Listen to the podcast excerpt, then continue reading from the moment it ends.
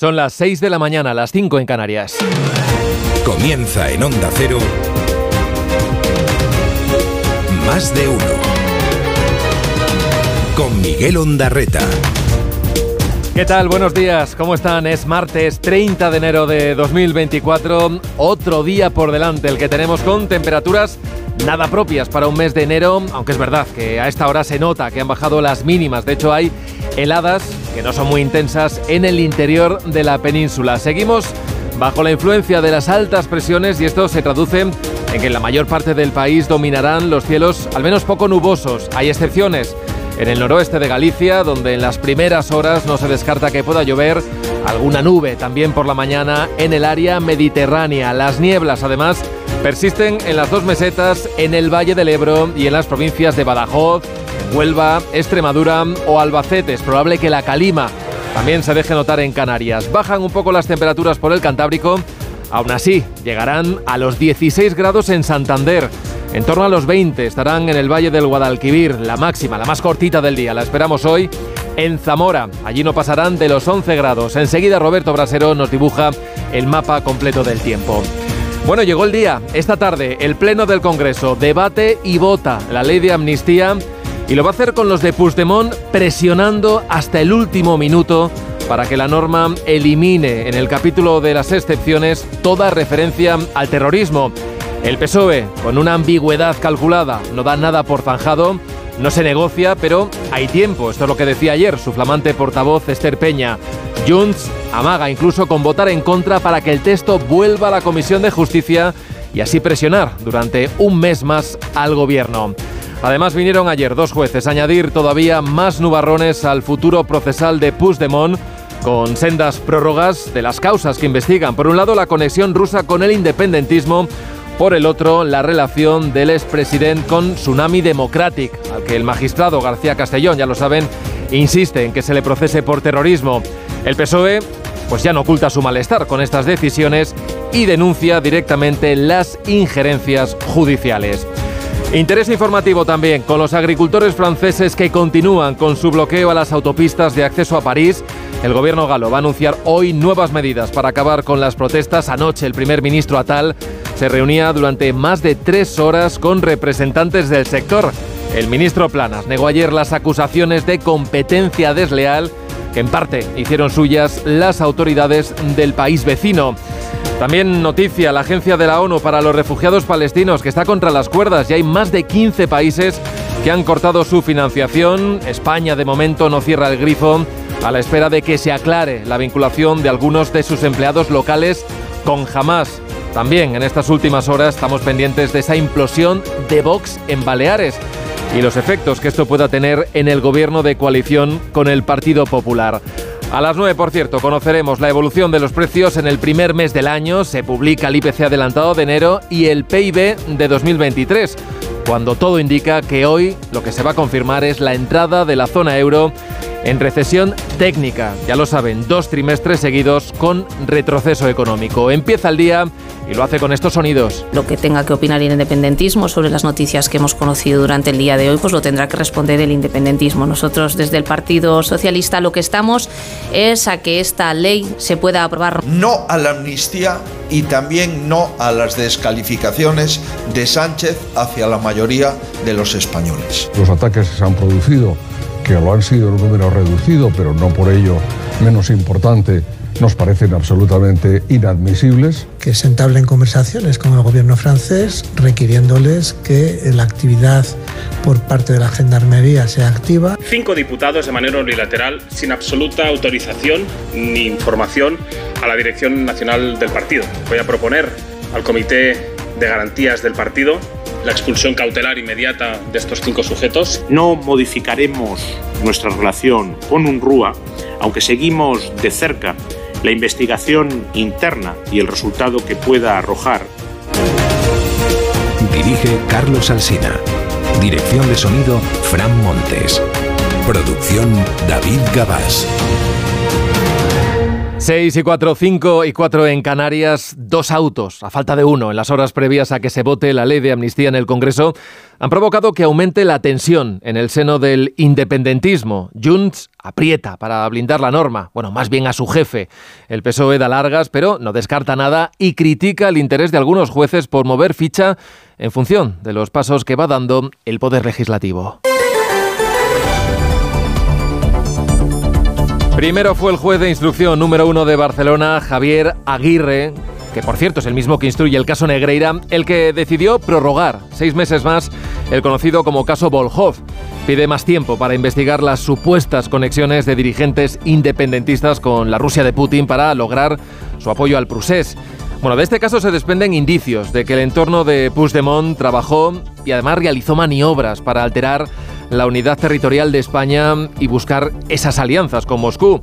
Y cita entre los implicados a figuras como Víctor Terradellas, dirigente de la antigua Convergencia y supuestamente encargado pues, de hacer que las relaciones fluyeran con el Kremlin. También el que fuera jefe de la oficina del expresidente, recordarán su nombre, Josep Lluís Alay, que intercambió mensajes con el abogado de Puigdemont, con Gonzalo Boye, en los que revelaba pues, esos contactos con altos dirigentes del gobierno ruso. Y a verlos los hubo. Hubo reuniones en Moscú y también en la sede de la Generalitat, precisamente en los días previos a la DUI, a la Declaración Unilateral de Independencia. Y hace algo más de año y medio que se publicó que los emisarios rusos, muy interesados ellos en todo eso que tiene que ver con desestabilizar países de Occidente, pues quería convertir a Cataluña en algo así como la Suiza de las criptomonedas. Y llegaron a, ofrecer eh, apoyo económico y militar. Se habla de hasta 10.000 efectivos para apuntalar la República Independiente de Cataluña. De El Sartadi, mm, que después, recordarán, llegó a formar parte del gobierno de Joaquín Torra, se recoge su declaración como testigo. Eh, en aquella declaración, ella admitió su participación en dos reuniones con personas que hablaban ruso. Eh, también en aquellas fechas. El papel de Puigdemont, autorizando supuestamente esos contactos, es uno de los elementos en los que ahora se quiere profundizar y también, claro, en la veracidad de todos estos elementos que se han ido recabando. Y además es fundamental porque los delitos de traición o los delitos que afectan a intereses financieros de la Unión Europea ahora mismo, tal y como está la redactada la amnistía, pues se quedarían fuera.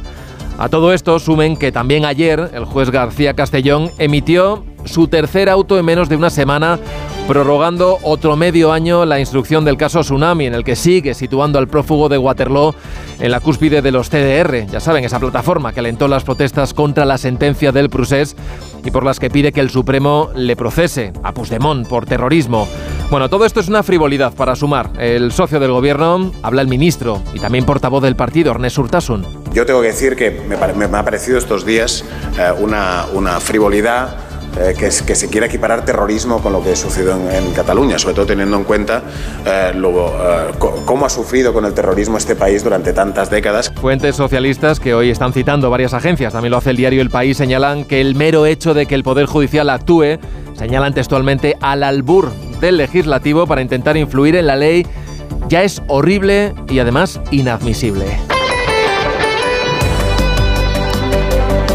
Y con este escenario que les estamos contando, sus señorías vuelven a las 3 de la tarde a un hemiciclo del Congreso que ya tiene las pantallas renovadas. Han desaparecido esos botones de voto y los han sustituido por un sistema táctil. Dicen que en principio es más intuitivo. Veremos en una legislatura en la que las votaciones están tan apretadas. Bueno, se debate y se vota la proposición de ley de amnistía y Junts presiona, lo va a hacer hasta el final, para que desaparezca del texto cualquier referencia a los delitos de terrorismo. Esto decía la sexta, su número dos, Llorey Turul. Ah, Nosotros, mientras negociamos, no hablamos, no hacemos declaraciones, lo hemos dicho siempre y por tanto, hasta el último minuto trataremos de mejorarla. Mirarán de mejorarla. El PSOE mantiene, pero esto ya lo dijo antes, que el texto está pactado y que es el que se votará esta tarde. Vamos, que están cómodos con él. Esquerra, de hecho, asume tal y como está la actual redacción. Su presidente, Oriol Junqueras, seguirá esta tarde el debate desde la tribuna de invitados del Congreso. Y lo cierto es que en estas últimas horas la portavoz socialista Esther Peña daba a entender una cosa y la contraria. En otras palabras, que todo puede pasar. No, no, no estamos negociando. Yo le he dicho que ahora mismo estamos cómodos y satisfechos del documento que surgió la semana pasada. Y es una evidencia que lo único que nos queda es tiempo, 24 horas, para que se produzca la votación. Ah, de aquí a mañana seguiremos hablando, como no, no hay ningún cambio al respecto. Por el Partido Popular será Alberto Núñez Feijó quien suba a la tribuna de oradores, quien tome la palabra en el debate con un discurso que adelantan será duro contra las cesiones al independentismo y en el que habrá apelaciones directas, claro, al presidente, que esta vez sí cosas de la aritmética, va a tener que estar presente en el hemiciclo. ¿En qué beneficia a los ciudadanos que una serie de políticos queden eximidos de cumplir la ley? Que se eliminen o suavicen delitos de corrupción y malversación política? ¿Y en qué beneficia a los ciudadanos rebajar el listón del terrorismo? Hoy varios diarios subrayan lo abierta que está la votación de esta tarde por ese enroque que les contábamos ahora de los siete diputados de Junts que podrían tumbar el dictamen para reabrir después las conversaciones con el gobierno devolviendo otra vez el texto a la Comisión de Justicia. Si ganarían un mes más. Así que aquí nadie cierra ninguna puerta. Y lo que está previsto es que sigan hoy las protestas de los agricultores franceses que desde el lunes bloquean con sus tractores algunas de las autopistas, también carreteras nacionales que llevan a París y a otras ciudades como Lyon o Marsella. Anoche, el primer ministro galo, Gabriel Attal, se reunía durante varias horas con los principales líderes de los sindicatos agrícolas y hoy lo que hará es anunciar nuevas medidas en un discurso de política nacional que pronunciará ante la Asamblea Nacional. Serán a las 3 de la tarde. Sobre las acusaciones de competencia desleal denunciadas desde el otro lado de los Pirineos, se pronunció ayer el ministro, el nuestro, el de Agricultura, Luis Planas. Que evidentemente estamos en la Unión Europea por tanto, las normas de producción, de comercialización, eh, son similares en todos los países miembros y todos los países miembros las aplicamos igual. Por tanto, no hay ninguna ventaja competitiva derivada por la aplicación de normas distintas. Los transportistas españoles cifran ya en 12 millones de euros cada día las pérdidas que sufren por las protestas que continúan todavía hoy de los agricultores en Francia. Más de uno en Onda Cero donde Alsina. 6 y 12, 5 y 12 en Canarias, echamos un primer vistazo a la prensa. Portadas que llevan estos titulares. La razón con el protagonismo para el presidente gallego Alfonso Rueda, que ayer participaba en un desayuno informativo de este diario, y destacan esta promesa electoral: matrícula de universidades gratis y ayuda en extraescolares. El país señala que Estados Unidos admite errores en el ataque del dron en Jordania. El, mundo, dos jueces ponen a Puigdemont fuera de la amnistía de Sánchez. Dice ABC que el PSOE ataca a los jueces por investigar a Puigdemont. La vanguardia, el PSOE acusa a los jueces de injerencia para laminar la amnistía. Y el periódico de España señala que el cerco judicial al Prusés toma fuerza mientras la amnistía avanza. En la prensa digital, el confidencial, Junts amenaza con tumbar la amnistía si no hay cambios para salvar a Puigdemont. En esa misma línea, el Independiente señala que Junts aboca a otra votación al límite, todo abierto antes del pleno crucial de la amnistía. Y el español de lo que habla, entre otras cosas, desde esa diputada letona acusada de espiar por parte de Rusia, que participó en el 1 de octubre, que visitó Estremera para reunirse en la cárcel con los líderes independentistas y que acabó agitando el Prusés, también en Bruselas.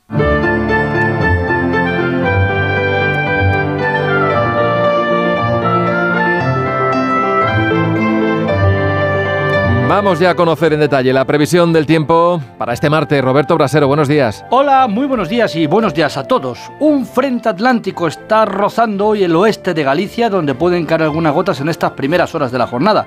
También es posible que tengamos alguna llovizna ocasional en el norte de Alicante, sur de Valencia o el área del estrecho, debido a esas nubes bajas que hoy van a seguir acumulándose en esas zonas. El viento en el estrecho va a soplar con algunas rachas fuertes, fuerte levante sobre todo esta tarde y en el resto de España va a predominar el sol. Tenemos en cuenta de nuevo esas nieblas de primera hora repartidas hoy por muchas zonas, las dos mesetas, el entorno del Ebro, el interior de Cataluña, sur de Huesca, también el sureste peninsular, además de las que vemos por el oeste de Galicia, confundidas con esa maraña de nubes del frente que además trae algo de calima. La calima, el polvo en suspensión, está presente hoy en el oeste de Canarias, por ejemplo en La Palma, pero también algo roza en ese frente las costas gallegas. En cualquier caso, esto es la excepción porque hoy, una vez que pasa el frente. Una vez que levanten las nieblas, volverá a lucir el sol en la mayor parte de España, salvo en puntos del litoral mediterráneo. Y hoy, después de las heladas y el frío de esta primera hora, volveremos a tener una tarde de 15 grados o más. Bajan hoy las temperaturas en el Cantábrico, aún así llegaremos a 19 grados en Bilbao, que es la misma máxima que se espera esta tarde en Murcia o Almería capital. Hoy abre sus puertas en el Museo Carmen Thyssen de Málaga una muestra que reúne 60 de las obras más icónicas del fotógrafo estadounidense Man Ray.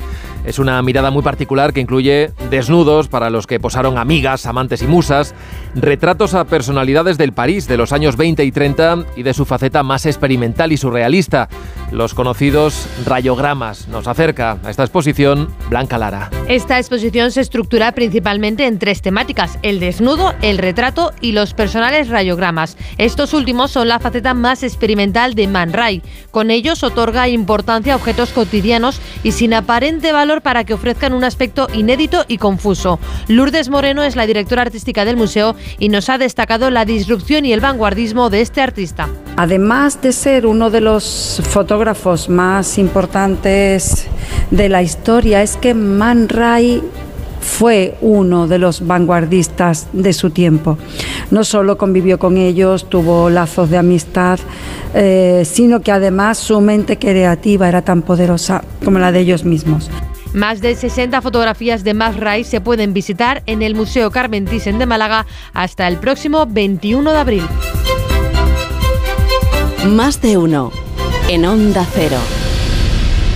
¿Te lo digo o te lo cuento? Te lo digo, no me ayudas con las pequeñas reparaciones de casa. Te lo cuento, yo me voy a la mutua. Vente a la mutua y además de ofrecerte nuestro servicio de manitas hogar, te bajamos el precio de tus seguros, sea cual sea. Llama al 91 555 5555. Te lo digo o te lo cuento. Vente a la mutua. Condiciones en mutua.es. Mira, cariño, los de la casa de enfrente también se han puesto alarma. Ya, desde que entraron a robar en casa de Laura se la han puesto todos los vecinos. Deberíamos hacer lo mismo, porque no estoy tranquila, siendo los únicos sin alarma. Pues esta misma tarde llamo a Securitas Direct para que nos la pongan. Protege tu hogar frente a robos y ocupaciones con la alarma de Securitas Direct. Llama ahora al 900-272-272. Más de uno con Miguel Ondarreta. Donde Alsina. 6 y 17, 5 y 17 en Canarias. Cinco diputados de Vox en el Parlamento de Baleares han decidido, contra el criterio de la Dirección Nacional del Partido, expulsar del grupo parlamentario a la presidenta del partido en esa comunidad y al presidente del Parlamento Autonómico. Es parte del enfrentamiento que mantienen con la Dirección Nacional, que a su vez tiene la intención de suspender de militancia a estos cinco diputados rebeldes. Ignacio Garriga, vicepresidente de Vox. Cinco diputados de manera unilateral, sin absoluta autorización ni información a la Dirección Nacional del Partido. Voy a proponer al Comité de Garantías del Partido la expulsión cautelar inmediata de estos cinco sujetos, que evidentemente se han movido exclusivamente por una ambición personal, Vox ha pasado de tener ocho diputados a únicamente dos en ese Parlamento. La dirección ha perdido el control del partido en Baleares. Ismael Terriza. Gabriel Lesenne y Patricia de las Heras estuvieron el sábado en Madrid en la asamblea que votó la reelección de Abascal, dos políticos próximos a una dirección nacional que ha perdido el control del grupo parlamentario de Baleares. El número dos de Vox, Ignacio Garriga, ha anunciado que este acto de expulsión en Palma ha sido unilateral, sin autorización ni información a la cúpula. Por tanto, va a proponer al Comité de Garantías la expulsión cautelar inmediata de estos cinco diputados de quienes se mueven, ha dicho, exclusivamente por una ambición personal. Policía Nacional ha detenido en Valencia a los cuatro miembros de una trama que robaba cadáveres de personas vulnerables, falsificaba la documentación y luego los vendía a la universidad por 1.200 euros cada uno. Onda Cero Valencia, Eduardo Ureña. La Policía Nacional ha desarticulado en Valencia un presunto entramado criminal relacionado con la venta de cadáveres. Falsificaban documentación para retirar los cuerpos de hospitales y residencias y los vendían a universidades para su estudio por 1.200 euros cada uno. Facturaron 5.000 euros a una universidad por realizar 11 incineraciones que no aparecían en las facturas de las incineradoras de la ciudad. Hay cuatro detenidos. La Agencia Europea de Fronteras, Frontex, ha reanudado esta noche sus operaciones en España contra la inmigración irregular después de cinco días y de haber alcanzado un acuerdo con el gobierno sobre el acceso a información sensible. Corresponsal comunitario Jacobo de Regoyos. Los barcos y aviones y más de 300 agentes desplegados por Frontex en España han recuperado ya su actividad esta noche tras cinco días de tenerla suspendida. El acuerdo final contiene una solución intermedia para contentar ambas partes al conceder a España el control total de determinada información sensible. El gobierno no quería perder la titularidad y responsabilidad de datos personales que se obtienen de los inmigrantes. La agencia amenazó con retirarse de España si en una semana no se llegaba al acuerdo que finalmente se ha podido cerrar. Unas 100 personas han muerto de las rutas migratorias del Mediterráneo central y oriental solo en lo que llevamos de año, según el recuento de la Organización Internacional para las Migraciones. Y eso ya es más el doble de muertes que en el mes de enero del año pasado, Diana Rodríguez. Aunque la Organización Internacional para las Migraciones de momento solo incluye en sus estadísticas a 73 fallecidos o desaparecidos en lo que llevamos de 2024, en las últimas semanas al menos tres embarcaciones se han perdido en el Mediterráneo central. Embarcaciones que partieron desde Libia, Líbano y Túnez con más de 150 personas a bordo, casi un centenar de fallecidos en lo que llevamos de año, dos veces más que en el mismo periodo de 2023, que fue el más mortífero en el Mediterráneo central de los últimos ocho años, con más de 3.000 fallecidos.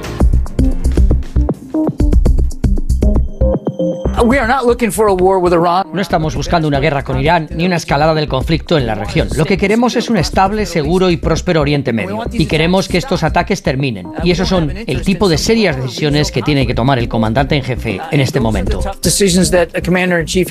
El portavoz de Seguridad Nacional de la Casa Blanca, John Kirby, asegura que Estados Unidos no busca una guerra con Irán, pero que el ataque a la base en Jordania en el que murieron tres de sus militares requiere de una respuesta. La investigación en curso sugiere, como reconoce el Pentágono, que se confundió al dron enemigo que perpetró el ataque con un dron propio que debía volver a la base corresponsal en Nueva York, Agustín Alcalá.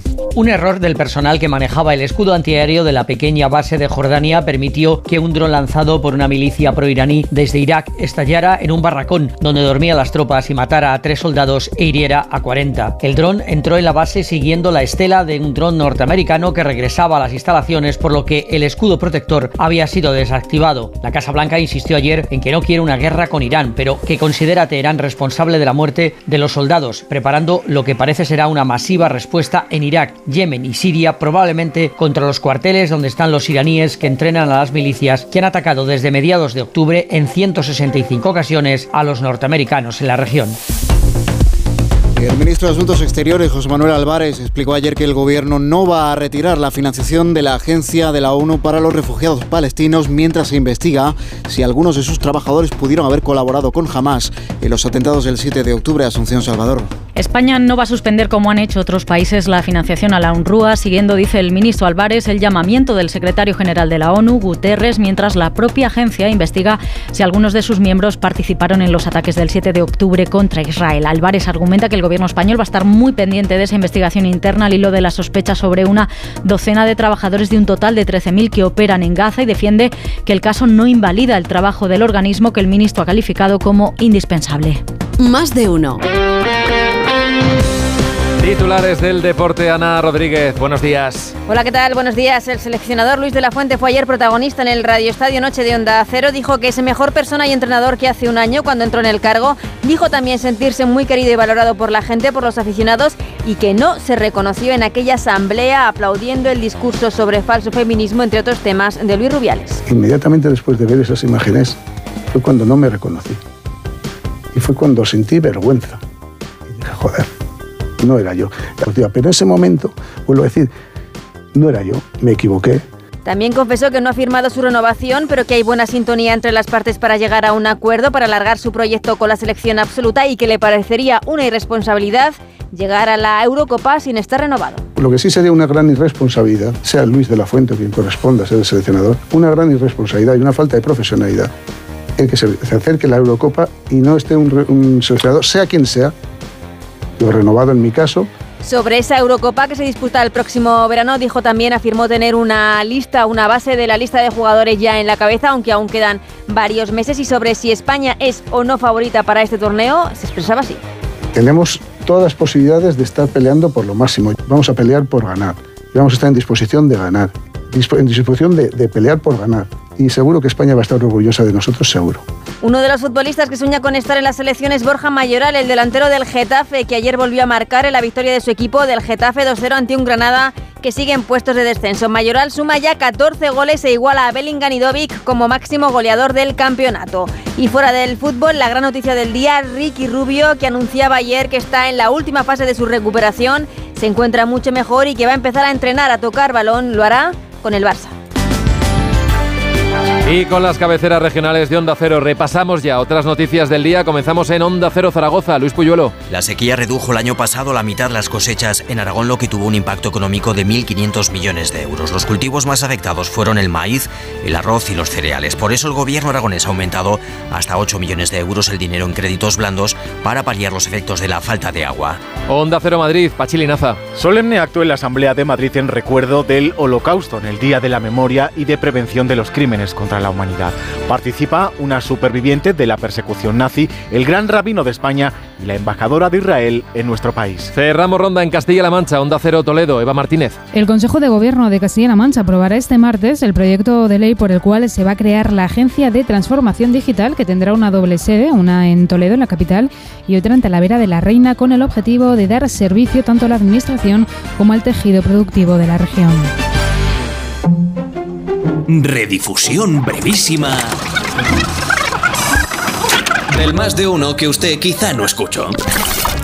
Buenos días, Irene Ramírez. Buenos días, ahora sí, hombre, gracias. Tú eres fan. Sí, es verdad. Somos fan de ella. Totalmente. Pero fíjate que yo soy fan del confesionario, que es lo que no es de chistes. Ah. Sí, sí, que es como súper oscuro de repente. Es como una cosa que no tiene nada que ver. O sea, es de, es de- de protagonistas criminales. Eh, cuando me fui a Mérida de vacaciones y me encuentro a la vecina y me dice, oye, escucha el podcast ese, no es de risa, ¿eh? Dice, yo No es de me tienes muy descolocada. Bueno, Ana, lo siento. No, no, es que claro, yo me lo puse y venga, vamos a reírnos con los niños. Madre mía. Excusa estupenda para traer a, a Luis García Jambrina aquí para, para conversar sobre esta forma nueva de ver a don Miguel de Unamuno. Luis, buenos días, ¿cómo estás? Eh, encantado, buenos días. el, que el- el misterio de, de- de Unamuno aquí está, está en lo que dices. No, no era alguien, de, de- es, es el típico sabio insomne que le daban las claras leyendo y estas cosas. Es que le daba tiempo a hacer todo eso y encima era un dormidor. Más de uno. 18.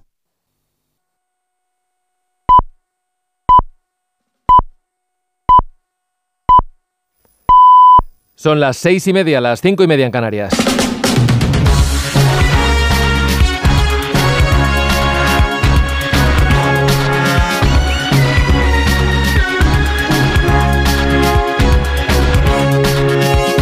Comienza el día en Onda Cero. Es martes 30 de enero de 2024. Hoy sale el sol en Castellón a las 8 y 12 minutos. En Granada a las 8 y 20, en Toledo a las 8 y media, en León a las 9 menos 20 minutos de la mañana. Seguimos sin cambios en el tiempo. Vamos a volver a tener un día de niebla en el interior de la península y de nubes bajas que tan solo van a dejar algo de lluvia en el estrecho o en el sur de la comunidad valenciana.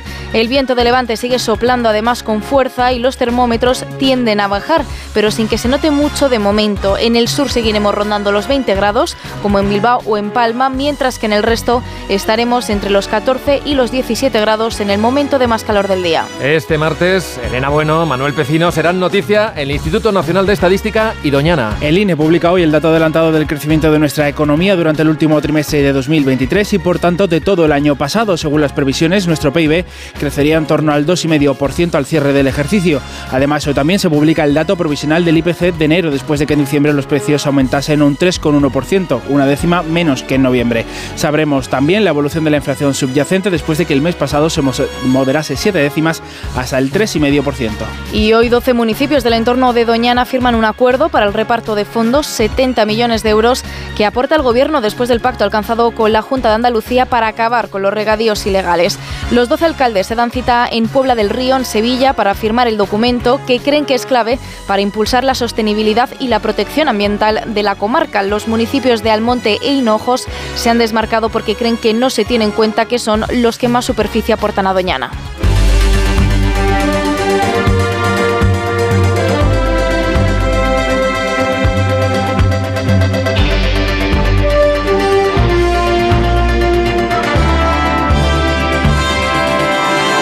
Autoridades francesas tienen instrucciones de la policía de proteger al conductor, evitar que haya problemas eh, físicos, el enfrentamiento, porque los nervios van subiendo, eh, la sangre es caliente al final tantas horas de espera y tanto bloqueo y puede haber problemas.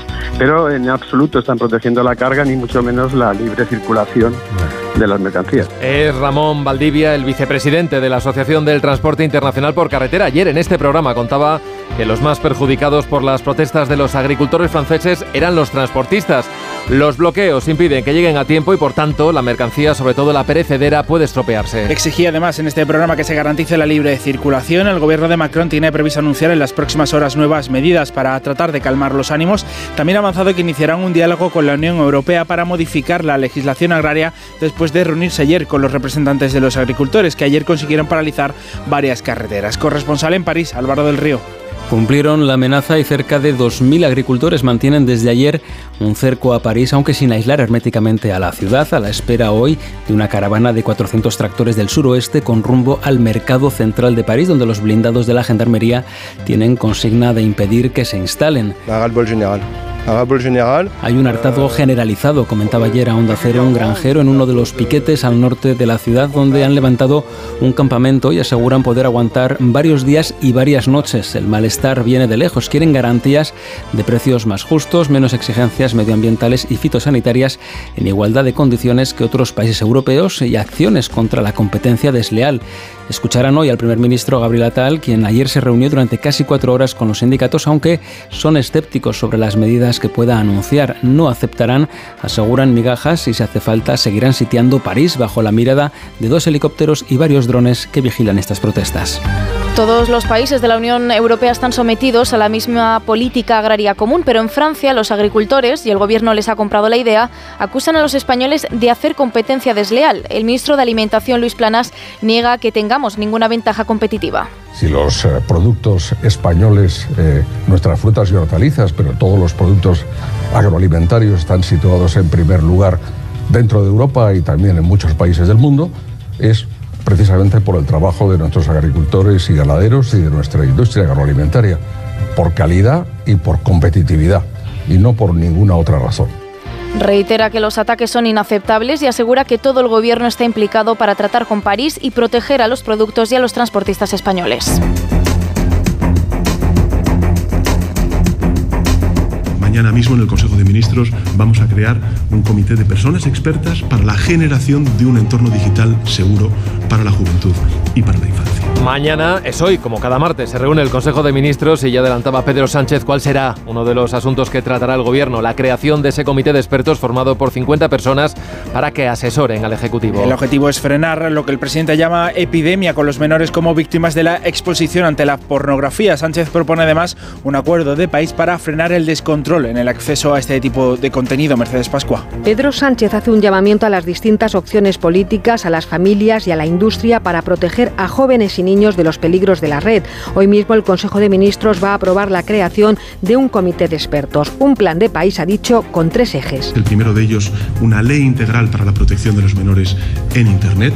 En segundo lugar, el impulso a una estrategia multidisciplinar desde el ámbito educativo. El tercer eje consiste en avanzar en la creación de soluciones tecnológicas que impidan el acceso al contenido para adultos por parte de los menores de edad. La raíz del problema es la sobreexposición de los menores a las pantallas. Uno de cada cuatro niños menores de 12 años accede a pornografía. A partir de los 15 años la consumen la mitad de los jóvenes. 6 y 36, 5 y 36 en Canarias. El texto de la ley de amnistía llega este martes al Pleno del Congreso después de una tramitación rápida. A esta hora sigue sin estar claro que vaya a salir adelante como estaba previsto y no porque Podemos tenga un escaño menos después de la salida de Lili Bestringe, sino porque Junts podría seguir buscando presionar al gobierno para que acepte sus exigencias. Para que se amnistee a cualquier condenado por terrorismo o por delitos de traición al Estado y asegurarse con esto que Puigdemont quede liberado de cualquier responsabilidad judicial.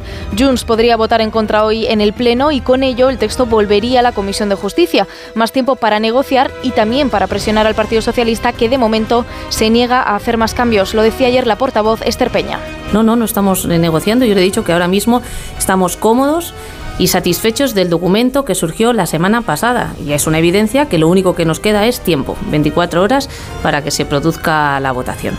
De aquí a mañana seguiremos hablando, como no, No hay ningún cambio al respecto. Desde Ferraz cuestionan ahora el papel de los jueces durante la tramitación de la amnistía y aseguran que hay cierta injerencia después de que dos magistrados que investigan tramas relacionadas con el procés hayan prorrogado seis meses la instrucción. El primero ha sido García Castellón sobre los actos de Tsunami Democratic y el segundo un juez de Barcelona que investiga el vínculo de Puigdemont con Vladimir Putin. Eva Mazares. El juez encuentra en la trama rusa numerosos indicios de supuestos de traición que colocarían esta causa fuera de la amnistía. De momento alarga seis meses más la investigación de Puigdemont destaca un encuentro el día previo a la DUI con un diplomático en la sombra a las órdenes de Putin para hablar del apoyo económico y militar ruso a cambio de implantar en la Cataluña independiente un sistema de criptomonedas favorable a los intereses rusos. Además de mensajes del abogado Boye con altos dirigentes del Kremlin, habla de contactos entre personas de confianza de Puigdemont, como Alay o Terradellas, con emisarios rusos diplomáticos interesados en desestabilizar a la Unión Europea.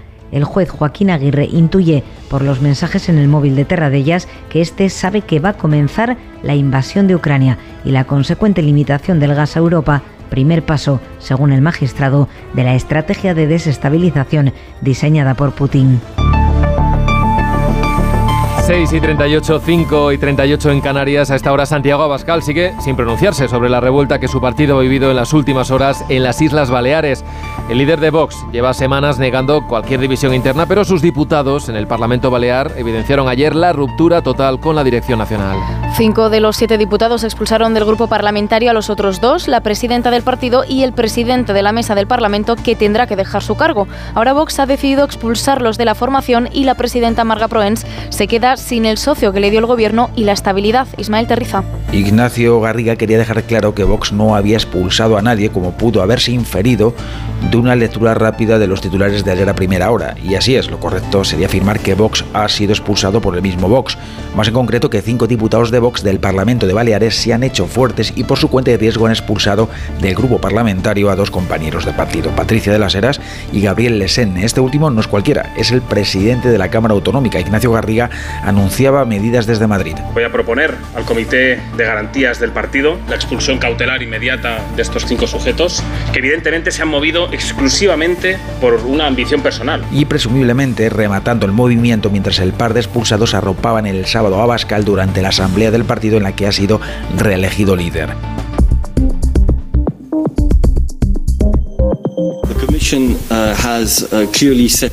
La Comisión no tiene intención de enviar nuevos fondos hasta febrero del 2024, pero es cierto que a partir de ese momento el futuro se va a determinar en función de lo que veamos que da como resultado esta autoría independiente.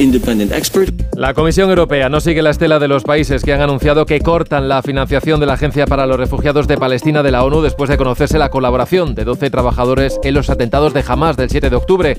Bruselas no corta el grifo, pero exige una auditoría sobre la agencia. Una investigación que esté liderada por la propia Unión Europea y en función de los resultados tomará las decisiones que vea oportunas.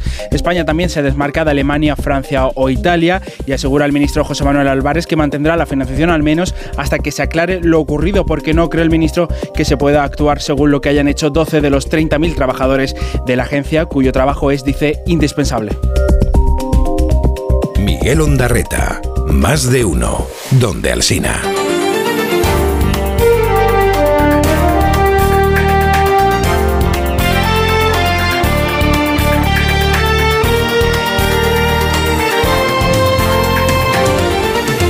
Y el día, este martes 30 de enero, nos trae además algunas otras noticias. Estados Unidos confundió el dron que atacó su base en Jordania con uno propio. El aparato se acercó al puesto militar al mismo tiempo que un dron estadounidense regresaba y esto provocó confusión y retrasó la respuesta al ataque en el que murieron tres soldados y 30 resultaron heridos. El Pentágono trata de identificar ahora a los responsables y cree que tuvieron apoyo de Hezbollah. La policía ha detenido a los padres de dos niños que dieron positivo en cocaína en Soria. Una pareja se encontró a los menores de cuatro años y medio deambulando solos niños descalzos en malas condiciones higiénico-sanitarias. Esperaron con ellos un tiempo y al ver que no aparecían los padres, los llevaron a la comisaría.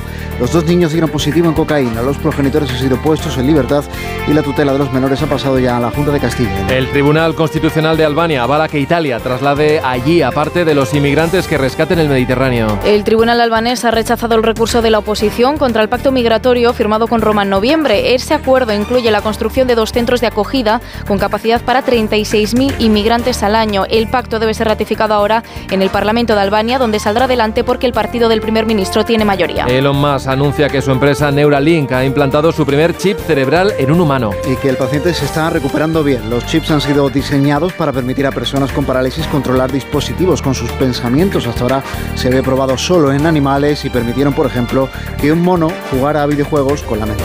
La Academia de Cine reivindicará la lucha contra los abusos en el sector en la gala de los Goya. La Academia ha expresado su solidaridad con las víctimas después de conocer los testimonios de tres mujeres que acusan al director Carlos Bermud de violencia sexual. A este caso se suma la denuncia de una actriz que acusa al cineasta Armando Ravelo de incitarle al sexo cuando tenía 15 años. El director canario ha reconocido los hechos y ha anunciado que se retira del cine. Y científicos británicos han descubierto los primeros casos de Alzheimer por transmisión, transmisión accidental. El estudio describe el caso de cinco pacientes que empezaron a mostrar síntomas de demencia antes de los 55 años. Todos fueron tratados con una hormona del crecimiento contaminada procedente de cadáveres y acabaron desarrollando Alzheimer pese a su temprana edad y a pesar de que no tenían la herencia genética vinculada a esa enfermedad. El tratamiento que se le provocó dejó de usarse hace 30 años. En Onda Cero, más de uno.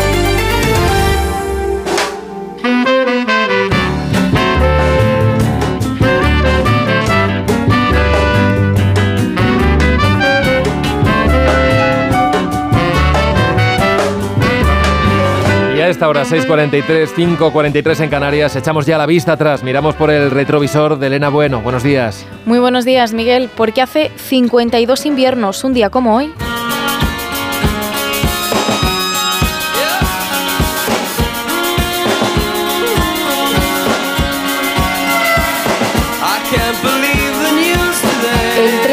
de enero de 1972 tuvo lugar en Derry uno de los episodios más graves del conflicto de Irlanda del Norte. Un episodio que se bautizó como Bloody Sunday, el Domingo Sangriento. Aquella tarde estaba convocada una manifestación a favor de los derechos civiles y en contra del encarcelamiento sin juicio de los sospechosos de pertenecer al IRA.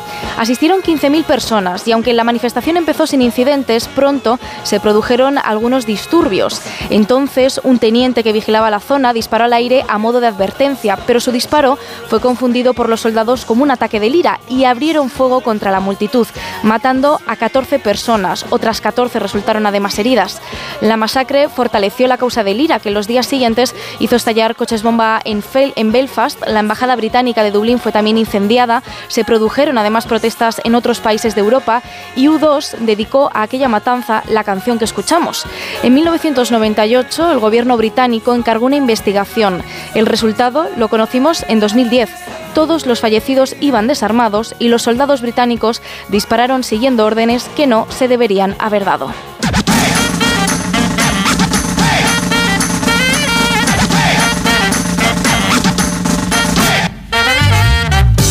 Y ahora repasamos la historia de otra canción. Sara Iturbide, buenos días. Buenos días, Miguel. Hoy vamos a escuchar You'll Be My Heart, un tema de Phil Collins.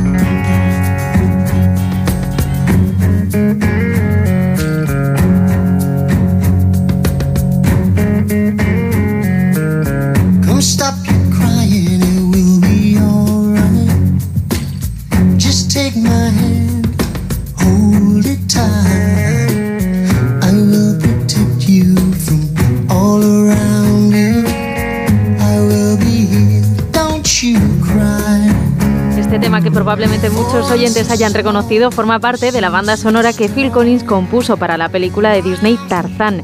Y no solo lo hizo en inglés, compuso y cantó las canciones también en francés, en alemán, en italiano y en español. Contaba en una entrevista que se ponía un lápiz en la boca para poder pronunciar bien nuestro idioma, aunque después del italiano fue el idioma más fácil para él, y los más difíciles el alemán y el francés.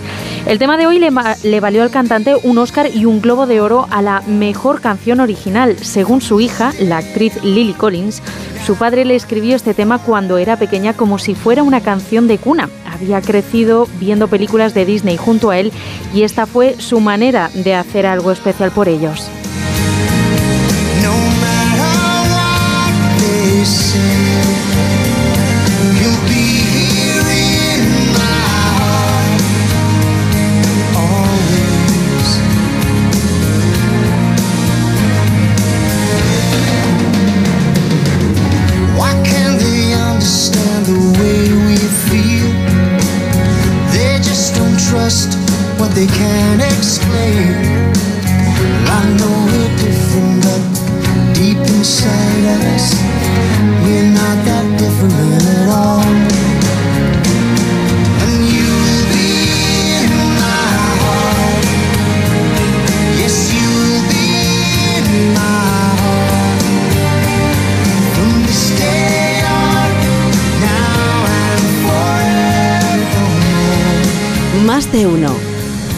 Cero.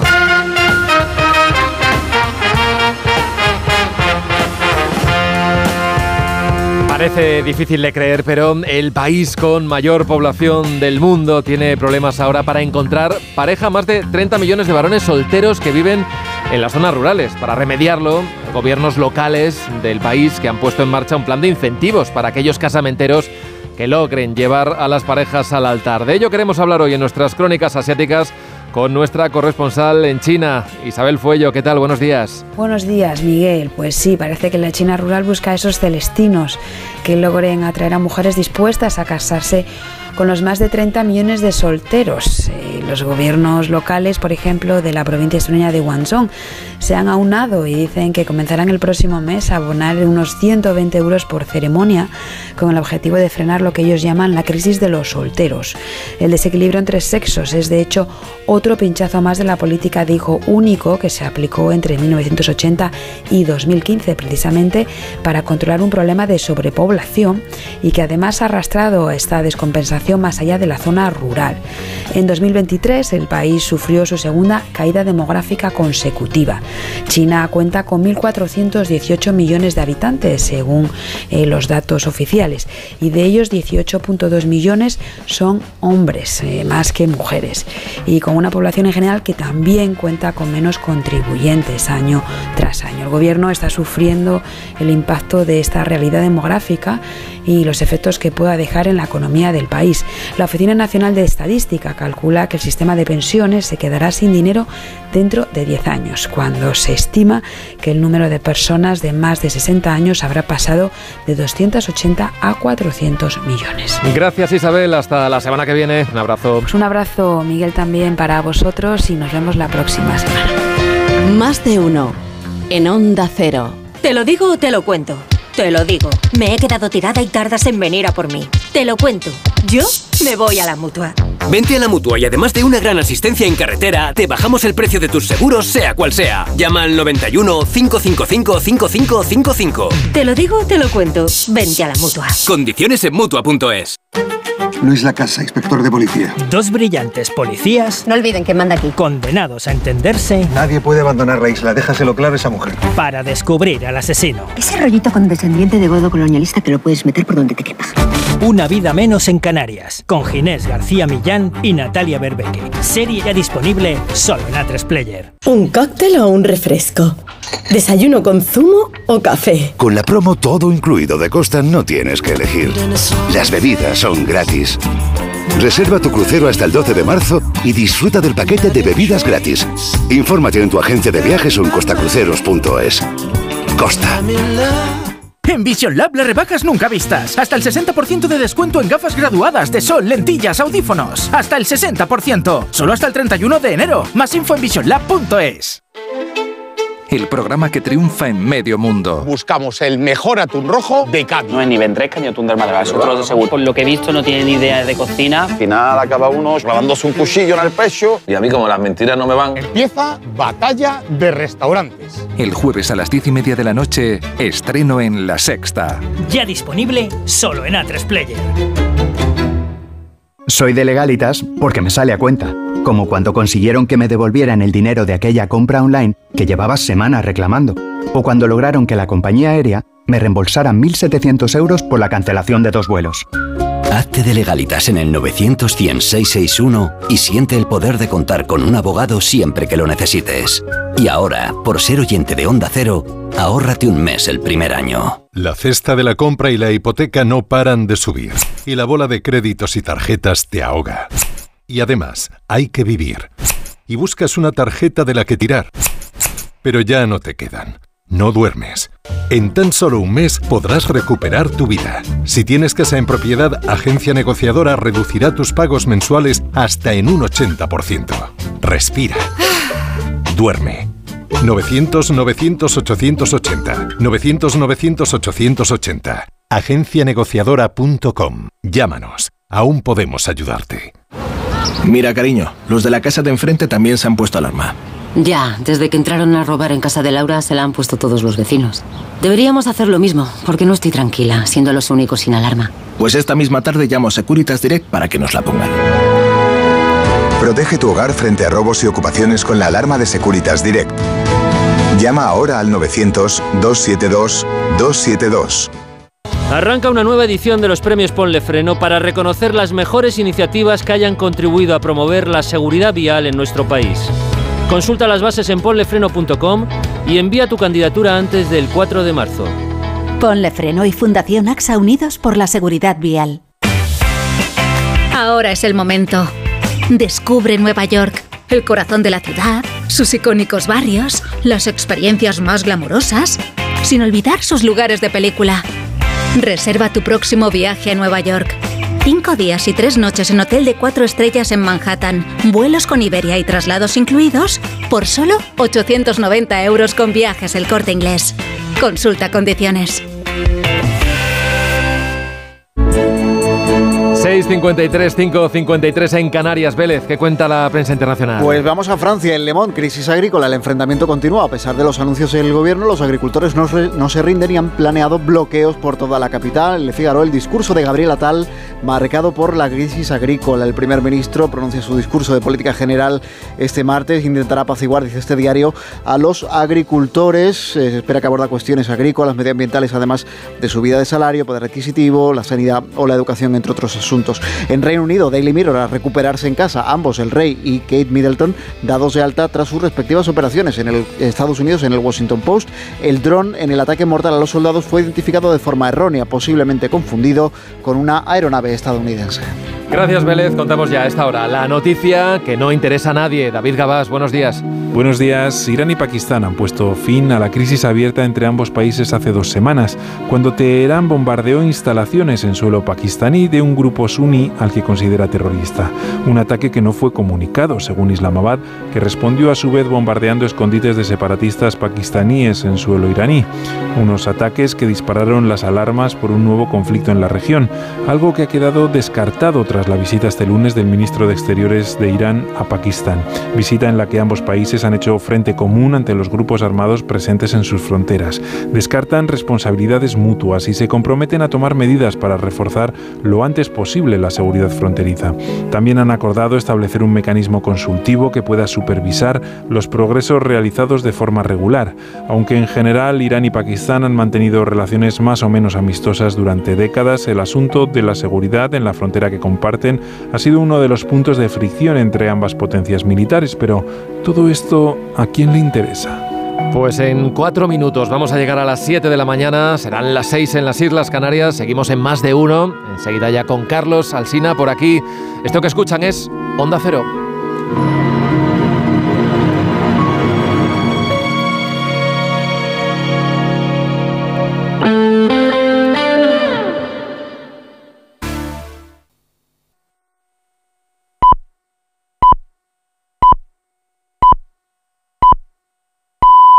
Estas llamadas son incidencias reales.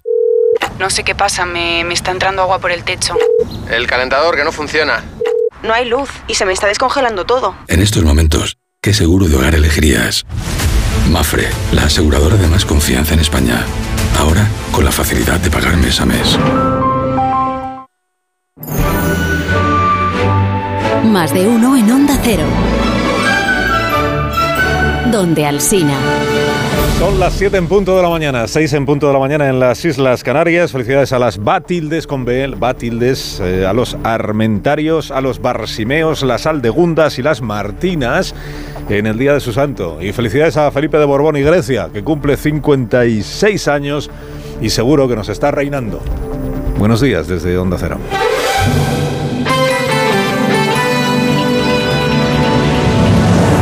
Dirección de sonido, Fran Montes. Producción, María Jesús Moreno y David Gabás.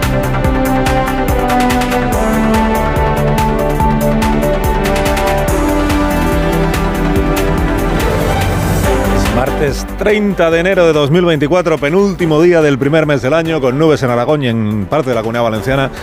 Va a empezar este día que promete temperaturas eh, muy suaves para la época del año en la que estamos y niebla en abundancia, sobre todo en estas primeras horas, en las dos Castillas. Eh, han bajado las mínimas, poquito.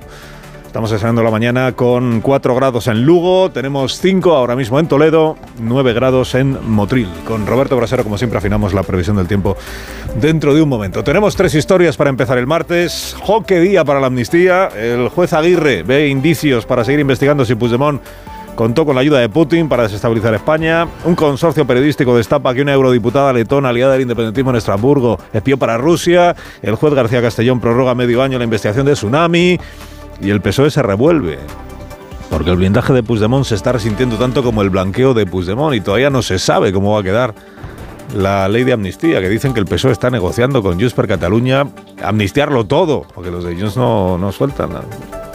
Macron anuncia medidas y más medidas para sosegar a las organizaciones agrarias que están obstaculizando el transporte por carretera en Francia. No llevan chalecos amarillos, pero como se los llevaran. El ministro Plana salió en defensa de la agricultura española frente a esa acusación francesa de competencia desleal. Y la agonía de Vox, partido menguante, el grupo parlamentario en el Parlamento de Baleares expulsa a la líder del partido y al presidente del Parlamento. Y el aparato de Vox responde expulsando a cinco diputados díscolos que ahora forman el grupo de no adscritos y les llama sujetos a los cinco. O sea, ahora Vox tiene dos diputados en lugar de los ocho que sacó en el mes de mayo y además va a perder la presidencia del Parlamento Autonómico. Impresionante. Pues lo primero es lo de la amnistía y la emoción parlamentaria con la que empieza esta jornada, porque es que no se sabe, no se sabe cómo va a quedar el asunto. Pero aprobarán la, la ley de amnistía, ¿no? Si hay 178 diputados, ¿no? Que están a favor de la cosa. Bueno, es que los, los siete de Junts están como siempre. Como siempre, es que no nos gusta el texto. Gente que llevan semanas, bueno, llevan desde el 23 de julio. Bueno, si hay que hacer caso a Santos Tardán, lleva hablando con Junts desde el mes de marzo, pero con esto de la amnistía, desde luego, desde, desde el mes de agosto, a la vuelta del verano, que si este párrafo por aquí, que si esta frase, que si este no sé qué, para garantizarse que salgan amnistiados todos los que, en opinión de Junts y de Esquerra Republicana y ahora también del PSOE, tienen que salir amnistiados. Bueno, pues nos hemos plantado en el mes de febrero casi, finales de enero, y que, siguen diciendo en Junts per Cataluña que no está bien redactada la ley de amnistía porque se queda corta. Y dibuja Peridis a, a los de Junts y a los del PSOE tirando de una sábana, pues, cada uno de un lado, a, ver cuánto nos cubre, claro. Entonces dicen los dueños por Cataluña, pues ahora en vista de que hay un juez que dice que, bueno, que dice que, que, tampoco es novedad, pero que prorroga la investigación sobre las conexiones con Rusia, entonces que se amnistíe también el delito de alta traición. Pues que se ponga en la amnistía que quedan amnistiados todos los delitos, ya está. Cualquier delito del que pueda ser eh, alguna vez acusado, pues aún queda amnistiado también, por si acaso. ¿no? Claro, en, el Partido Socialista hasta ahora decían ¿no? que, que se queda como está la redacción de la ley. ¿eh? Ya después de lo que hicimos hace dos semanas con lo del terrorismo, la semana pasada, el terrorismo sin intención directa o la violación leve de los derechos humanos, aquellas cosas de... Pues ya la dejamos como está. Pero, pero si Jun Samaga con votar en contra, de aquí a que empiece el pleno o a que se vote, pues puede pasar cualquier cosa. Anuncia su presencia en el Congreso de los Diputados Oriol Junqueras, que quiere estar presente en la, en la foto en el momento en el que se apruebe la ley de amnistía para poder convertirlo pues en un hito que en efecto lo es. ¿eh? Es la primera vez que hay una amnistía en la España constitucional, pues cómo no va a ser un hito, Amnistía, además hecha a la medida de los amnistiados. Bueno, eh, asuntos judiciales, investigaciones que están en marcha.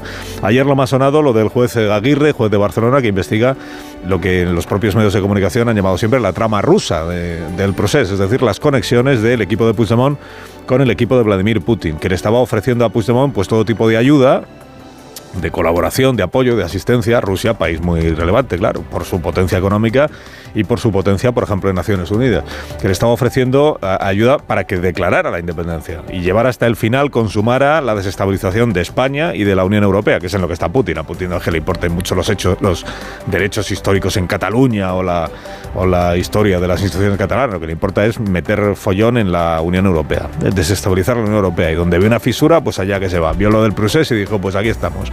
Bueno, el juez está investigando las conexiones que en su día hubo y que están reconocidas por algunos de los asistentes entre eh, gente muy próxima a Puigdemont, como el señor este de Terradellas o, o el Sartadi, y emisarios del gobierno de Vladimir Putin. Es que hubo una reunión en la sede de la presidencia catalana, la víspera de la declaración de independencia, con el emisario este de Putin, gentileza del señor Terradellas, que le dice a Puigdemont, nos tienes que recibir, nos tienes que recibir, antes de tomar ninguna decisión. ¿Por qué?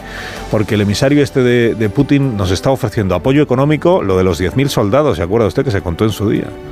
10.000 soldados, por si acaso una vez que Cataluña declare la independencia necesita defenderse. Claro, el juez todavía no llega a calificar los hechos, pero lo que está diciendo es hay que seguir investigando este asunto porque estaríamos hablando de una institución eh, española, porque Puigdemont era presidente de la Generalitat en aquel momento, que está conchavándose con una potencia extranjera para perjudicar la estabilidad de España y de la Unión Europea. En el PSOE ayer pues estaban muy disgustados. Lógico, claro. esta operación que habíamos diseñado de blanqueo e impunidad para Puigdemont, pues ahora resulta que se resiente. Y como el temor que tienen no es otro que el de la, que la Unión Europea nos llegue a tumbar la ley de amnistía, dicen, claro, si estamos hablando de amnistiar una posible eh, conjura con Putin, Putin, el de la invasión de Ucrania, Putin, el autócrata, Putin, el, enemigo de Europa. Estamos hablando de una concertación de un señor que hoy es eurodiputado, Puigdemont, o su gente, con el enemigo de Europa para desestabilizar Europa, mm, ¿de qué vamos a amnistiar esto? Este es el temor de... Por eso ayer en el PSOE, en público, dice la portavoz del Partido Socialista, nosotros respetamos las investigaciones, las resoluciones judiciales, faltaría más, pero en privado, bueno, en privado, la dirección del PSOE hace llegar a todos los periodistas un, un comunicado, un, como un comunicado, una declaración oficiosa, como usted quiera, pero que yo entre comillas a todos los medios, que dice en el Partido Socialista eh, denuncian las injerencias de los jueces, están ahí entrometiendo. Me parece horrible que los jueces, dos jueces en concreto, pretendan influir en el poder legislativo. Está siendo un poco eh, están influyendo, pero de aquella, de aquella manera, porque es el poder legislativo el que va al rebufo de los jueces. Dice que ahora nos, nos ha recordado el de Barcelona que está investigando lo de la trama rusa. Pues hay que amnistiar también el delito de alta traición. Que dice García Castellón que igual está en lo del tsunami el, el señor Puigdemont, pues hay que amnistiar también los delitos de terrorismo. ¿A quién va detrás de quién? En este, bueno, de aquí a que empiece el pleno a las 3 de la tarde, pues aún queda jornada por delante, ¿no? De negociación y de rueda de prensa de la portavoz del gobierno, que hoy tiene la oportunidad de explicarnos si le parece bien o mal que se investigue la trama rusa del proceso. Bueno, en Francia sigue, sigue la movilización de los agricultores, continúa el bloqueo de algunas carreteras de accesos a la capital de Francia, veremos cuánto más porque han advertido que llevan comida y bebida para aguantar durante días. Ayer lograron paralizar durante algún tiempo al menos el tráfico en 13 autopistas y hoy el objetivo es paralizar el mercado de abastos, el mercado central que está a unos pocos kilómetros de París y que alimenta, se calcula, 18 millones de personas. Aquello que dijo una portavoz de los agricultores que era tenemos que hacer pasar hambre a París para que entiendan la importancia de nuestro trabajo. El primer ministro Gabriel Attal pues sigue anunciando medidas y más medidas. El presidente Macron se va a poner en, contacto también esta semana con la Comisión Europea por aquello de que el discurso del gobierno de Francia es que es la legislación comunitaria la que está perjudicando los intereses de los agricultores de ese país, además de lo de la competencia desleal de España y de Italia que ya contamos en el día de ayer. Y, y decíamos aquí ayer, eh, seguro que el ministro Planas saldrá a defender a la agricultura española y en efecto eso es lo que hizo. Las mismas reglas que se aplican en Francia se aplican en Alemania, en España, en Portugal, en Italia, en Holanda y en el resto de los Estados miembros. Por tanto, ahí no hay ninguna diferencia. Pasado mañana hay cumbre europea, hay jefes de Estado y de Gobierno, hay Consejo, y ahí es donde Macron ha dicho que va a reclamar a la Comisión Europea cambios en la política agraria común. Bueno, y lo de Vox, lo de Vox en Baleares, ha saltado por los aires el, partido. O sea, tenían un grupo parlamentario, en las elecciones sacaron ocho diputados. Luego, en octubre se les fue uno al grupo de no adscritos porque estaba en desacuerdo con la posición de, de Vox. Por eso que eligieron al, al, presidente del Parlamento de Baleares, que es de Vox, todavía, eh, que es de Vox y que es este señor que se llama Lesena, que es el que se hizo popular por haber eh, dicho una vez o escrito una vez o replicado una vez lo de que las mujeres son más beligerantes porque carecen de pene en el contexto de una discusión que tenía o debate con, con una diputada, creo recordar que del Partido Socialista. Bueno, el señor Resen va a dejar de ser va a dejar de ser presidente del Parlamento Autonómico porque el reglamento dice que si abandonas tu grupo parlamentario, mm, pues tienes que abandonar el, el puesto de la presidencia. No es que lo haya abandonado, es que le han echado del grupo parlamentario. ¿Quiénes? Pues cinco de los siete. Cinco de los siete han echado a los otros dos, pero es que los otros dos son la presidenta, la líder de Vox en Baleares y el presidente del Parlamento Autonómico. Respuesta de la Dirección Nacional. Expulsar del partido a los cinco diputados que se han revelado, que se han sublevado. A los que ayer Ignacio Garriga llamó sujetos. Estos sujetos. O sea, la operación política de Vox en Baleares, pues a la vista está que es un éxito verdaderamente inenarrable. De ocho diputados en el mes de mayo, a dos que le quedan ahora, enemistados con los otros cinco y perdiendo la presidencia de la Cámara. Es que en el PP en Baleares están diciendo que siga, que siga. Que sea en el PP en Baleares y en la Dirección Nacional del PP. Que, siga, que siga. ¿El qué? Pues este proceso de descomposición acelerada del partido de Santiago Abascal. Alsina en Onda Cero. 7 y 11 minutos, 6 y 11 minutos en Canarias. Esto es. Noticia de Renfe, la empresa empieza a fabricar piezas de recambio para su flota de trenes mediante impresión 3D con el objetivo de mejorar sus procesos productivos y dar servicio a los centros de mantenimiento. Para ello, cuenta con la tecnología de fabricación aditiva más avanzada a través de AITI, Centro Tecnológico. Es un nuevo impulso en su área industrial para seguir liderando el mantenimiento de los vehículos ferroviarios. Renfe, tu tren. Empresa patrocinadora del equipo paralímpico español.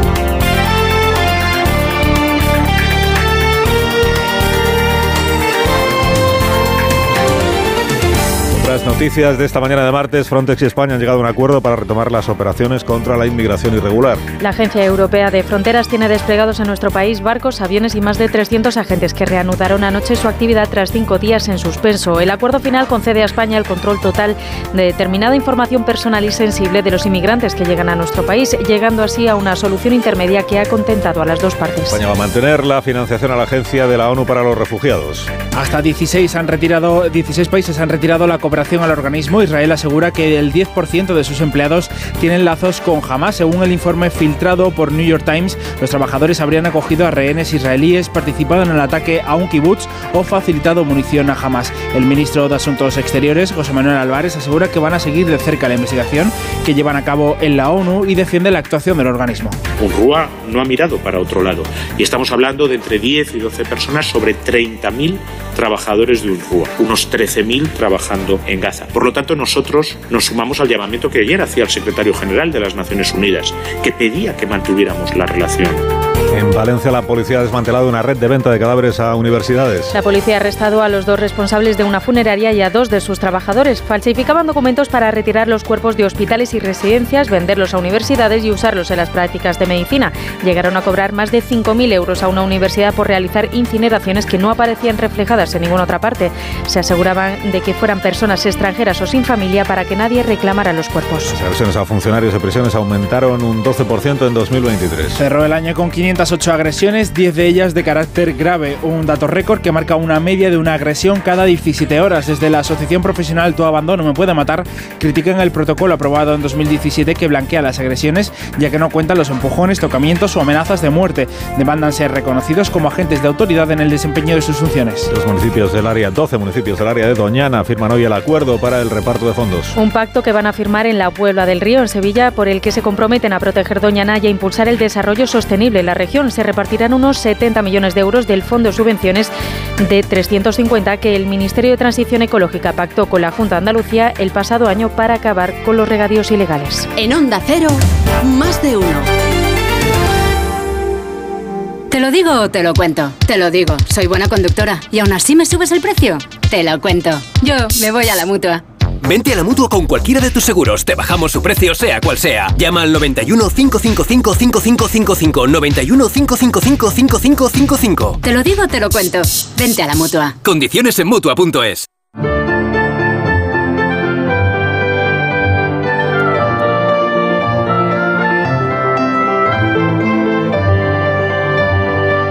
Siete y cuarto la previsión del tiempo para este día con Roberto Brasero. Buenos días, Roberto. Hola, Carlos. Muy buenos días y buenos días a todos.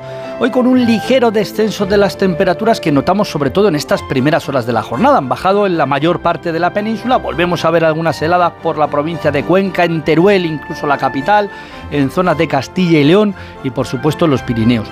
Heladas que sí corresponden quizá a, esta, a estas fechas, pero es que luego por la tarde en estas mismas zonas vamos a pasar con facilidad de los 15 grados. Por ejemplo, en Teruel llegaremos a 18, o sea, vamos a tener 20 grados de diferencia entre estas primeras horas del día y luego por la tarde. Y en el Cantábrico van a bajar esta tarde un poquito las temperaturas, pero es que venimos de días superando los 20-25 grados y hoy nos quedaremos a 19 en Bilbao. Están tan altas las temperaturas en el norte como las del Mediterráneo, porque en el este hoy Hoy se repiten esas nubes que genera el viento de levante, que vemos en costas de Cataluña, Comunidad Valenciana o las costas andaluzas, y que también pueden dejar alguna llovizna ocasional, por ejemplo en el sur de Valencia, norte de Alicante o en el entorno del estrecho. Quizá las únicas lluvias que veamos hoy así un poquito considerables y tampoco van a ser gran cosa. En el resto las nieblas vuelven a aparecer en muchos puntos. Ojo la mancha hoy que las vemos extendidas de nuevo Castilla y León. La calima que tenemos en Canarias, en La Palma y el tiempo casi primaveral que volveremos a tener esta tarde y el resto de la semana. Más de uno en Onda Cero. El Nacional de Estadística publica esta mañana el dato adelantado de la inflación del mes de enero y del crecimiento económico en el año 23. Ignacio Rodríguez Burgos, buenos días. Buenos días. La economía española ha ido perdiendo fuelle según avanzaba el año 2023, pero aún así los economistas del panel de Funcas piensan que el año pasado se despidió con un avance en el PIB del 2,4%, especialmente gracias a la resistencia de la demanda nacional. El consumo, tanto privado como público, ha sido la clave y en cambio la inversión ha retrocedido al igual que se revisan a la baja las importaciones. Este martes el Instituto Nacional de Estadística publicará el dato adelantado de contabilidad nacional del 2023 y también el avance del IPC de enero. La inflación despidió 2023 con una media del 3,5% y la estimación para este ejercicio es que se modere hasta el 3%. Más de uno.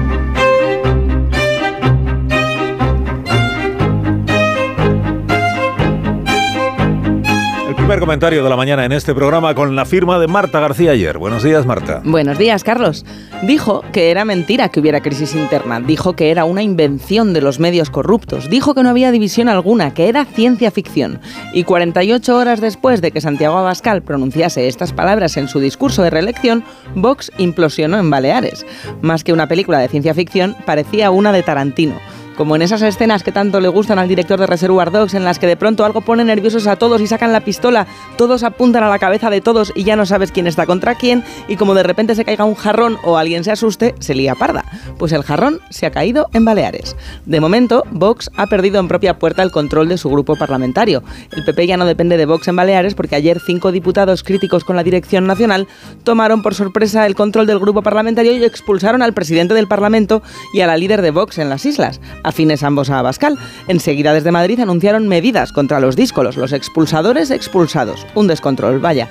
Y todo este berenjenal del lunes pasa justo después de que el sábado, en una brevísima asamblea general, Abascal saliera reelegido presumiendo de unidad. Aunque lo de elegir es un decir porque votación, lo que se dice votación, no hubo. Fue un proceso a la búlgara que duró 15 minutos. Abascal blindó su liderazgo para otros cuatro años al frente del partido que dirige ya desde hace 10, negando que hubiera la crisis interna que acaba de estallarle en Baleares. Y la guerra acaba de empezar, porque estas implosiones nunca se sabe dónde terminan. Mira lo que le sucedió a Ciudadanos en Murcia la legislatura pasada. Tres diputados desafiaron a la cúpula de Madrid y aceleró la crisis interna. Ciudadanos también tenía entonces mucho poder regional con el PP, pero se fue desintegrando. Moraleja, Marta. Mucho hablar de la unidad de España, pero que en Vox no había crisis interna era una patraña.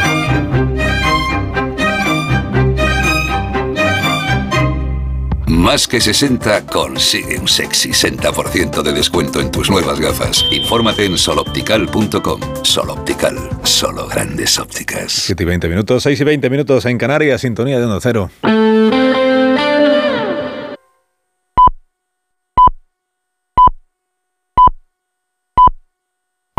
Son las siete y media de la mañana, seis y media de la mañana en las Islas Canarias. Escuchamos el consejo de Ibudol de los amigos de Kern Pharma. A ese dolor de espalda que no te deja hacer deporte o a ese dolor de cabeza que te hace difícil trabajar, ni agua. Ibudol, el primer ibuprofeno bebible en stick pack para aliviar el dolor.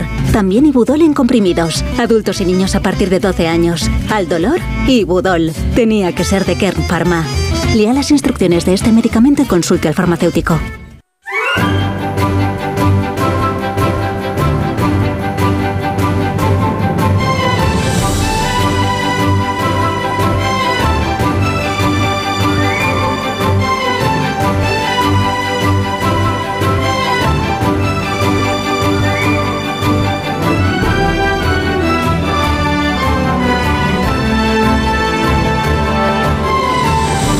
Estrenando la mañana del 30 de enero de 2024, es el penúltimo día ya de este primer mes del año y viene con esta previsión de temperaturas máximas. Vamos a alcanzar la más cálida en Tenerife hoy, será de 26 grados.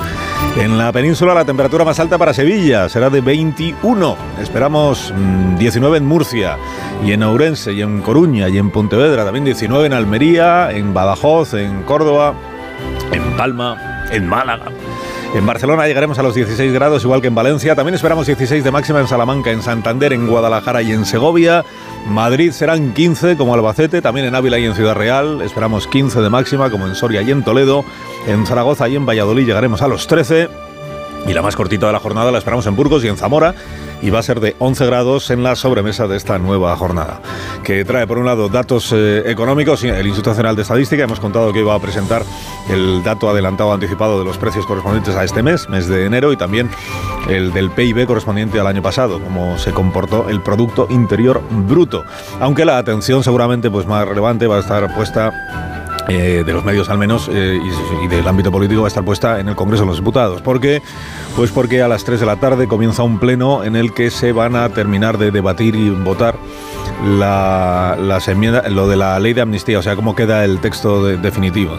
Si hoy es el día en el que se aprueba la ley de amnistía, pues eso es lo que piensa la mayoría de, la gente. Dice, pero ¿es seguro que se ha aprobado? Y pues no, pues no, ¿por qué? Pues porque están los Junts per Cataluña amagando con votar en contra. Dice, pero ¿cómo van a votar en contra de su propia amnistía?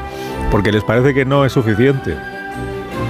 Le dicen que hay, que hay que quitar ya las disquisiciones estas sobre un terrorismo sí, otro terrorismo no, unos delitos sí, otros delitos no. Que el texto diga se aprueba todo, se amnistía todo y ya está. No, pero es que la Unión Europea luego nos va a decir, pues que nos diga misa la Unión Europea después. Debería estar amnistiado Puigdemont y todos los demás es de lo que se trata. Dices, hombre, pero el PSOE aquí puso una, una línea roja. PSOE, ¿cómo va a amnistiar todos los delitos? Pues, pues, pues ojo que esta es la negociación que está en marcha. ¿eh? Y por ahí van muchos periódicos esta mañana. Dicen, cuidado que, que se está apretando y el PSOE lo que está diciendo es, bueno, hombre, si a cambio de eso me garantizas la estabilidad de la legislatura, pues igual te lo compro. Así que expectación, máxima emoción, como siempre que hay un pleno parlamentario, toda la legislatura va a ser así. Máxima emoción. ¿eh? Junts per Cataluña apretando hasta el final, hasta el último minuto, después de cómo les fue con la aprobación de los decretos. Apretar hasta el último minuto les le sirvió para conseguir todo lo que estaban pidiendo y alguna cosa más. Y pues, ¿por qué vamos a cambiar de táctica? Dicen en Junts per Cataluña y tienen razón. Más cosas de la vida política nuestra de cada día. Bueno, en Baleares Vox eh, ha saltado por los aires, se, se rompe como dice la prensa balear. ¿Por qué se rompe? Pues porque Vox eh, obtuvo ocho diputados en las elecciones del mes de mayo. Ocho, no, ha pasado un año todavía. Eh, de los ocho, uno ya se marchó en octubre al grupo de los no escritos, le quedaban siete. De estos siete, cinco ayer expulsan del grupo parlamentario a dos. A dos que son la líder del partido y el presidente del Parlamento, que además va a tener que dejar el cargo por dejar de pertenecer al grupo parlamentario en el que estaba, ¿no? Y entonces, ¿cómo responde la Dirección Nacional de Vox? Pues expulsando del partido a los cinco diputados, que han expulsado a su vez del grupo a los dos de Vox. ¿Cómo queda la cosa? Pues que Vox ahora tiene dos diputados. Y luego hay cinco o seis ya que son no adscritos, no adscritos, o tránsfugas, en opinión de otros, ¿no? Bueno, ¿y esto qué significa? Pues que en el PP están dando palmas con las orejas. Dicen, cuantos más casos de estos tenga Vox, pues más fácil será que los votantes de Vox defraudados acaben pasándose al Partido Popular, pero no es el único partido que tiene líos. ¿eh? Es que en Junts Cataluña han terminado de expulsar a la diputada autonómica que denunció acoso machista dentro de la formación política. Votaron ayer y dijeron fuera, que no nos creemos lo que está denunciando. A ti no te creemos, compañera. La han echado, dicen hoy las crónicas. Es del sector de Laura Borras, que está en, en gran minoría, en grave minoría dentro de su propio partido. Bueno, esto en cualquier otro partido que expulsen a una diputada que ha denunciado una cosa machista sería un escándalo, pero en Junts per Cataluña pues se ve que, que forma parte ya también de la rutina de la... Y el otro partido, Podemos, que se ha quedado con cuatro diputados en lugar de cinco en el Congreso, porque se ha ido Lilith Bestringe, y ayer dijo Pablo Fernández, eh, que va a ser secretario de organización nuevo, que no, pero, que, pero que, que no pasa nada, que seguimos como estábamos. ¿Por qué? Porque seguimos siendo decisivos. De donde había cinco, ahora somos cuatro, pero seguimos fuertes en Podemos. Partido que llegó a tener setenta y tantos diputados en el Congreso. Se levantan mucho antes de que salga el sol. Son la primera luz en la oscuridad. La antorcha que abre camino al nuevo día. Están comprometidos con la información. Son la España que madruga.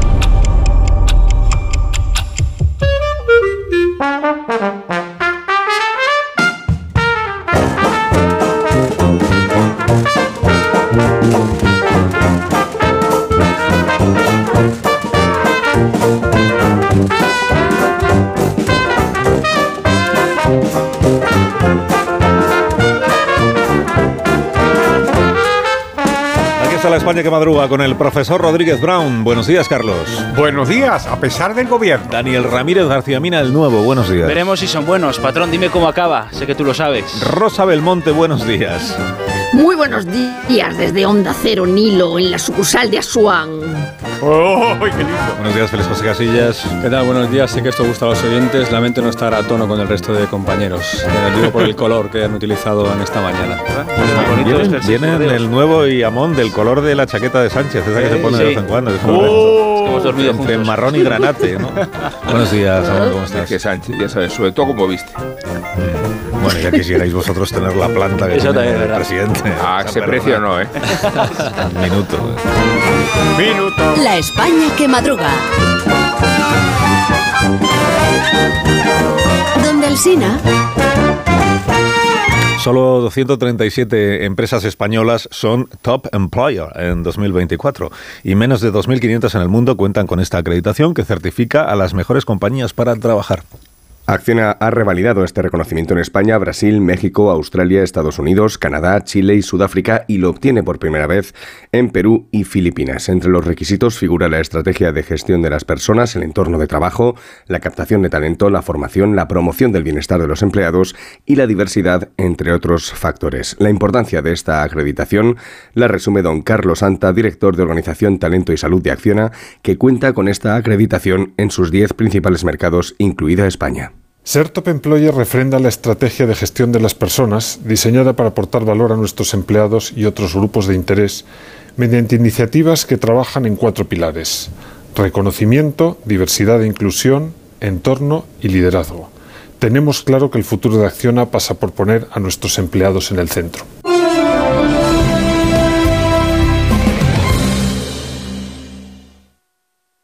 Eliges entre decenas de emisoras. Eliges entre pop, rock y folk. Eliges el lugar perfecto para escucharlo y no vas a poder elegir cómo quieres que sea tu hipoteca. Ahora con las nuevas hipotecas naranja, tú eliges cuántos años quieres de fijo y cuántos de variable. Más información en ing.es.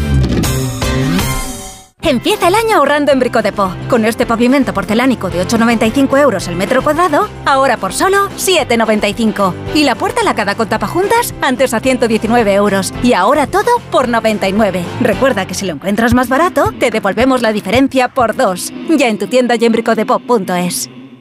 En el sexo como en los toros hay que triunfar.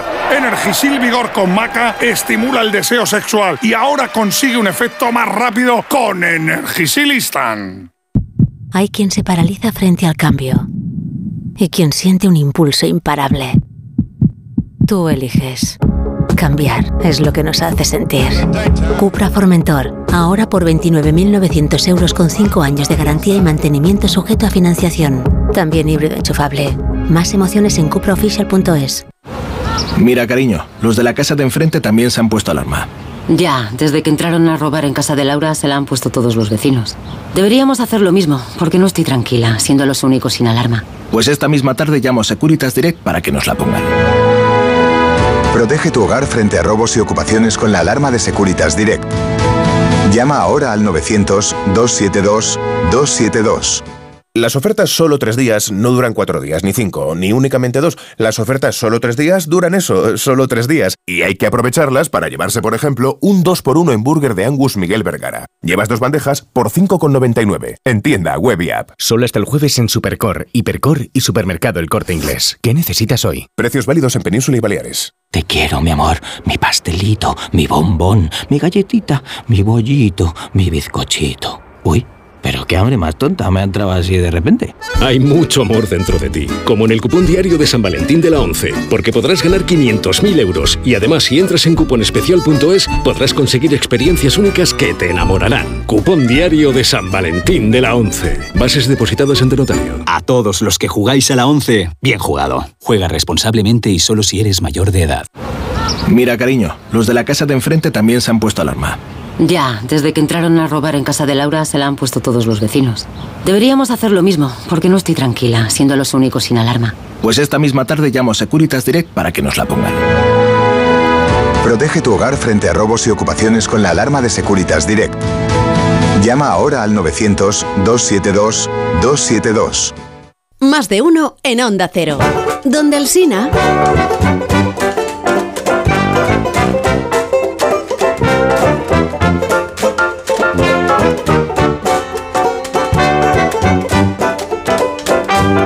Las 8 menos 19 minutos, una hora menos en Canarias y hay Uy, uy, siete uy. preguntas y media para iniciar el martes, la primera de las cuales es... Se va a quedar la amnistía obsoleta nada más aprobarse en el Parlamento. Eso sí se aprueba, porque Junts es insaciable y no está claro que la vaya a bendecir esta tarde. La segunda. ¿Y cómo hacemos para retocarla de forma que Puigdemont quede al margen de una trama rusa que lo involucra en un delito de alta traición? La tercera. Ahora Sánchez la vista gorda sobre la relación de Puigdemont con Putin después de haber garantizado su apoyo y sus lágrimas a Zelensky. La cuarta. ¿Y cómo va a tragarse la justicia comunitaria que se despoja de irresponsabilidad a un aliado del Kremlin que financia el independentismo y que sabotea desde dentro la propia Unión Europea? La quinta. Habrá, entre tanto, que desprestigiar al juez que instruye la causa que probaría los vínculos económicos y políticos de Puigdemont y Putin. Se llama Joaquín Aguirre, a por él. Ya veréis la campaña que le espera. La sexta. ¿Queréis escuchar la elocuencia con que la portavoz de Junts, Laura Borràs, define los planes del partido? Des de Junts per Catalunya el que hem volgut sempre no és la governabilitat de l'estat espanyol. Nosaltres tenim un projecte per la independència del nostre país. Eso es, no estamos para la gobernabilidad de España, sino para la independencia de nuestro país. La séptima. Es esa la famosa convivencia de la que nos habla Sánchez para justificar tantas aberraciones políticas. La media, que es la última. Uno se va a cinco, expulsan a dos y el partido expulsa a los cinco que han expulsado a los dos expulsados. Os está costando seguir la trama balear de... Los periódicos de esta mañana de qué tratan, Dani. Debemos agradecerle a Pedro Sánchez que nos recuerde con cada votación que la vida es irrepetible, que cada día está por escribir.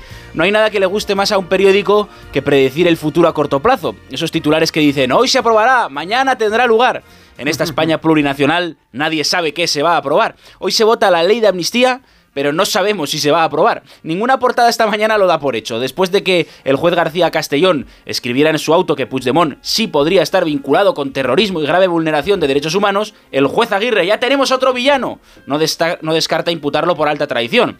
Estos dos puntos, el terrorismo que viola graves derechos y la alta traición, están fuera de la ley de amnistía. De ahí que Junts no considere blindado a Puigdemont y exija una nueva negociación in extremis.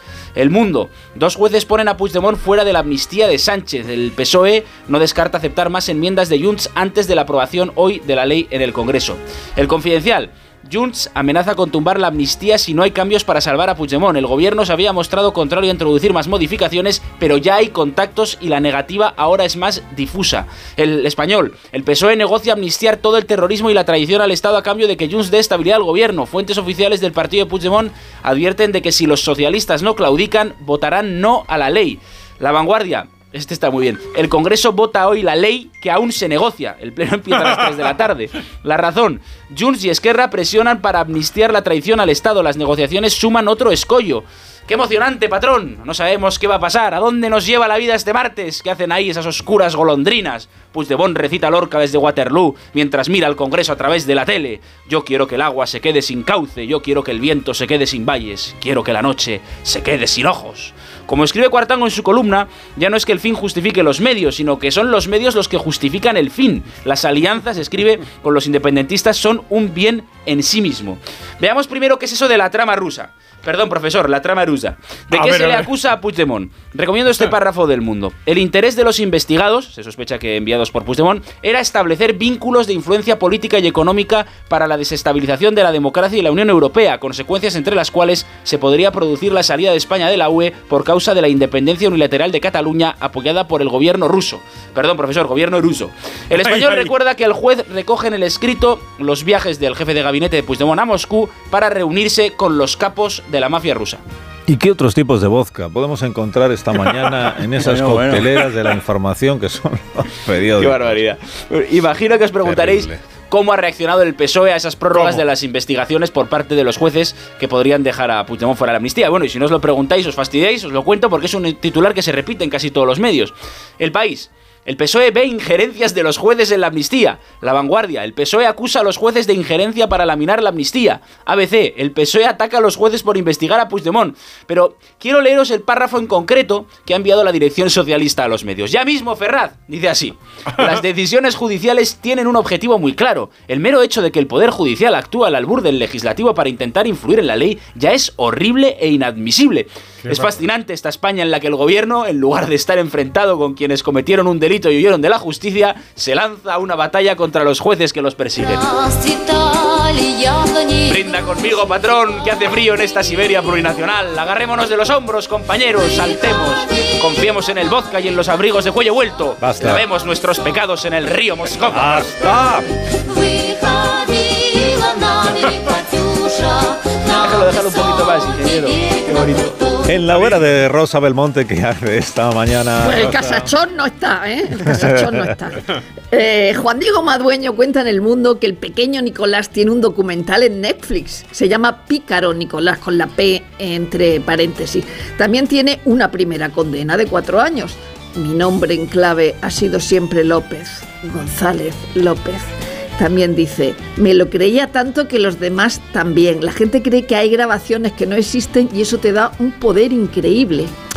Eh, también en el mundo hay un contable que ha traicionado a Alberto de Mónaco contando chanchullos y despilfarros. Resulta que Charlene es muy gastadora. ¿Y qué? Es Mónaco. ¿A quién le importa Mónaco?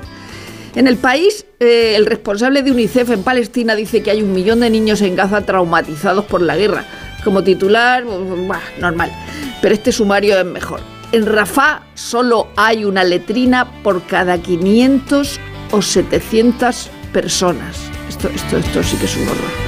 En el país, el ABC, La Razón y en La Vanguardia, con dos páginas y hasta con análisis literario, la trama que vendía cadáveres a 1.200 euros.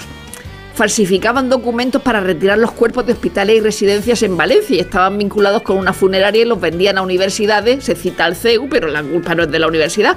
Introducían trozos de los muertos ya estudiados y devueltos y los introducían en otros féretros ya ocupados para incinerarlos y cobrar por esa incineración doble. Es horrible. Eh, Lillo sobre chiringuitos en Gaza y otros. En el mar, Open Arms, en tierra firme, Oxfam. Organizaciones cuyo sesgo ideológico, como le sucedió a Irene Montero con el feminismo, resultan co- contraproducentes para los fines que persiguen. La gente no se hace machista por casualidad, sino por simple reacción a unas campañas basadas en el maniqueísmo y la consideración del chiringuito como centro de formación de las nuevas mayorías sociales. Y otro chiringuito, piden la dimisión del príncipe Harry de African Parks. La organización está acusada de tortura a los pigmeos por los guardabosques contratados en, en el Congo. No digo que le crecen los enanos porque estamos hablando de pigmeas violadas. Para el despertar liberal de Carlos Rodríguez Brown con estas noticias de empresa, profesor. Ya mismo expansión, Alantra y John Riveras se alían y crean una gestora. Los agricultores franceses bloquean París y el conflicto podría extenderse a España. En una editorial recuerda eh, Expansión que España era uno de los pocos países europeos en el que los agricultores no habían secundado las revueltas, pero sus representantes anunciaron ayer que preparan actos de protesta ante la falta de respaldo del gobierno. Cinco días. Ferrovial busca fondos para salvar la venta de su 25% de Heathrow. El Supremo rechaza compensar por la AP7 y ACS cae con fuerza. El economista. La Unión Europea prepara un plan de defensa para la industria fotovoltaica ante China. Ojo al proteccionismo, señora, todo esto lo paga usted. Uy, hablando de pagar, mire, Hacienda va a vigilar todos los pagos con tarjeta. Big Sánchez is watching. Pero es por su bien, señores, para evitar el fraude, no es para controlarla a usted ni nada. ¿Quiere una buena noticia? Aquí. El rey recuerda a los empresarios que la corona siempre les apoyará. Bien por el rey, bien por la reina, bien por la corona. Solo falta ahora que el gobierno deje de fastidiar a los empresarios. Vamos a la prensa económica internacional. Ahí también, en Estados Unidos también, también fastidian. Nos cuenta el Wall Street Journal que los, reguladores han liquidado la, eh, la, posible operación iRobot y, y Amazon. Y esto, claro está, tiene perjuicios para el empleo. Y terminamos con el Financial Times que nos cuenta, nos cuenta la columna Lex de Evergrande. A ver, ¿y qué pensáis que pasa con lo de Evergrande? ¿Qué analiza Lex? Pues lo que parece claro, es decir, que lo de Evergrande en realidad es una ficha de dominó y al final esto puede dañar a la competencia.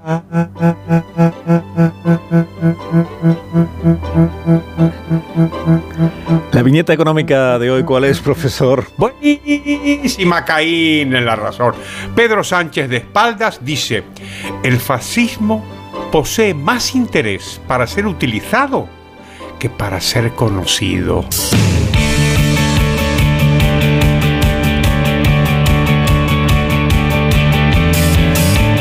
Opel saben lo que te conviene para tu trabajo, por eso hay un modelo Opel pensado para tu negocio. También saben que te interesa la actualidad deportiva, que nos traen la gama Opel y Félix José Casillas. Y a ver cómo queda el asunto, lo de Xavi con el Barça, porque el técnico azulgrana comparece este mediodía ante la prensa menos de tres días después de anunciar que va a dejar el club. Y mañana va a tener que sentarse en el banquillo ante el juez, que no es otro que la afición azulgrana. Mientras los futbolistas tirando de la sábana, comida y bebida en casa del polaco Lewandowski, para no destaparse ni ante el entrenador ni ante el presidente o el director deportivo, porque el aporte de Deco tienen ahora que cambiar de táctica. Ya no hay paraguas, hay que buscar un nuevo entrenador. Máxima emoción porque los rumores no paran de crecer. Desde el alemán Klopp, que es muy caro, pasando por el italiano de Cervi, que es más económico, y hablando de amnistía del portugués Mourinho. Habría que desblanquear a un icono blanco, pero que cuenta, y lo cuenta BC, con el apoyo del superagente Méndez, que conoce bien eso de las injerencias en parcelas directivas. Y mientras sigue la trama Negreira, cuenta la razón que el Real Madrid ha pedido al juez Joaquín Aguirre prolongar seis meses más la investigación de los pagos al que fuera vicepresidente de los árbitros porque se ha quedado corta. Considera el Real Madrid también la liga que está lejos de finalizar. Dice Javier Tebas en el mundo que el Barça intentó influir en los ascensos y descensos de los árbitros y eso ya es delito. Y no olvida Tebas la trama de la Superliga, es mentirosa y el fútbol caminaría hacia la catástrofe. Hay fútbol mañana y pasado, se recuperan los partidos pendientes de la jornada menguante por la Supercopa, Barça Osasuna, Atlético Rayo, el jueves el Real Madrid juega en Getafe, el equipo azulón que anoche ganó al Granada por 2-0. El Getafe que es el que más falta realiza seguido de cerca de la Real Sociedad y los que menos hacen el Real Madrid, el Atleti y el Barça. Por cierto, otro dato a la espera de los partidos de mañana, el Atlético de Madrid supera al Barça. Según un estudio entre los aficionados de cómo ven a los clubes, los rojiblancos superan en valoración al Barça. Sí, el líder es el Madrid, pero el que más crece es el Girona. Y recurre la prensa a otras medidas para sosegar la falta de fútbol. Un día sin partidos es alta tradición, así que todavía colea el asunto de la Fórmula 1 y el temor en Cataluña que se pierda el contrato del circuito de Montmeló con la competición y sosega que Ricky Rubio vuelva a entrenar con un equipo y lo va a hacer con el Barça. Seis minutos y serán las ocho, seis minutos y serán las siete en punto en Canarias. Ahora seguimos. Vale. Hay una fecha límite para cada proyecto, noches de insomnio para todos los jefes y un socio para cada desafío. Tu nuevo vehículo empresarial Opel. Descubre la gama de vehículos comerciales ligeros y turismos de Opel y escoge qué modelo se ajusta mejor a tu negocio. Nos vemos en tu concesionario Opel más cercano. Más en opel.es. El Madrid. Alsina. ¿Qué hora es? Son las 8 en punto, 7 en punto de la mañana en las Islas Canarias. Buenos días desde Onda Cero. Más de uno en Onda Cero.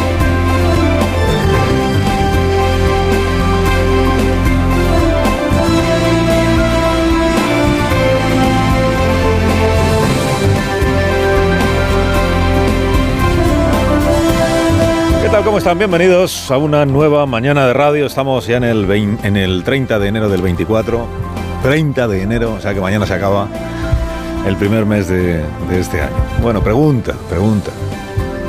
¿Al gobierno de España le parece bien que se investiguen las maniobras de Putin para desestabilizar nuestro país utilizando la cofradía Puigdemónica?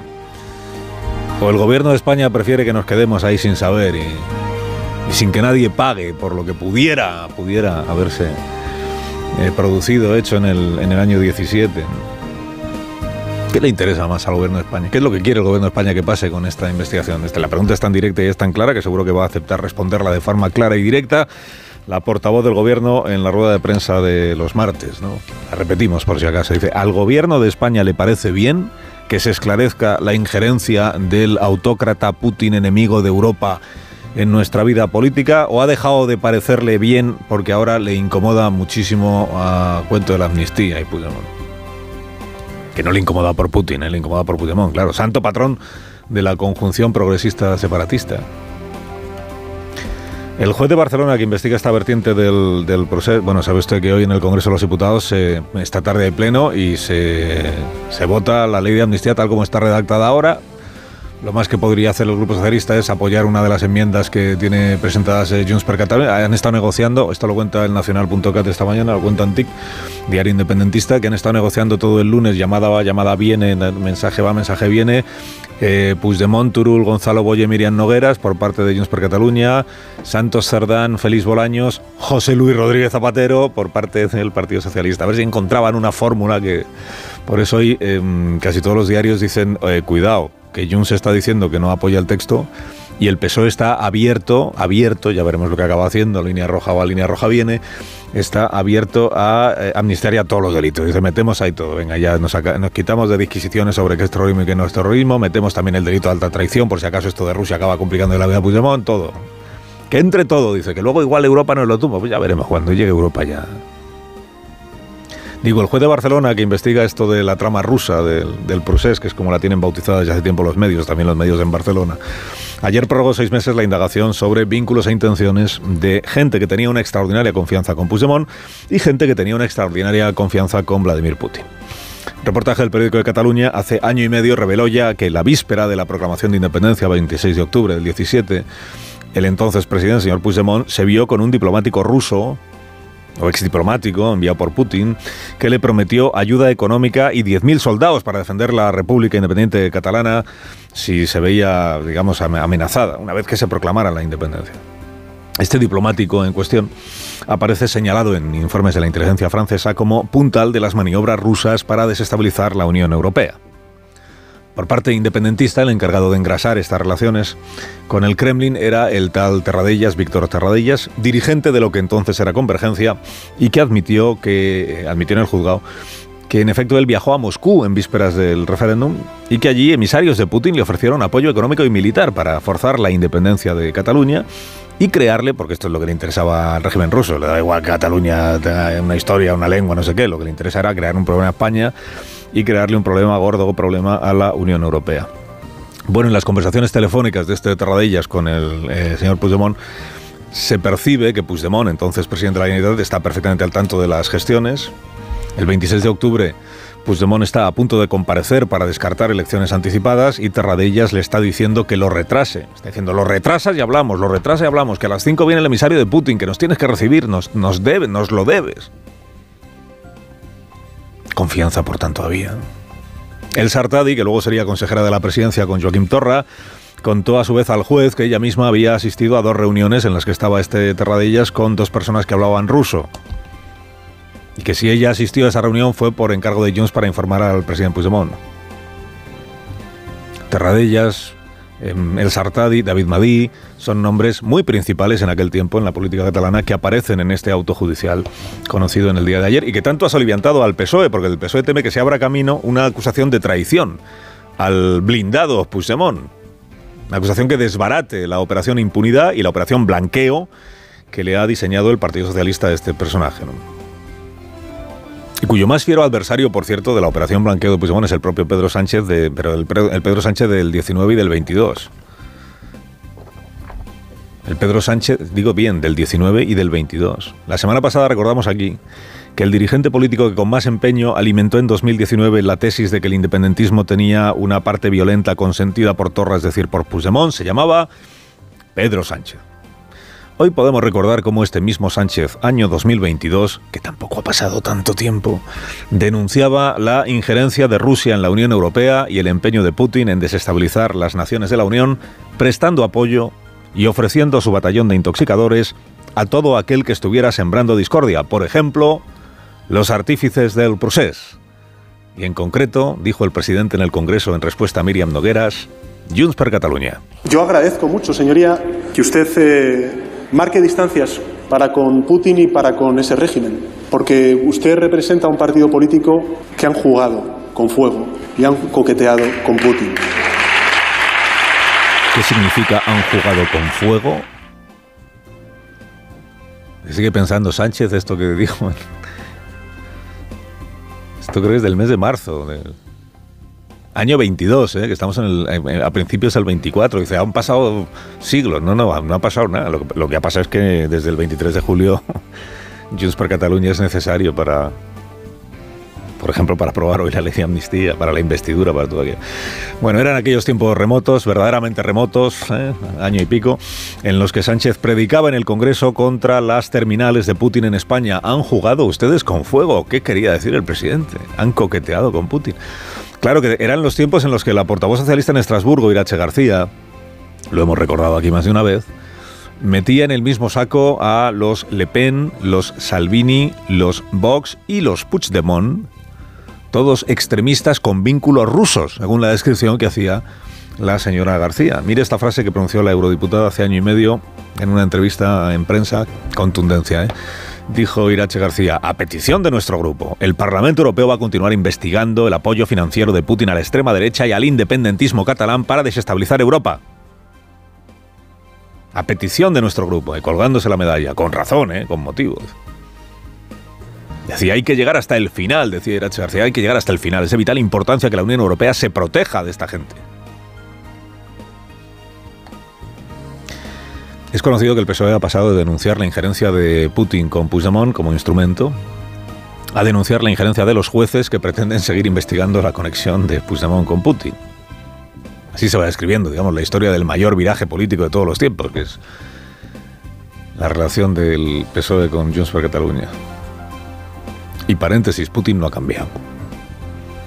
Putin es este señor al que el presidente Sánchez señala con razón como autoritario, invasor de Ucrania, violador de la legislación internacional. Es este señor de quien tiene dicho que hay que demostrarle que atentar contra el derecho nacional y la integridad territorial de otro país no puede quedar impune. Es el mismo señor del que se ha pasado años el presidente sugiriendo que amparó el movimiento independentista catalán para debilitar nuestra integridad territorial. Pero oye, si hay que amnistiar a Putin, se le amnistía también. De Perillos a la mar, que la concordia, el dique contra la ola reaccionaria, pues lo aguanta todo. Incluido el olvido de lo más reaccionario que viene sufriendo Europa desde hace años, que son las maniobras y las alianzas de Vladimir Putin. Pero es que ahora ya no toca hablar de estas cosas, ¿sabe usted? Es que denunciar la conexión de Junts per Catalunya con el régimen ruso era un ejercicio de responsabilidad hasta el mes de junio del año pasado. Y desde el mes de junio del año pasado, o sea, ya a partir de julio, 23 en concreto, denunciar esa conexión es hacer méritos para ingresar en la fachosfera. Fuentes socialistas hicieron saber ayer que están escandalizadas con la injerencia de estos jueces entrometidos que intentan aguar la amnistía lo reproducen hoy todos los periódicos y como viene entrecomillado, pues entiendo que es un entrecomillado de las fuentes socialistas. Dice que el Poder Judicial actúe al albur del legislativo es horrible e inadmisible. Extraña utilización de la expresión al albur, por cierto. Creo que quieren decir al rebufo del Poder Legislativo. Porque al albur es estar como en manos de, que no, si, si lo que están denunciando es lo contrario, ¿no? Que son los jueces los que intentan marcarle el camino al Poder Legislativo. Se comprende el estado de frustración que vive eh, parte del gobierno, el partido del gobierno, a 12 horas de otro pleno decisivo y teniendo otra vez a los de Puigdemont, a los de Junqueras apretando para hasta el último minuto para que sobrepasen la si es que queda alguna línea roja. Se entiende la frustración, el, el estado en el que está el partido del gobierno. Pero, a ver, tampoco debería sorprenderse tanto. Tampoco debería sorprenderse tanto porque cuando, cuando te has propuesto desde el legislativo en el que tienes mayoría gubernativa abortar las causas judiciales, las causas que policía judicial, fiscales, jueces llevan años trabajando, hombre, tampoco te podrá extrañar que haya a quien desde el Poder Judicial haga lo que esté en su mano para intentar impedir que ese trabajo sea abortado. ¿no? Porque este es el marco general el marco general es que hay un poder legislativo determinado a neutralizar las causas judiciales que están abiertas y hay jueces que instruyen causas que están determinados a mantenerlas vivas mientras puedan. Esta es la... Dice, puede ser un resumen un poco tosco y sin muchos matices, pero es que esto es lo que estamos presenciando. Desde la legislatura anterior, que fue cuando la mayoría gubernamental, liderada por el presidente, se propuso neutralizar los efectos de la sentencia del procés. ¿Cómo? Con los indultos. ¿Cómo? Con la reforma del Código Penal. ¿Cómo? Con la eliminación de la sedición el abaratamiento de la malversación. Neutralizar o vaciar de contenido la sentencia del Tribunal Supremo. En esta legislatura ya estamos en la siguiente fase, que es abortar todas las causas judiciales con una amnistía. El Poder Legislativo el bloque gubernamental se reivindica como legítimo para hacer todo eso, porque es el legítimo para cambiar leyes y para aprobar una amnistía, cierto es. Y el Poder Judicial o algunos jueces se reivindican como legítimos para continuar con la instrucción de sus causas mientras la legislación no cambie. Y también es así. Tal como el gobierno proclama que todos los pasos que está dando, por controvertidos que puedan ser política o jurídicamente, están dentro del marco legal, pues los jueces de instrucción sostienen que sus autos, los pasos que van dando en esos autos, están dentro del marco legal. Bueno, el tiempo dirá. El tiempo dirá si la amnistía es tan impecablemente constitucional o inmaculada como sostienen sus promotores. Y el tiempo y las instancias judiciales superiores dirán, como dicen siempre, si los jueces que instruyen las causas están tomando decisiones fundadas o están forzando la interpretación de los indicios de que disponen para cargarle a Puigdemont delitos que no son suyos. Carlos Alsina en Onda Cero.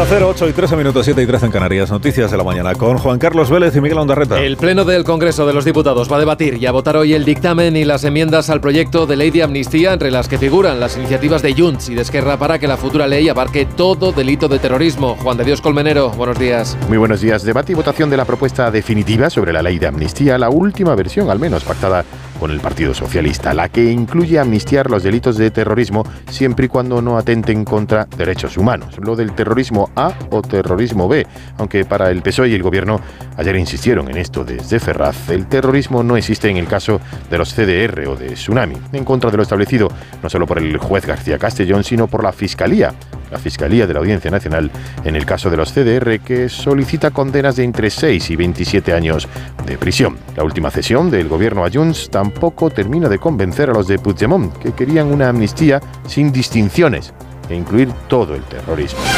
La eurodiputada letona Tayana Danoka, aliada del independentismo catalán, ha sido acusada de trabajar como espía para el Kremlin tras la publicación de unos correos que envió a dos agentes de la inteligencia rusa y cuya autoría ha reconocido. Lo publica hoy el español. Danoka visitó Cataluña en varias ocasiones, antes, durante y después del referéndum ilegal del 1 de octubre al que asistió invitada por Raúl Romeva, el eurodiputada no adscrita desde 2022 cuando su partido fue expulsado del grupo de los verdes por defender la invasión rusa de Ucrania y su relación con Cataluña no termina con el referéndum porque llegó a reunirse con Junqueras y Forn en la cárcel de Extremera acompañada de otros dipu- eurodiputados independentistas. El año pasado firmó junto a Puigdemont un informe crítico respecto del apoyo de la Unión Europea a las lenguas regionales y minoritarias. De Vox pierde el control del partido en Baleares, anuncia que va a suspender de militancia a los cinco diputados rebeldes que han expulsado del grupo parlamentario a la presidenta regional del partido y al presidente del Parlamento Autonómico. Tercero Mallorca, María Cortés. El todavía presidente del Parlamento, Gabriel Lesen, que junto a la presidenta de Vox en Baleares, Patricia de las Heras, pasarán ahora a tener la condición de diputados no adscritos, insiste en que le han echado por seguir las directrices de Santiago Abascal. Me echan por seguir las, las directrices de la Dirección Nacional. Yo he intentado calmar los ánimos, eh, conciliar, eh, pero ha sido imposible. La presidenta del Gobierno, Marga Proens, insiste que esta crisis interna abierta en Vox afecta al Parlamento, pero no al Ejecutivo Autonómico. Lo cierto es que va a necesitar el apoyo de los cinco diputados díscolos del partido de Abascal para poder sacar adelante las leyes del PP. La secretaria general de Podemos, Yone Belarra, ha propuesto a Pablo Fernández como secretario de organización en sustitución de Lili Bertringe, que dimitió el viernes de todos sus cargos y entregó su acta de diputada. Fernández, que es portavoz del partido y procurador de las Cortes de Castilla y León, será ratificado previsiblemente el lunes como nuevo número 3 de Podemos. Ayer dijo que aunque hayan perdido un diputado, porque al entregar el acta a Bertringe lo gana de vuelta a sumar, Podemos sigue siendo igual de decisivo. Yo creo que la posición eh, de Podemos en el Parlamento se mantiene igual. Seguimos siendo una formación política decisiva en el Parlamento y los cuatro diputados y diputadas de, de Podemos continúan siendo absolutamente esenciales y, y fundamentales en el, en el Parlamento.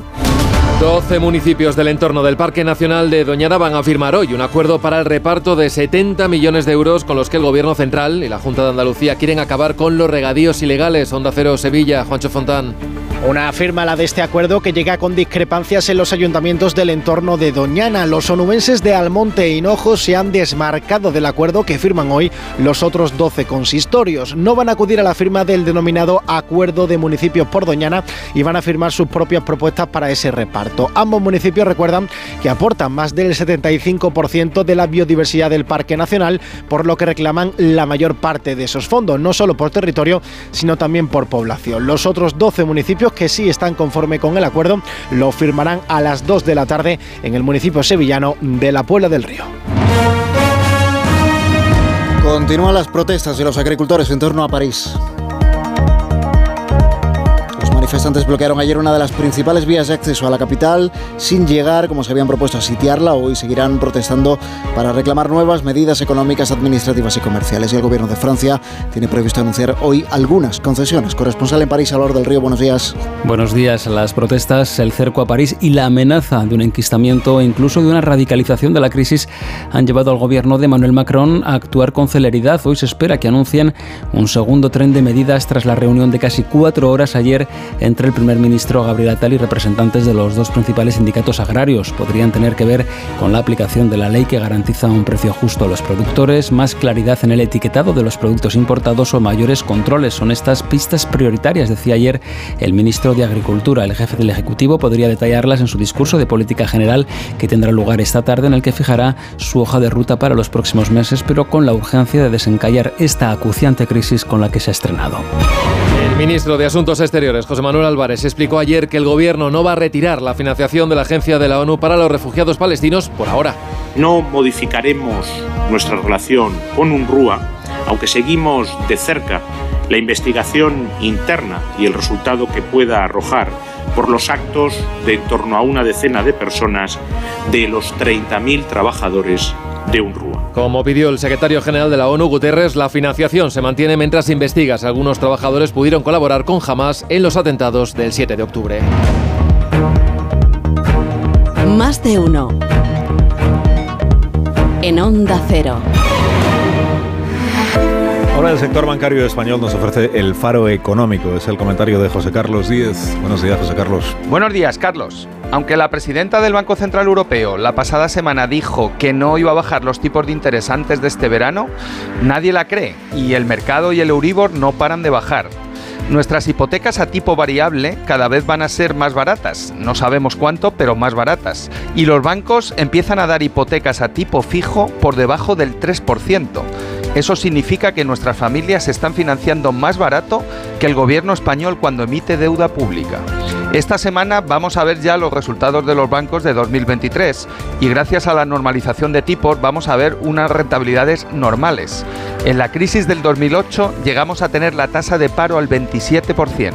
Carlos, En esa crisis aprendimos que para tener una economía sana y una baja tasa de paro hace falta tener un sistema bancario sano y rentable. 8 y 20, 7 y 20 en Canarias, es Onda Cero.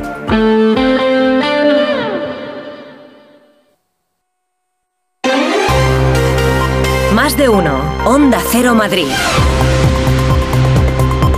Oscar Plaza. Buenos días, la presidenta regional Isabel Díaz Ayuso va a visitar hoy el Hospital Puerta de Hierro de Majadahonda para conocer los nuevos equipamientos de los que dispone este centro público. La visita va a tener lugar a las once y media de la mañana. Después, a la una de la tarde, Ayuso va a tomar parte en la Asamblea de Madrid en el acto de recuerdo del Holocausto que organiza en la Cámara madrileña Pachi Linaza la Comunidad Judía de Madrid. Un año más, el atrio de la Asamblea de Madrid recibirá a la comunidad judía. Solemne acto con encendido de velas en recuerdo a los fallecidos por la persecución nazi y lectura del gran rabino de España de la oración Señor Misericordioso. Participarán en las lecturas los alumnos del Centro de Estudios Iben Gavirol del Colegio Estrella Toledano de Alcobendas. Posteriormente ofrecerá su testimonio Zelda Sosnowski, superviviente del Holocausto, antes de que cierren el acto las autoridades. Díaz Ayuso, que hace unos días visitó Polonia y el campo de concentración de Auschwitz, visita tras la cual anunció la creación del Museo Hispano-Judío en la calle Castelló, de la embajadora de Israel en España y de la presidenta de la Comunidad Judía de Madrid. 8 y 21 minutos toca repasar ahora la situación del tráfico. Alquiler Seguro, la empresa que te garantiza el cobro puntual de la renta siempre. Te ofrece la información del tráfico. Vamos a ver qué panorama tenemos a esta hora en las carreteras. DGT, Jaime Orejón, buenos días. Muy buenos días. A esta hora pendientes de un accidente que está complicando el acceso a Madrid por la 2 a su paso por San Fernando. Al margen de este accidente destacamos complicaciones ya en los accesos a esta hora, a primera hora de la mañana. La 1 en San Sebastián de los Reyes, la A3 en Rivas, A4 Valdemoro, Pinto, A5 Móstoles, A6 desde Las Rozas hasta Aravaca y M607 en Tres Cantos. De la ronda de circunvalación de la M40 destacamos los tramos de Vallecas, Vicálvaro y Coslada, todo en dirección a la 2 y Pozuelo y también Carabanchel y Barrio de la Fortuna en dirección a la 5, aunque hasta ahora lo más complicado la M50 en los tramos de Boadilla del Monte, Alcorcón y Campamento en sentido a la 6. La avería del coche, la universidad de Ana. No sé cómo voy a llegar a fin de mes. Tranquilo. Si alquilas tu piso con alquiler seguro, puedes solicitar el adelanto de hasta tres años de renta para hacer frente a imprevistos económicos o nuevos proyectos. Infórmate en alquilerseguro.es o en el 910-775-775. Alquiler Seguro, la revolución del alquiler. Seguimos en la primavera anticipada, pero hoy bajan ligeramente las temperaturas. Toyota Kuruma nos ofrece el tiempo. Pequeño descenso de los termómetros hoy en Madrid en un martes que va a ser de cielos despejados o poco nubosos. Aún así alcanzaremos los 15 grados por la tarde en la capital donde estamos ahora mismo a 7. Cuando te dejas llevar porque desaparecen tus preocupaciones. Cuando puedes hacer lo que quieras porque del resto ya se ocupan los demás.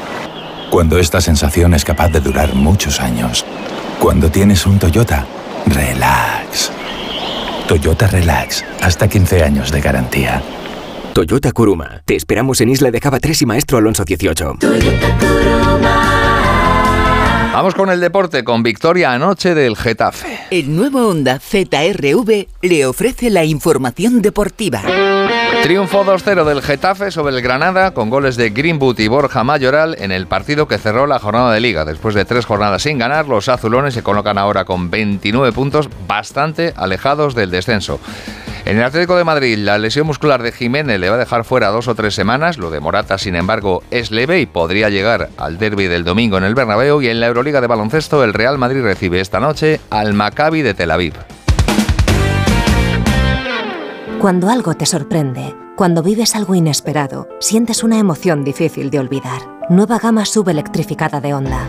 Escoge un híbrido autorrecargable, enchufable o 100% eléctrico completamente equipado de serie y siente una experiencia de conducción deportiva que te sorprenderá. Pide ahora tu prueba en la red de concesionarios Honda de Madrid o en pruebatuhonda.com. Son las 8 y 25.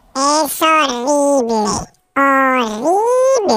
¿No te gusta el precio de la luz? No la pagues más. Pásate al autoconsumo. Digamos basta. Ahora es el momento. Con los precios actuales ya no hace falta ser ecologista. Economistas, bienvenidos. Por fin hay otra luz. Factor energía. ¿Lo veis? Hola, ¿sabías que en Vallesol también puedes venir para recuperarte de una operación? Sí. Y además de nuestras estancias permanentes, también puedes probar una estancia temporal. Ven a conocernos. Contamos con plazas concertadas con la Comunidad de Madrid. Infórmate en el 924 24 25 o en vallesol.es. Vallesol, la residencia que te mereces. Colaboran con Decorman, Closman Cierres Metálicos, Insonoplac, PVC3 Comerlin, Claudio Pintores y Contenedores Parque 91 609 3370 o decorman.es. ¿Quieres que tus hijos dominen las matemáticas? Smartic es tu solución. El método online divertido y eficaz para que tus hijos dominen las matemáticas con solo 15 minutos al día. Smartick, 15 minutos y listo. Entra en smartick.com y pruébalo gratis. ¡Chollísimo! Vas a alucinar con mi fórmula para ahorrar. Porque llega a Ahorra Más el genio del ahorro y la fórmula del chollo. ¡Chollísimo! Hay que estar muy loco para no aprovechar estas ofertas. Como el bacalao noruego fresco por medios o enteros por 7 euros con 99 el kilo. ¡Corre que se te escapan! ¡Soy un genio! Ya puedes conocer el precio máximo de tu trayecto con la garantía de Radioteléfono Taxi. Llámanos al 91 547 8200 o descarga Pide Taxi. Más información en rttm.es. El alcalde de la capital, José Luis Martínez Almeida, va a defender hoy en Bruselas la candidatura de Madrid como sede de la nueva Autoridad Europea de Lucha contra el Blanqueo de Capitales y la Financiación del Terrorismo. A las 5 de la tarde Almeida va a explicar esa candidatura de Madrid acompañado del ministro de Economía, Carlos Cuerpo, y de la consejera de Economía, Hacienda y Empleo de la Comunidad de Madrid, de Rocío Albert. La capital madrileña compite con otras ocho ciudades europeas: Roma, Viena, Vilna, Riga, Dublín, Frankfurt, París y Bruselas. En una fecha posterior, que aún está por concretar, la sede de la agencia se va a determinar mediante votación conjunta del Parlamento Europeo y del Consejo. Por otra parte, ya hay luz verde para la, reforma integral del edificio de la calle Toledo que sufrió una explosión hace ahora tres años. El delegado de urbanismo del Ayuntamiento de la capital, Borja Caravante, ha explicado los pasos a seguir tras la aprobación ayer en el Pleno del Ayuntamiento del plan especial para este edificio que pertenece a la parroquia de la Virgen de la Paloma que ese incremento de la edificabilidad, que es en torno a un 20%, se haga por la parte trasera y que no se incrementen las alturas. Y una vez aprobado definitivamente por el Pleno Municipal, la iniciativa corresponde también en este caso a la Paloma, a la iglesia propia Iglesia de la Paloma, que ya tendrá que solicitar las licencias de obra para poder ejecutar esa ampliación. Acaban de dar las 8 y 28 minutos. No vienen a tu casa porque tengas televisión de pago. Sabes que es por el suelo radiante Politerm, que la mantiene siempre a la temperatura perfecta, cálida en invierno, fresca en verano, reduciendo el consumo hasta en un 70%. Instalar Politerm es una idea radiante, con 40 años de experiencia. Infórmate en la mejor calefacción.es. Clínica Oliver y Alcázar. Especialistas en implantes para pacientes con muy poco hueso. Cirugía mínimamente invasiva con prótesis definitiva en un mes como máximo. Diagnóstico gratuito y financiación. Consulte su caso en el 91 564 6686 o a través de la página web oliverialcázar.com. Más de 30 años de experiencia. Es que me encanta, silencioso, me lleva a todas partes sin restricciones y a la larga sale mejor. Esto no lo pillo. ¿Me hablas de tu chico o de tu coche? Lo eléctrico tiene su punto. Y además, el de carga está incluido. Descubre la gama eléctrica Citroën con entrega inmediata desde 22.900 euros. Citroën. Condiciones en citroen.es. Grupo Amarauto, Avenida Valdelaparra 37, Alcobendas, Madrid. Iberdeco Humedades. Limpiar, pintar, ocultar son soluciones ineficaces contra las humedades. Necesitas eliminar para siempre el problema. Iberdeco Humedades te proporciona un diagnóstico gratuito con el tratamiento antihumedad definitivo hasta con 30 años de garantía. Solicítalo en Iberdeco Humedades. Iberdecohumedades.es. En las tiendas Omnium estamos de rebajas hasta el 60%. Flex, Tempur, Bultex, Picolín, los mejores colchones a los mejores precios. 15 tiendas Omnium en Madrid. Encuentra la tuya en la tienda. Esto es Onda Cero, siguen en más de uno, con Alsina.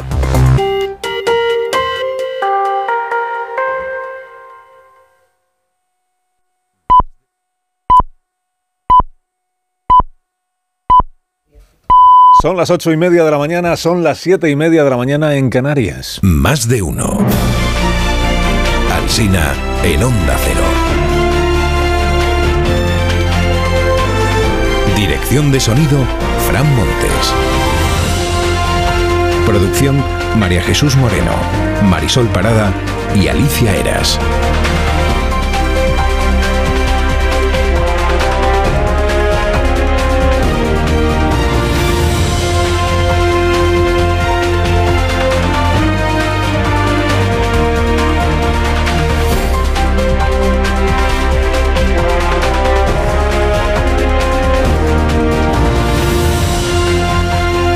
Acabando el mes, se nos está acabando el mes, mira que lo venimos avisando.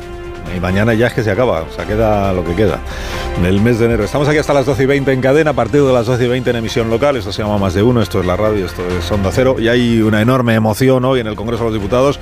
Hay emoción. Junts ha dicho que no descarta votar en contra de la amnistía, porque se le queda corta la amnistía tal como está presentada. ¿no? Hay una gran emoción porque el PSOE negocia. El PSOE negocia amnistiarlo todo. Delito de traición a la patria incluido a cambio de que Junts le garantice estabilidad. Son varios los diarios que apuntan hoy esta posibilidad, ¿no? La negociación existe. Hasta última hora. Así que hay que entender que cuando la portavoz socialista, la señora Peña, ayer dijo esto. No hay ningún cambio al respecto. Se refería no a que no vaya a cambiar la ley de amnistía, sino que no hay ningún cambio eh, respecto de la manera de proceder del Partido Socialista, ¿no? Ahora que si línea roja, ahora que si le quitamos la línea roja, que si hay delitos que no se pueden amnistiar, que si ahora los amnistiamos todos, en fin, veremos cómo queda. Eh, Las apuestas dicen que la amnistía se aprueba hoy seguro en el Congreso de los Diputados, ¿no? Falta saber si se animarán a corear el sí se puede, sí se puede los de Esquerra Republicana, que prepara una puesta en escena pues propia del acontecimiento. Estará allí el señor Junqueras, que regresa al Congreso de los Diputados en el que fue diputado un ratito el señor Junqueras hace tiempo. Regresa para dejarse ver y para celebrar la aprobación de la ley de amnistía esta tarde. ¿no? Oye, ya que el presidente Sánchez ha anunciado su deseo de verse tanto con Junqueras como con Puigdemont, pues hoy tiene la ocasión ya de hacerse la foto con el primero de ellos, con el líder de Esquerra Republicana de Cataluña. La foto, un agraciado por la impunidad y un agraciado con la investidura de tú a tú. Si no se la hace hoy es que no quiere hacérsela. Bueno, del juez Aguirre, nueva estrella de los periódicos. El juez Aguirre, que es el juez de Barcelona, que lleva lo de la trama rusa del Prusés y otros casos, ¿eh? Otros casos. Por ejemplo, el del Barça también lo lleva. El del juez Aguirre dice el diario El País que añade incertidumbre a la amnistía. La vanguardia que compromete el perdón de Puigdemont por las conexiones rusas, que igual son las conexiones rusas las que comprometen a Puigdemont ¿eh? y no el juez. El Mundo y el Español dan detalles de estas conexiones. A la luz del auto difundido en el día de ayer, 16 implicados en las reuniones con emisarios rusos en los días previos a la declaración de independencia, dice El Mundo. El español dice citas en Moscú para desestabilizar la Unión Europea. Lo resume en una tribuna hoy Nicolás de Pedro. Dice, ante las dudas que pudiera albergar Puigdemont, hablamos del mes de octubre del año 17, Rusia le estaba animando con un mensaje a que proclamara la independencia con un mensaje privado de un país miembro del Consejo de Seguridad de Naciones Unidas. Si Puigdemont dudaba de si lanzarse o no a la piscina, el emisario de Putin le estaba asegurando que ellos pondrían el agua a la piscina para que se pudiera lanzar sin problemas. Tú declara la independencia y nosotros te apoyamos económicamente y con los 10.000 soldados, aquellos que se publicó también en su día. 10.000 soldados, pues hay que defender Cataluña. El diario independentista del Nacional.cat eh, trae una tribuna de su director, de Antic, que opina que unos rusos siempre aportan una imagen de espías muy necesaria para cualquier relato ficticio. Entiende él que es lo que están haciendo algunos jueces, relatos ficticios. Revela en su columna Antic que ayer estuvieron negociando sobre cómo acaba lo de hoy estuvieron negociando Puigdemont, Turul, Nogueras y Gonzalo Boye por parte de Junts per Cataluña y Félix Bolaños, Santos Tardán y José Luis Rodríguez Zapatero por parte del Partido Socialista. Dice, ninguno era capaz de encontrar la piedra filosofal que satisficiera a ambas partes. La en la redacción de la, de la cosa. Ambas partes porque la amnistía siempre ha sido cosa de dos, de Puigdemont y de Sánchez. Y, ahí siguen. Bueno, con notable sentido de la oportunidad, por cierto, se ha anunciado el programa del Festival de Novela Negra de Barcelona y leo en la prensa este título. Dice, Barcelona se llena de espías. Aclaremos que no todos son rusos. La vicepresidenta Rivera dijo hace unas semanas que García Castellón tenía una querencia por sincronizar sus autos con momentos políticos sensibles. Se armó un escándalo. El PSOE dijo ayer fuera de micrófono que los jueces se meten donde no les llaman y ha sido asumido pues con naturalidad. Porque a todo se va acostumbrando el país. Lo dice una vicepresidenta, gran escándalo. Lo dice el PSOE. Es la apertura hoy del ABC del país y de la vanguardia. El PSOE ve injerencias, el PSOE ataca a los jueces, el PSOE les acusa de querer laminar la amnistía. Dices, pero si la portavoz Esther Peña dijo que respetan las decisiones judiciales. Ya, pero eso fue lo que dijo de viva voz. Luego alguien dijo en nombre del PSOE Fuentes Socialistas a los medios otra cosa. Es lo de la transparencia, es usted. Dado que todos los diarios publican el mismo entrecomillado palabra por palabra, entiendo que fue un texto lo que difundieron las fuentes socialistas. Igual un WhatsApp o algo así, ¿no? Que yo quiero saber quién lo ha escrito, John. No solo por el aroma pseudocientífico que destila esta frase que dice, los tiempos de la judicatura están empíricamente alineados con los de la política. Empíricamente. Sino por este uso de la expresión al albur. Dice, el Poder Judicial actúa al albur del legislativo. Hombre, al albur significa que está en manos de lo que el legislativo vaya haciendo y entiendo que lo que está anunciando el PSOE es justo lo contrario, ¿no? Que pretende el Poder Judicial decirle, marcarle el camino al legislativo. Bueno, se utiliza semánticas. La pretensión de influir en la ley le parece al PSOE horrible. Esta es la palabra elegida, horrible por el horror que genera. Opiniones sobre esta cuestión. Editorial de ABC dice el Partido Socialista avanza en su deriva iliberal y vuelve a señalar a jueces y a la prensa no afín para intentar deslegitimar cualquier contrapeso al poder político de Sánchez. Escribe Cuartango. Al parecer, salir a la calle o criticar al presidente equivale a ser un golpista. Sánchez navega sin rumbo, dice, con el único objetivo de que la nave no se hunda. Editorial del Mundo. Las instituciones europeas no deberían permitir que un Estado pueda imponer el borrado de los delitos de un político vinculado a una potencia extranjera para desestabilizar la Unión Europea. Editorial del Español. El proceso iba contra la Unión Europea y la amnistía también. Pablo Pombo en el Confidencial evoca la novela de Balzac, La piel de Zapa. Dice, Sánchez decidió vestirse con la piel de Puigdemont sin valorar que tomaba una elección irremediable. Optó por abrocharse el pellejo del delincuente a su cuerpo y obtuvo la deseada investidura. Pero en ese mismo instante la piel se le estrechó alrededor y cada vez que entre en el Parlamento saldrá más apretado, apreteo, apretado. En La Razón, portada y ocho páginas para Alfonso Rueda, presidente de la Junta de Galicia, que ayer estuvo en el periódico Maruenda conferenciando. Título de la portada. Eh, Rueda promete matrícula de universidad gratis y ayuda para extraescolares. ¿Y este pronóstico que hizo? Vox no obtendrá ningún escaño. Hay noticias de Vox en los diarios, de la descomposición de Vox en Baleares. La Dirección Nacional ha echado a cinco de sus siete diputados autonómicos. Perdón, diputados no, sujetos. La expulsión cautelar inmediata de estos cinco sujetos. Sujetos, que es como los llama ahora Ignacio Garriga. Diario Última Hora. Vox se rompe. Diario de Mallorca. Vox salta por los aires. Diario de Ibiza. La rebelión rompe Vox. Más follones internos. En Junts per Catalunya se han deshecho de la diputada autonómica Casol que denunció acoso machista. Yo no te creo, compañera. Por 29 a 8 ha sido expulsada. Ahora formará parte del grupo de los no escritos. Dice el periódico de Cataluña. Tensa ejecutiva de Junts. Situación límite. Ahí Podemos. No se me olvide Podemos. Que se ha quedado de cinco diputados en cuatro. Pero dice que sigue como estaba porque es decisivo. De mengua en mengua hasta la victoria final. Y leo en la vanguardia y termino que la alcaldesa de Ripoll, independentista de extrema derecha, publicó un tuit en el que dice, he cursado instancia solicitando que toda la carne servida en comedores escolares proceda de animales sacrificados con sedación, fuera los menús halal en las escuelas públicas. Lo sorprendente, dice este periódico, es que ninguna de las escuelas públicas de Ripoll sirve en sus comedores menús halal.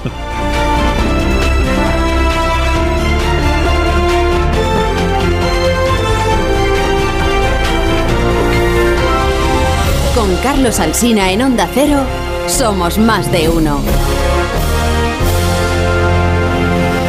Sí, sirven, son patatas, patatas. Las patatas que nos gustan en este programa son las patatas hijolusa, que nos ofrece todas las variedades seleccionadas para disfrutar de un alimento de calidad todo el año. Patatas hijolusa. A ver esa foto, decir patata. ¡Hijolusa! En el supermercado, dale la vuelta al envase y encuentra nuestra marca para garantizarte una gran calidad en tu mesa. Patatas Hijolusa. Amamos las patatas. Empresa colaboradora del Plan 2030 de apoyo al deporte de base.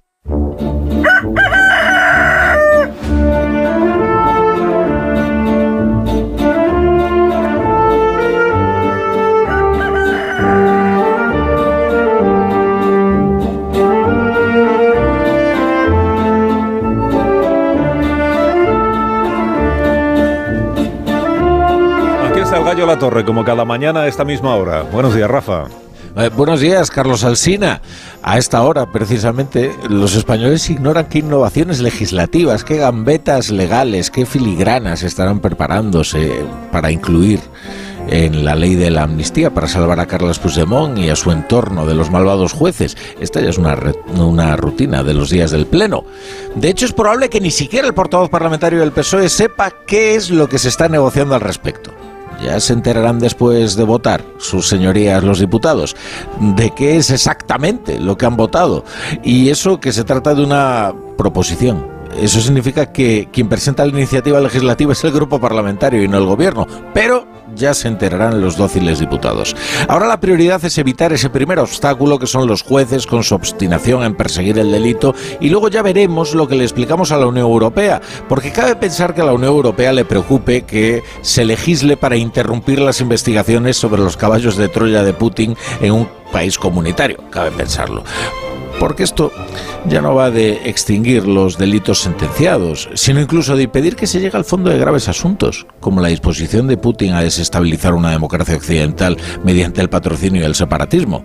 Porque, ah, claro, todos estos que denuncian una conspiración de columnistas fachas para derrocar al gobierno consideran que la guerra híbrida del Kremlin es cosa de paranoicos y en cualquier caso nada grave. Concluye la torre, concluye. Pues concluyo, concluyo que la portavoz socialista dice que no habrá cambios en la ley, que es la garantía de que habrá cambios. Así que permanezcan atentos. Te deseamos un día estupendo, Rafa. Al menos yo te lo deseo. Eh, un día estupendo y muchas gracias por madrugar con nosotros. Es mi trabajo. Ahora, la noticia sostenible del día de la mano de Iberdrola. Iberdrola, por ti, por el planeta. El turismo de sol y playa es un pilar de la economía española, pero el cambio climático amenaza su futuro. La subida del nivel del mar, la erosión costera y las temperaturas extremas están poniendo en peligro las playas españolas, que son un atractivo turístico esencial. En este contexto, en Calamilló, una bahía balear de gran importancia turística, está llevándose a cabo un proyecto que consiste en adaptar la costa al cambio climático y mitigar los efectos de la subida del nivel del mar, la erosión costera y las temperaturas extremas. Las medidas que se están estudiando incluyen la renaturalización de las dunas, la eliminación de diques y el replanteamiento de la primera línea de costa. Otras iniciativas similares se están desarrollando en Canarias y Tarragona. Las empresas hoteleras están implementando medidas para reducir su consumo de energía y agua y los destinos turísticos están desarrollando planes para proteger las playas y la biodiversidad. El cambio climático es un trabajo de todos. El Pacto Verde Europeo insiste, el transporte debe reducir de manera drástica sus niveles de contaminación. En Iberdrola somos líderes en la transición a la movilidad eléctrica, con más de 45.000 puntos de recarga instalados en nuestro país. Únete a las energías limpias de la mano de un líder mundial. Iberdrola, por ti, por el planeta. Empresa colaboradora con el programa Universo Mujer.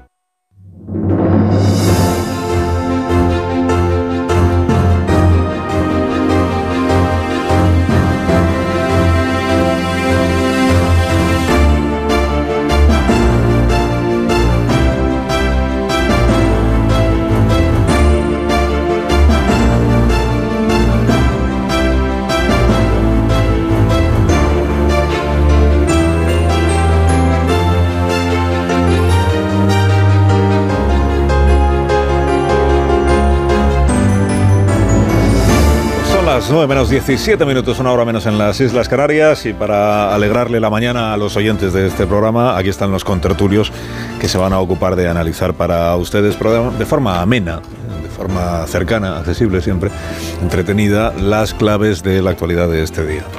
Eh, buenos días, Pilar Velasco. Muy buenos días, Alsina. Buenos días, Paco Maruenda. Muy buenos días. Buenos días, David Jiménez Torres. Buenos días, por decir algo. Bueno, no, por decir algo, ¿por qué? ¿Qué pasa? Es un día estupendo, ¿no? Bueno, hoy se vota la amnistía, ¿no? Ah, bueno, buenos días, Marta García Ayer. Buenos días, Carlos. Es que siempre se me olvida que, que David eh, lo, lo somatiza, somatiza, somatiza, la actualidad. Con el crespón negro. buenos días, Rubén Amor. Anuncia que va a venir eh, el domador de leones y, y, el, y, lo primero que hace es decir que se sale de la pista. David, por favor, céntrate en el criterio de diversión que ha exigido el. No, hombre, diversión el, tampoco, pero el una cosa, del pues, circo. Una cosa ¿no? animada, en fin, la audiencia Sí. pues son las 8. Dice buenos días por decir algo. Buenos días por decir algo. Pues no, Está camino del trabajo, han madrugado, pues no estamos de buen humor a estas horas de la mañana. La radio está que- también para entretener, para levantar el ánimo, para decir pues que hay otra, hay otros asuntos. Si no quieres no habla- si quieres no hablamos de la, No, no, no, no, de la no. amnistía. Bastante tenemos con que siga siendo enero. Claro, lo de la trama Es esta de compra, compraventa de cadáveres en Valencia, por ejemplo, que igual te Sí. pueden Ah, parecer sí, más. sí. Lúdico. más lúdico el El tema. chip que dice Elon Musk que ha metido en un cerebro humano ya. Pues ese asunto no lo tenemos previsto. Pues, eh, me gusta más el de los compraventa de cadáveres. Eh, Ayer, si hubieras estado ayer, habríamos hablado de lo del cartel de la Semana Santa de Sevilla, que es un acontecimiento. Pero ya hoy, pues igual ya está todo dicho, ¿no? Sobre el cartel. Pero es que el tema es el que es. El tema es el que es. Bueno, no, no hablamos todavía de, de la amnistía. Mm. Y no hablamos todavía de las negociaciones que a esta hora de la mañana deben seguir, supongo, entre el equipo negociador de Puigdemont y el equipo negociador de Sánchez, al que veo que pertenece el expresidente Rodríguez Zapatero, además de Santos Sardán y de Félix Bolaño, según la información de Antic, que suele tener buena información, sobre todo de la parte de, de los eh, Puigdemones. Eh, no hablamos de eso, si tú no quieres. No hablamos de que a Pero que 12 yo sí horas quiero, de que... que sí a do- a 12 horas de que se vote, que como decía Rafa, los diputados del Grupo Socialista, por ejemplo, pues no saben, saben lo que van a tener que votar, que es a favor de, pero no saben lo que va a decir finalmente el texto de la tal. Eh, pero no hablamos de eso si, si tú no quieres. Eh, tampoco hablamos, si te parece, pues de Estado de fuentes socialistas dicen que hay, un alineamiento empírico entre. Me, gusta mucho la redacción de este. No sé si se debe llamar comunicado no, porque es como que no es oficial, pero, pero sí, lo, sí lo es. Que hay un alineamiento empírico entre el Poder Judicial y el Poder Legislativo, pero se refiere a que hay como lo que. mm, eh, Teresa Rivera llamaría una querencia, ¿no? Por, por hacer simultáneas las decisiones judiciales y los debates políticos. O esto otro que dicen las fuentes socialistas de que el, el el Poder Judicial está al albur del Poder Legislativo, pero lo dicen en el sentido contrario al que significa el albur. O se refieren a que están intentando poner al legislativo a danzar al son que marcan o que tocan los jueces. De, de todo esto no quieres que hablemos todavía. Mira, yo quiero empezar no citando a Orwell, eh, eh, cuando decía aquello de que a veces se necesita un esfuerzo constante para ver lo que tienes delante de tus narices, ¿no? Y creo que eso nos lleva a no hablar del hecho de que lo que hoy se está votando en el Congreso, sea cual sea su desenlace, sigue siendo, como fue desde el principio, una vergüenza y una infamia que hace un daño enorme a nuestra democracia, a nuestro Estado de Derecho y a nuestra convivencia. Y digo que esto es así más allá de los debates secundarios, accesorios en los que se ha desperdigado eh, el debate sobre la amnistía, ¿no? la cuestión de las enmiendas, la cuestión de las imputaciones por terrorismo, la cuestión de la injerencia rusa y también la cuestión de todo el barro que empíricamente eh, paréntesis, esto es como la princesa prometida, ¿no? Cuando dice eh, el personaje, eh, tú sigues utilizando esa palabra, pero creo que no significa lo que tú crees que significa, ¿no? Pues creo que la palabra empírico no significa lo que el PSOE cree que significa. Cierro, cierro paréntesis. Ya, pero era Pero una- todo el- era un marchamo así de cosa científica, que Sí, siempre muy agradecido. Sí, sí, como de qué sé de lo que estoy hablando, ¿no? Pero no, no sé de lo que está hablando. Eh, la, mm, digo, más allá de todo el barro que obviamente el gobierno está intentando echar sobre los jueces eh, y sobre las voces críticas con la, amnistía, eh, yo creo que todo este todos estos debates son válidos, pero creo que tapan el hecho fundamental, ¿no? que es que seguimos asistiendo a la compraventa de privilegios y de injusticias más transparente de la historia de nuestra democracia. ¿no? Yo creo que si hacemos un relato de cómo hemos llegado hasta aquí, desde las elecciones, las últimas elecciones generales, yo creo que nos encontraremos un camino de, en el que realmente alguien debería haber dicho, oye, hasta aquí, y, eso no ha ocurrido. Y creo que eso también es algo, algo muy preocupante. Eh, Pilar y Paco, Paco y Pilar. ¿no? Bueno, es un escenario insólito, ¿no? Es decir, es un escen- escenario donde los delincuentes imponen su ley, ¿no? ¿no? No hay un caso, un precedente, por lo menos que yo conozca, ni en derecho comparado, ni en la historia de España. Es decir, los que cometen los delitos lo que están haciendo es, de forma dinámica en el Congreso, van imponiendo al segundo grupo, que es el grupo que ha formado gobierno eh, con el grupo comunista de Sumar, antisistema y todo lo que hay ahí, toda la gente que además eh, van contra España, odian España, hay que decirlo así para que tengamos claro de lo que estamos hablando, ¿no? Lo que les gustaría es romper España, ¿no? Ir a un modelo que sería distinto, ¿no? Entonces, eh, este grupo eh, lo que está haciendo es ahora mm, presionar a los jueces, ¿no? Es decir, uno de los elementos, yo sé que para los ignorantes que pululan entre los socios del gobierno, el propio gobierno, eso de Montesquieu le, le suena a un sujeto raro del siglo XVIII y que además era aristócrata. Imagínate qué horror, ¿no? Un juez aristócrata francés y que no han leído, por supuesto, ¿no? Es decir, ya sabes que España es el país donde más se cita sin haber leído el libro, ¿no? Es decir, el Quijote es un ejemplo de ello, ¿no? Y entonces eh, todo el mundo conoce aquella famosa frase, ¿no? Que se utiliza muy habitual, hay jueces, todavía hay jueces en Berlín, ¿no? Entonces aquí se puede decir lo mismo, todavía hay jueces que los dejen trabajar tranquilamente. Entonces que el partido mayoritario, eh, perdón, que el partido que gobierna España, ¿no? Eh, dé a su aparato de propaganda la orden ayer que filtren lo que filtraron, además entrecomillado, para que quedara claro que a lo mejor pues estaban inspirados poéticamente, ¿no? Para decir esas cosas y los tiempos de la judicatura están empíricamente alineados con el tiempo del legislativo. ¿no? Bueno, es como una cosa de, de, lo más cursi, ¿no? pero son también eh, cursis. Entonces, claro, presionar a los jueces, además están cada vez metidos en un terreno donde Europa, si se leyeran los informes sobre el Estado de Derecho ¿no? y las, eh, las cosas que dice el Consejo de Europa y escribe el informe greco, y todo ese tipo de cosas sobre los, el Estado de Derecho en cada uno de los países, verían que se meten en un charco muy, muy, muy, muy, muy grave, porque no puedes estar aquí acusando a los jueces como están acusando de esta forma, como si estuvieran al servicio de la política, porque no es verdad. Y ya para acabar, quien ha politizado siempre la, la, la justicia, ¿no? y si no, es muy fácil acudir a ver quiénes han estado en los procedimientos. Han estado las asociaciones y fundaciones controladas por el Partido Socialista Obrero Español, por los sindicatos, por el Partido Comunista y sus distintas de nombres. ¿no? Por tanto, quien politiza la justicia son precisamente la izquierda política y mediática. Velasco. Sí, por... Eh, a ver, por traducir, hay dos sensibilidades, lo voy a decir eufemísticamente, sobre la ley de amnistía y por traducirlo en en la sede de la soberanía popular eh, está el 178 frente a 172. Esto no es una cuestión únicamente de Pedro Sánchez, eh, digo por circunscribirlo al debate que, vamos a, presenciar esta tarde y a la votación, a, la votación del sí, en el que unos la colocan en la infamia y la destrucción absoluta de la democracia española y en el que una mayoría en sede parlamentaria consideran que no, que puede ser una oportunidad eh, para pasar página en Cataluña. Y yo insisto, mm, acoto a lo que dicen 178, los del PSOE, los de Junts, los de Esquerra, los de Sumar, los de Bildu, los de Podemos, los del Partido Nacionalista Vasco. 178, 172. Me gustaba lo que decía David de qué tenemos delante. Y, lo que tenemos delante es este debate. Y lo vamos a escuchar esta tarde. Los argumentos siempre me parece que son bienvenidos en, sede parlamentaria y la tramitación está sucediendo a, bueno, a la luz de, de todos. ¿Qué tenemos delante también? Pues unas eh, causas judiciales que avanzan casi a la misma velocidad, que se reabren a la misma velocidad que, se acelera por la vía de la urgencia la ley de, amnistía. Eh, ya hemos hablado suficiente del, de qué está instruyendo García Castellón, ha, ampliado en los seis meses de, instrucción y no sé si después nos pararemos en, la trama rusa o pues entonces lo dejo para luego. entonces lo dejo para luego. A ver, eh, entonces como hay 178 diputados que representan a quienes los han votado, eh, ¿se puede llevar al Parlamento cualquier cosa?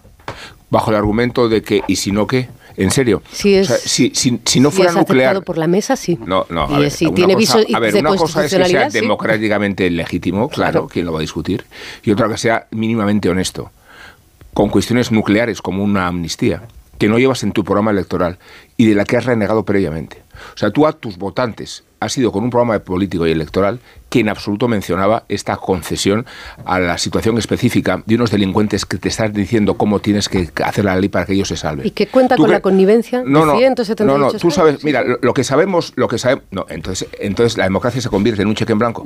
¿En serio? ¿Cheque en blanco no? No, sí. Eh, yo, yo no, llamaría la tramitación parlamentaria cheques en blanco, eh, ni muchísimo que la pureza de este proceso está en que... yo no he hablado de pureza primero porque... sí, has hablado de transparencia. Has hablado de transparencia. Eh, y, me gustaría saber de representación, de representación y soberanía. No, aquí hablamos primero de opacidad, porque toda la trama... Cuidado que son dos cámaras, ¿eh? las que representan la soberanía nacional. Sí, pero estamos hoy en, el Congreso. ya estaremos mañana en el Senado. No, hoy no, hoy hablamos del Congreso. No, hablamos de... Si no fuera, si no fuera por el Congreso no existía la ley de amnistía. Esto va así.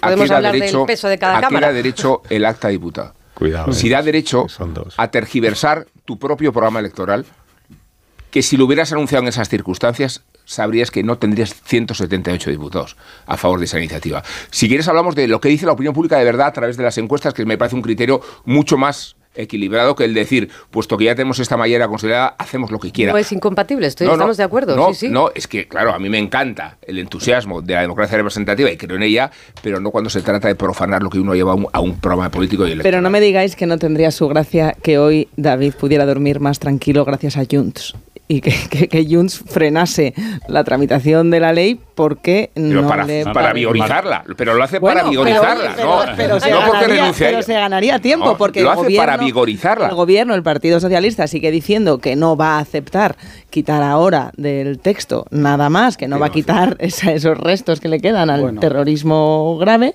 pero Junts dice alta que tradición, es que de verdad va, a llegar un momento en, lo que se le conceda a Puigdemont sea la inviolabilidad, pues que se hable directamente de la inviolabilidad porque es de lo que estamos hablando. Yo por, por alusiones. No se alobe, Amón, no se alobe. No, ¿Cómo no, me voy a alobar? No interrumpa, Amón, no, interrumpa. No, no, no. Los en el uso. concedido, por eso no está en España. Estaba yo en el uso de la palabra. Hemos prometido una mañana entretenida, una mañana optimista. Por alusiones, yo tengo un libro publicado en el que dejó claro Marta que yo nunca duermo. Nunca duermo. Es verdad, muy interesante además. Y luego, muy recomendable. Y luego diría, a ver, es que aquí creo que a veces confundimos, yo creo que el análisis político no puede ser como el comentario de un partido de fútbol, ¿no? El PSOE coge la pelota, la lleva por la banda, centra y Puigdemont marca de cabeza y mete el gol, ¿no? Es exactamente lo que está pasando por todos lados. Pero lo que quiero decir es, pues ha quedado muy, lo que quiero decir es que es, es, evidente, claro, o sea, claro, claro que hay una mayoría parlamentaria que va a votar a favor de la amnistía, pero es que claro que eso es así y si ese fuera el límite del análisis, entonces no tendría ningún sentido lo que estamos haciendo aquí. Yo lo que planteo es ir más allá y decir que eso que se va a votar es algo que en una democracia avanzada no debería ocurrir, que es la compraventa de impunidad a cambio de apoyo parlamentario. Y es que este tipo de compraventa de privilegios es que es más viejo que la tos. O sea, es que no es, no es algo difícil de analizar lo que está pasando en el Congreso. Y es que, por supuesto, si lo que fuera a ocurrir en el Congreso, si la votación de la mayoría fuera ilegal o ilegítima, estaríamos, estaríamos teniendo debates muy distintos. Para mayor escándalo, a medida que trascienden por menores judiciales de una y otra causa, la ley se va adaptando. Eh, precisamente porque son los dictados que requiere la parte concernida por los delitos los que están estableciendo cuáles son los límites ellos mismos de su propia inmunidad.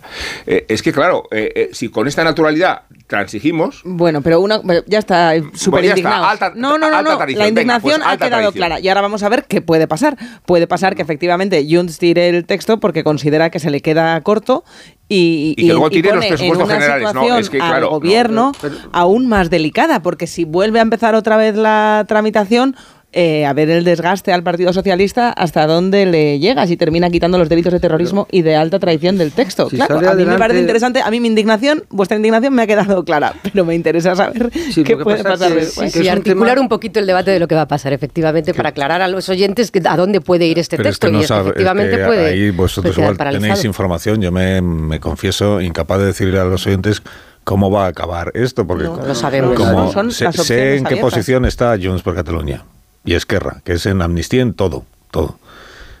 Ignoro en qué posición está a esta hora de la mañana el Grupo Socialista. Bueno, el Grupo Socialista no pinta nada con todo el cariño a los diputados. Ignoro en qué posición está Pedro Sánchez a esta hora de la mañana sobre esta cuestión. Eh, y como ignoro en qué posición está a esta hora de la mañana, ignoro en qué posición estará a las 12 del mediodía, a la 1 de la tarde, a las 3 que empieza el pleno y cuando llegue la hora de votar, porque como tiene una posición eh, fluida. Pero eso ya es enormemente representativo. que no tengan ni idea de lo que van a hacer y hasta dónde van a poder. Pero, sin, su debilidad. sin saber qué posición tiene el líder del Partido Socialista, que es el que manda en todo, a esta hora de la mañana, y sin saber, por tanto, lo que acabará diciendo la ley de amnistía, sí sabemos que 178 diputados lo apoyan.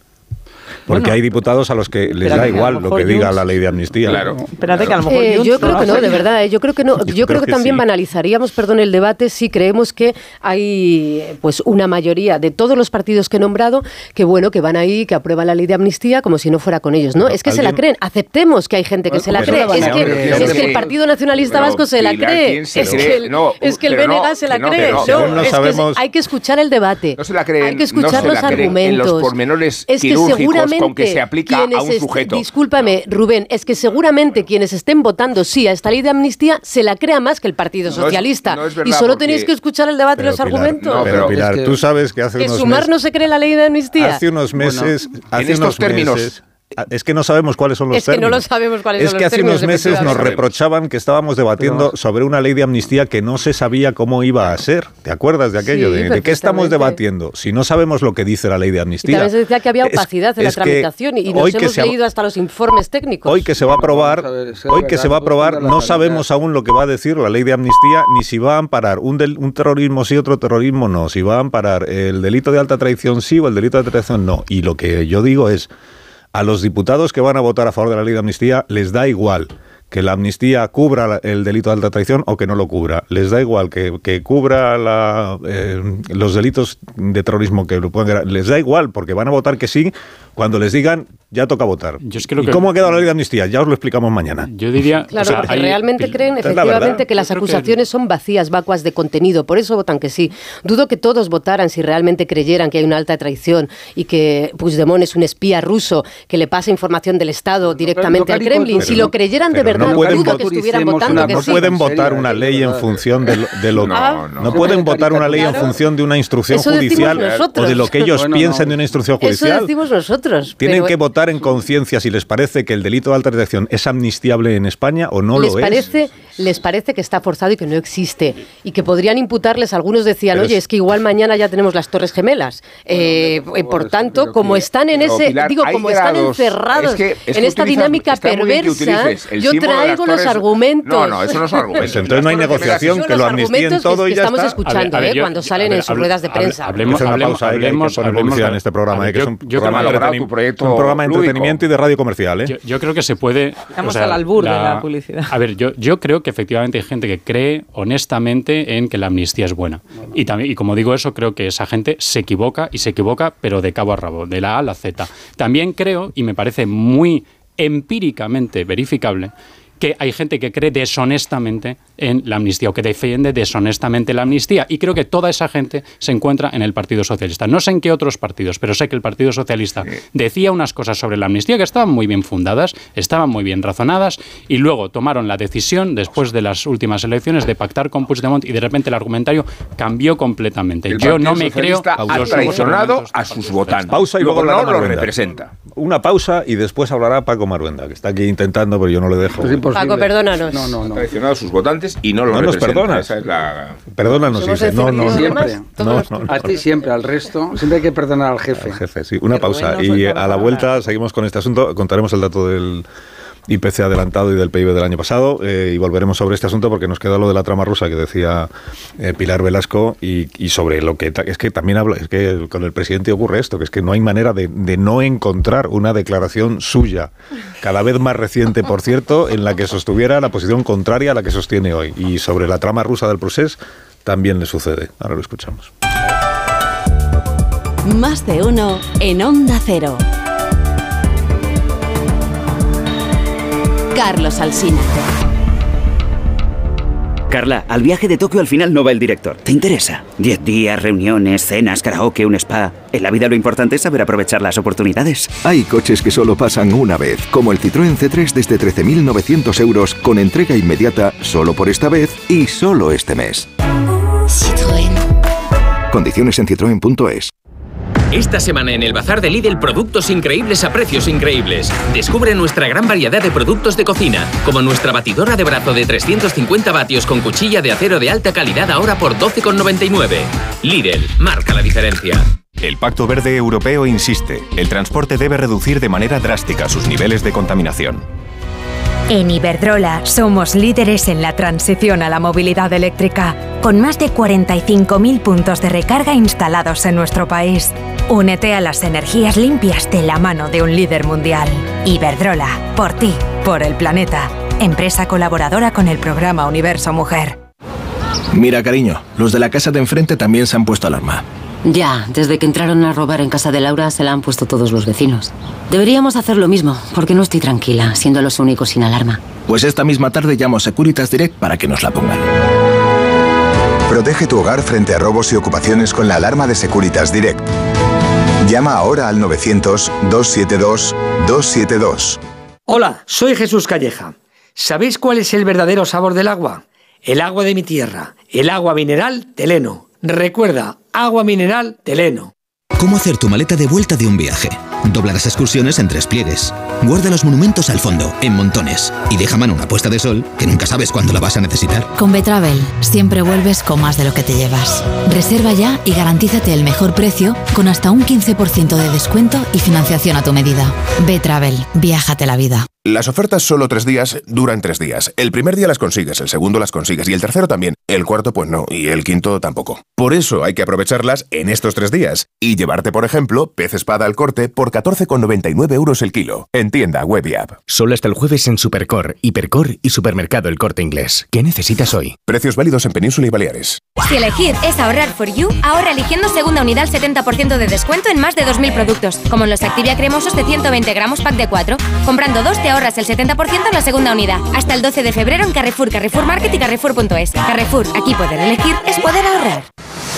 ¿Cansado? Revital. Tomando Revital por las mañanas recuperas tu energía, porque Revital contiene ginseng para cargarte las pilas y vitamina C para reducir el cansancio. Revital, de Pharma OTC. Soy de Legalitas porque me sale a cuenta, como cuando consiguieron que me devolvieran el dinero de aquella compra online que llevaba semanas reclamando, o cuando lograron que la compañía aérea me reembolsara 1.700 euros por la cancelación de dos vuelos.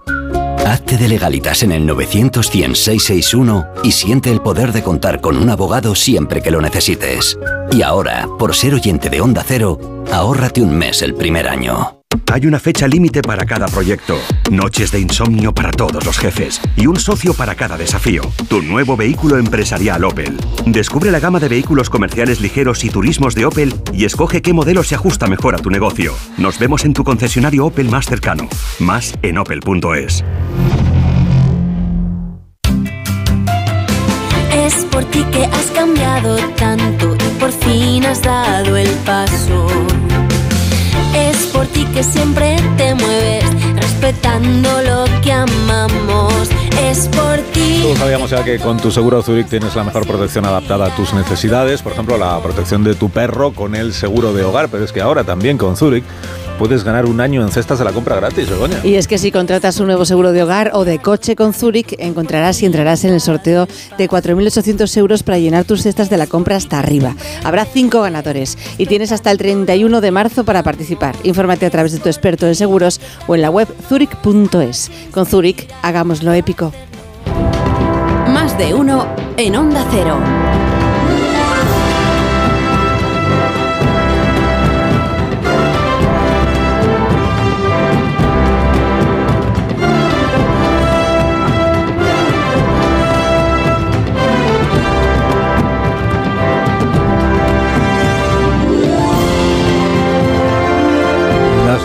7 minutos, una hora menos en las Islas Canarias. Estamos en tertulia con Pilar Velasco, Marta García Ayer, David Jiménez Torres, Paco Maruenda y Rubén Amón. La- el turno de palabra le corresponderá a Paco Maruenda. En cuanto Ignacio Rodríguez Burgos nos cuente el dato a esta hora de la mañana, que es el, el dato del INE.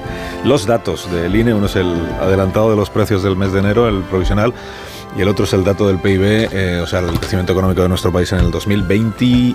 Eh, buenos días, Ignacio. Hola, muy buenos días. Cuéntame. Pues mira, vamos primero con los dineros, con los dineros de la gente, que es el IPC, la cesta de la compra.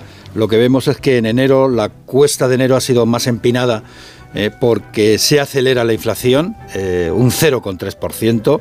La inflación interanual sube al 3,4%, en especial por el encarecimiento de la electricidad que un encarecimiento que no logra compensar el abaratamiento de los combustibles, no evita el aumento del IPC en el mes de enero. Hay que decir que la inflación subyacente se modera dos décimas y queda en el 3,6%. En cuanto al PIB, pues el dato adelantado, el avance de contabilidad nacional nos dice que el año pasado la economía creció un 2,5%, en el cuarto trimestre un 0,6%, ha habido una revisión en el tercero de una décima, ¿eh? Eh, pero 2,5% lo que es 2023. Eh, Para hacernos una idea de cómo va la economía, lo comparamos con el 2022 y en el 2022 la economía creció un 5,8, ¿vale? y en el 2023 un 2,5. O sea, se ve claramente que ha habido ahí una ralentización del ritmo de crecimiento, pero seguimos, seguimos creciendo. ¿Y dónde lo hacemos? Pues el crecimiento del PIB se fundamenta sobre todo en la demanda nacional. Eh, o sea, las exportaciones, eh, bueno, claro, nuestros clientes están acatarrados y nosotros pues con gripe. Y también se nota en las importaciones que son menores, pero la demanda nacional aguanta y aguanta ¿por qué? Pues aguanta sobre todo por el por lo que tiene que ver el consumo público de las administraciones públicas y de los hogares, es decir, el consumo privado. Eso tiene que ver también con el empleo. Estos son los avances por ahora y bueno, a lo largo del día iremos ampliándolo según vayamos conociendo más datos de lo que cómo terminó el año el, económicamente. El ministro de Economía, eh, Cuerpo, Cuerpos, Carlos se llama. Carlos Cuerpo. Perdóneme que aún no me he familiarizado con el Carlos Cuerpo, el ministro de Economía, dará una rueda de prensa, ¿no? Hoy o comparecerá después del Consejo de Ministros o algo para que se le pueda preguntar por estas cuestiones. Aparte, Pues es- es, que he visto que ha grabado un vídeo en Esperemos, su espe- despacho, eh, pero además de eso- esperemos, pero creo que está defendiendo la candidatura española eh, de Madrid a, Ah, que no está aquí.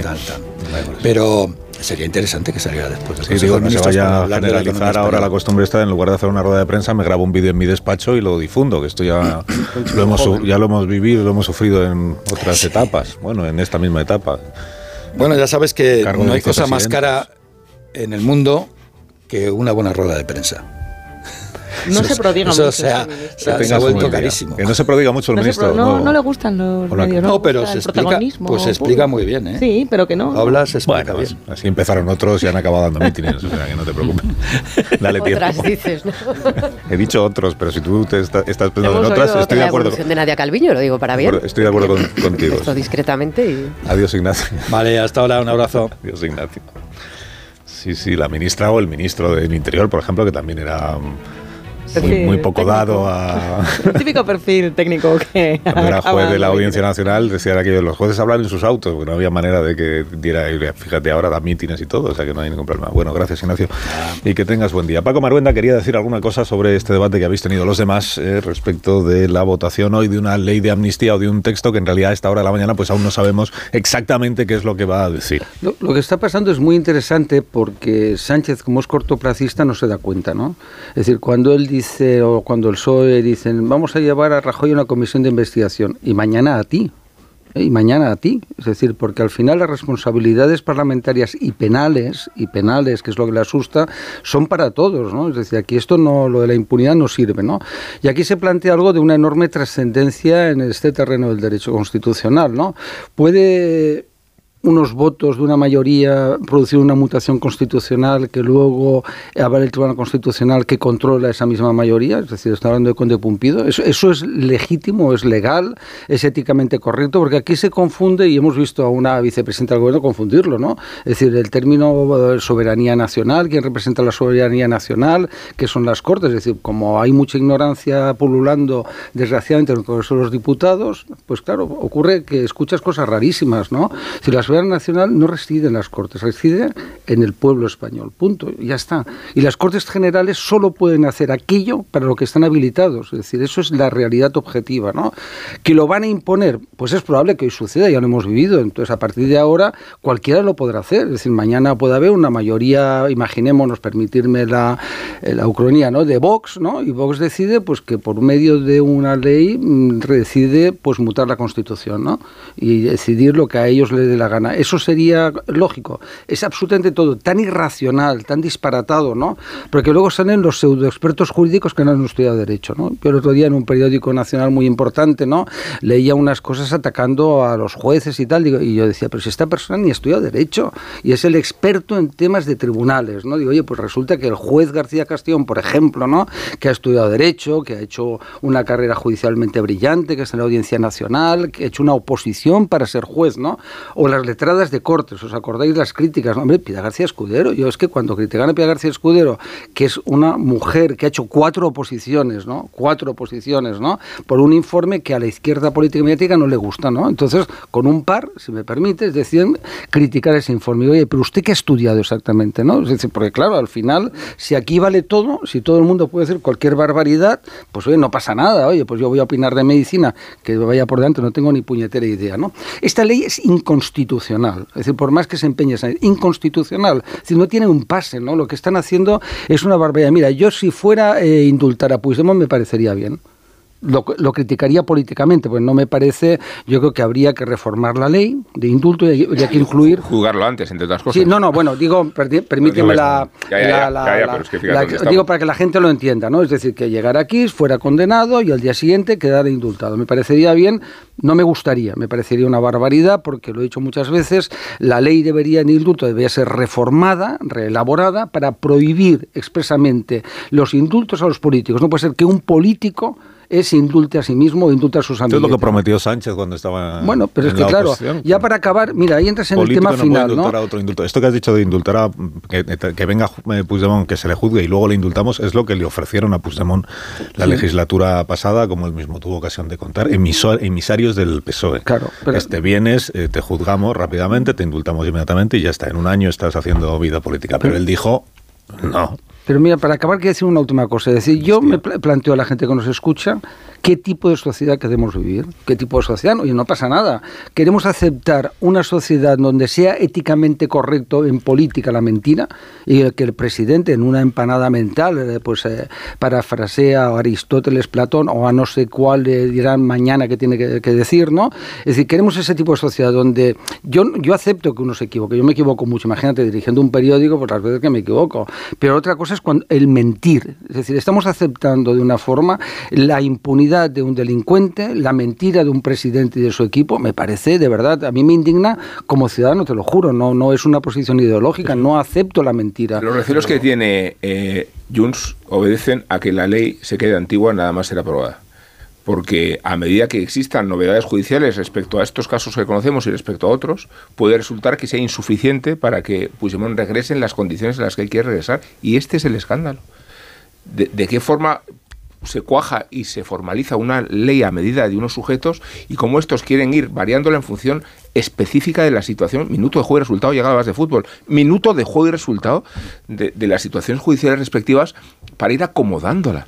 y, una vez que se aprueba, el problema, una vez que se aprueba, es que la ley ya queda configurada y ya no se le puede introducir novedades salvo que se hagan en otros plazos y en otras circunstancias. Yo creo que hay otro elemento de escándalo que realmente no podemos eh, hurtar a este debate, que es los indultos, la rebaja del delito de sedición, de malversación y ahora la amnistía se nos venden como que es algo que se hace en abstracto por el bien de la convivencia. Pero todos son medidas que van a favorecer a los aliados parlamentarios necesarios del gobierno y se hace por petición de esos aliados parlamentarios necesarios del gobierno. El debate sería distinto si el Partido Socialista tuviera una mayoría absoluta y nos dijera, yo creo que por la convivencia de España, yo aún así me parecería un error. Los indultos, la reforma del Código Penal y la, y la, ¿eh? amnistía. Pero evidentemente el debate, el debate sería distinto. Ya no sería un debate de compraventa de apoyo parlamentario a cambio de injerencias muy graves en procesos eh, judiciales. Y esto es solo una capa más de por qué lo que se va a votar hoy es tan indignante. Eh, Pilar. Sí, que es que con tanta indignación me cuesta concentrarme en argumentos concretos y aterrizar. A ver, por, por, por aterrizar. Es que, claro, instalarlo todo en la, en la, mentira absoluta de la política no nos conduce a ningún sitio. Estamos en un sistema parlamentario para todos. ¿eh? Imaginaos que, eh, que Vox eh, acaba desapareciendo eh, y debilitándose. Pues, si puedo sí. hablar 20 segundos y si, si, no, vuelvo otro día, por favor, director. Nada, hablar no, es que si no me desconcentro. Y no, no hagáis tampoco 20, bromas. 20 segundos. Eh, digo que, imaginemos que Vox desaparece eh, gracias a que el Partido Popular eh, pues cambió, dio un volantazo y decidió pactar y gobernar con la ultraderecha. Es que las alianzas parlamentarias eh, ocurren en España, ocurren en Alemania, ocurren en Francia. Lo vamos a ver en Alemania las siguientes elecciones que las coaliciones dan para, bueno, para no, novedades. Veremos alianzas que no hemos visto antes y las podemos ver también eh, en Francia. Con lo cual digo que instalarlo en la mentira y, la, en la, y la destrucción de la democracia pues, pues no nos lleva a ningún sitio, porque es poner la política donde no le corresponde. Ese no es el terreno de, juego de la política. Y, nos, y vamos al, al, al punto inicial. Eh, el punto inicial es, hay dos modelos. Claro que el Partido Socialista se ha visto forzado. Eh, claro que si no se hubiera visto forzado, seguramente eh, los resultados del independentismo en Cataluña no sabríamos si son los que, los que son. Si es que perdió más del 45% del peso electoral en Cataluña. Se fueron un millón de votos, que citando a Michavila, ese millón de votos que se llevó de más Pedro Sánchez, viene del miedo del independentismo a Vox y de que, bueno, y que aprobaban un proyecto del del PSOE precisamente porque dio un volantazo, porque aprobó los indultos, porque puso, eh, porque, porque las escuchas en, en, Cataluña cambiaron. Entonces, dividir esto en, en, Cataluña no ha pasado nada y allá os apañéis y, y gobernar en el ostracismo, eh, vale, vale. eh, pues, pues sí, sí que sí, ¿verdad? No, que decía Laura Borras ayer que le importa un comino la gobernabilidad de España, que lo claro. único que persigue es la independencia de Cataluña. Claro. Y estos pasos van exactamente en esa dirección. ¿Y dónde está Laura Borrás? No, yo estoy... No está en la mesa de negociación, no, ¿eh? No, no, y, y, me da igual porque su discurso es el mismo. Me, me, da igual porque el propósito es idéntico. El propósito idéntico que identifica a Junts con la ambición y la expectativa de sabotear la Unión Europea a través de un proceso independentista financiado por Moscú o alentado por Moscú o fomentado por el Kremlin. ¿Qué tal? ¿Y qué tal si investigamos esta línea? Por muy pintoresca que nos parezca. ¿Cuál? Porque lo que es pintoresco es que un presidente de la Generalitat como la trama rusa. Como, ah, vale, digo, un presidente de la, hombre, ah, estoy hablando de Kremlin, pues sí, que es que ya se investigó. Rusia. Es que ya se investigó. No, y, se, sí, sí. y, se, investigó y un juez puede tener, si no te parece mal, la capacidad y la autonomía para seguir investigándola, ¿no? Sí, claro que y, sí. Y en ese contexto, claro inquietarnos, sí. ¿qué es lo que decía Sánchez? Cuando eh, floreció la trama rusa y qué recelos le exponía a Junts y con qué naturalidad ahora esos recelos se van a observar como una nueva cesión y una nueva forma de consentir las necesidades aritméticas que tienes que Dejadme que recuerde, porque si no, no me vais a dejar, dejadme que recuerde esto que dijo el presidente Sánchez el año 22, eh, o sea, anteayer, en el Congreso de los Diputados, en una comparecencia que tenía que ver con la guerra de Ucrania y con la invasión rusa de Ucrania, y en la que el presidente acordaba, pues que hizo, un, en mi opinión, una, un discurso muy sólido contra Vladimir Putin, contra la violación de la legislación internacional, contra las maniobras que desde el régimen ruso se realizaban para desestabilizar a la Unión Europea y cuando dijo aquello de que ninguna agresión contra otro país debe tener claro Putin que va a quedar impune, ninguna agresión. Bueno, el presidente en ese mismo en ese mismo pleno parlamentario en respuesta a Miriam Nogueras de Junts per Catalunya eh, dijo esto. Yo agradezco mucho, señoría, que usted eh, marque distancias para con Putin y para con ese régimen, porque usted representa un partido político que han jugado con fuego y han coqueteado con Putin. Fue muy aplaudida esta frase del presidente. ¿Qué significaba jugar con fuego? El presidente, ¿qué es lo que sabe que ha hecho Junts per Cataluña con Putin para llamarlo jugar con fuego y coquetear? Con Putin, ¿eh? que lo dice el presidente, que lo digo yo, lo dice el presidente del gobierno. Lo dice el presidente y el entorno de Junts se, se si, de, si de algo se arrepienten, que es de muy pocas cosas, desgraciadamente, es de el error que tuvieron de haberse querido sentar o haber hecho algún guiño o haberse dejado querer por posibles, porque luego si queréis vamos rápidamente a la trama, eh, por posible entorno del, por posible entorno de Rusia, que en ese momento y en esos años se dedicaba a encontrar una grieta para desestabilizar democracias. Y lo vimos con Trump y lo vimos con el Brexit y después lo vimos en Cataluña. Y eso es verdad. Otra cosa es que en los tribunales costó muchísimo concretarlo y la trama, rusa se abrió en 2019 y la tuvo que archivar García Castellón en julio de 2020 porque no encontraron ninguna concreción de que esas conversaciones se hubieran traducido en, un apoyo real. Eh, no se solidificó en ningún acuerdo con el entorno de desestabilización ruso, pero coquetearon sí, se equivocaron de dónde pertenecen porque el independentismo juega su baza en Europa. Se fugó a Bruselas Puigdemont, no se, no se fugó eh, a Siberia, eh, donde tienen encerrada a Navalny, con lo cual eso yo creo que a estas alturas todavía el, el Junsi se arrepiente. Yo sigo queriendo saber qué, significa, qué significa jugar con fuego. Significa, por ejemplo, que el presidente de la Generalitat de Cataluña, porque Puigdemont todavía estaba en el cargo, el presidente de la Generalitat de Cataluña aceptó verse en el Palau de la Generalitat con un emisario del Kremlin presentado así por Terradellas que era el responsable de Relaciones Exteriores de Convergencia. O sea, Terradellas le dice a Puigdemont, presidente de la Generalitat de Cataluña, el día 26 de octubre, que tengo aquí al emisario de Putin. Por favor, antes de anunciar nada, nos tienes que recibir, porque quiere explicarte que Rusia te ofrece apoyo económico y apoyo militar para la declaración de la independencia. El presidente de la Generalitat acepte esa reunión sabiendo que es en esos términos eh, ¿Eso es reprobable o no es reprobable? No sé si es un delito de alta traición. ¿eh? Claro que es reprobable. Pero que, pero que Puigdemont acepta verse con un emisario del Kremlin que le ofrece ayuda económica y militar para independizarse de España, ¿eso es eh, cuestionable, criticable o no? ¿Por qué le incomoda tanto al, PSOE o al gobierno que un juez investigue eso? Claro, sí. porque ya está investigado. Pues, pues, pues, bueno. Pues, si el juez no ha cerrado la causa será porque todavía cree que tiene... Pero ¿cuál es la porque incomodidad? Porque se pueda estar utilizando una falsa otra vez, como creen, con, el, con lo de la acusación de terrorismo será absuelto. sí, claro, pero esto, de, la es que el derecho también tiene reglas, ¿eh? Como la política, algunas, Los jueces hay una cuestión. Entonces, si hay una certeza de que eso ya se archivó, no se puede volver a abrir, eh, porque en derecho eso no se puede hacer. No está claro que esté archivado, no está claro que se archivó por García Castellón 2020. Pero, hay, pero que son, son dos sumarios distintos. Uno es el de García Pero con las mismas reuniones, las, eh, y otro es el del juez. El juez Aguirre no ha archivado su investigación. Sí, sí, claro. Sigue sin aclararse. Entonces, la tendría que haber archivado, pues eso que, se lo diga el Tribunal Superior correspondiente, ya, pero, pero ¿por qué le incomoda al PSOE una investigación sobre la conexión del el movimiento independentista con Putin cuando es el PSOE quien con más ahínco ha denunciado hasta el año pasado, hasta el año pasado, el vínculo jugar con fuego de Junts per Cataluña con el régimen ruso? ¿Por qué? Y esto luego tiene la derivada de la Unión Europea. Irache García ya no quiere saber más si fue ella la que lideró que el, Parlamento Europeo abriera una investigación sobre ese Porque asunto. es como volver a juzgar el proceso. Eh, a ver si en vez de 13 años le caen, le caen 16 años. Claro, porque el en el proceso sabemos qué pasó, qué pasó, se aclaró, pero no sabemos qué ha pasado con, la trama rusa.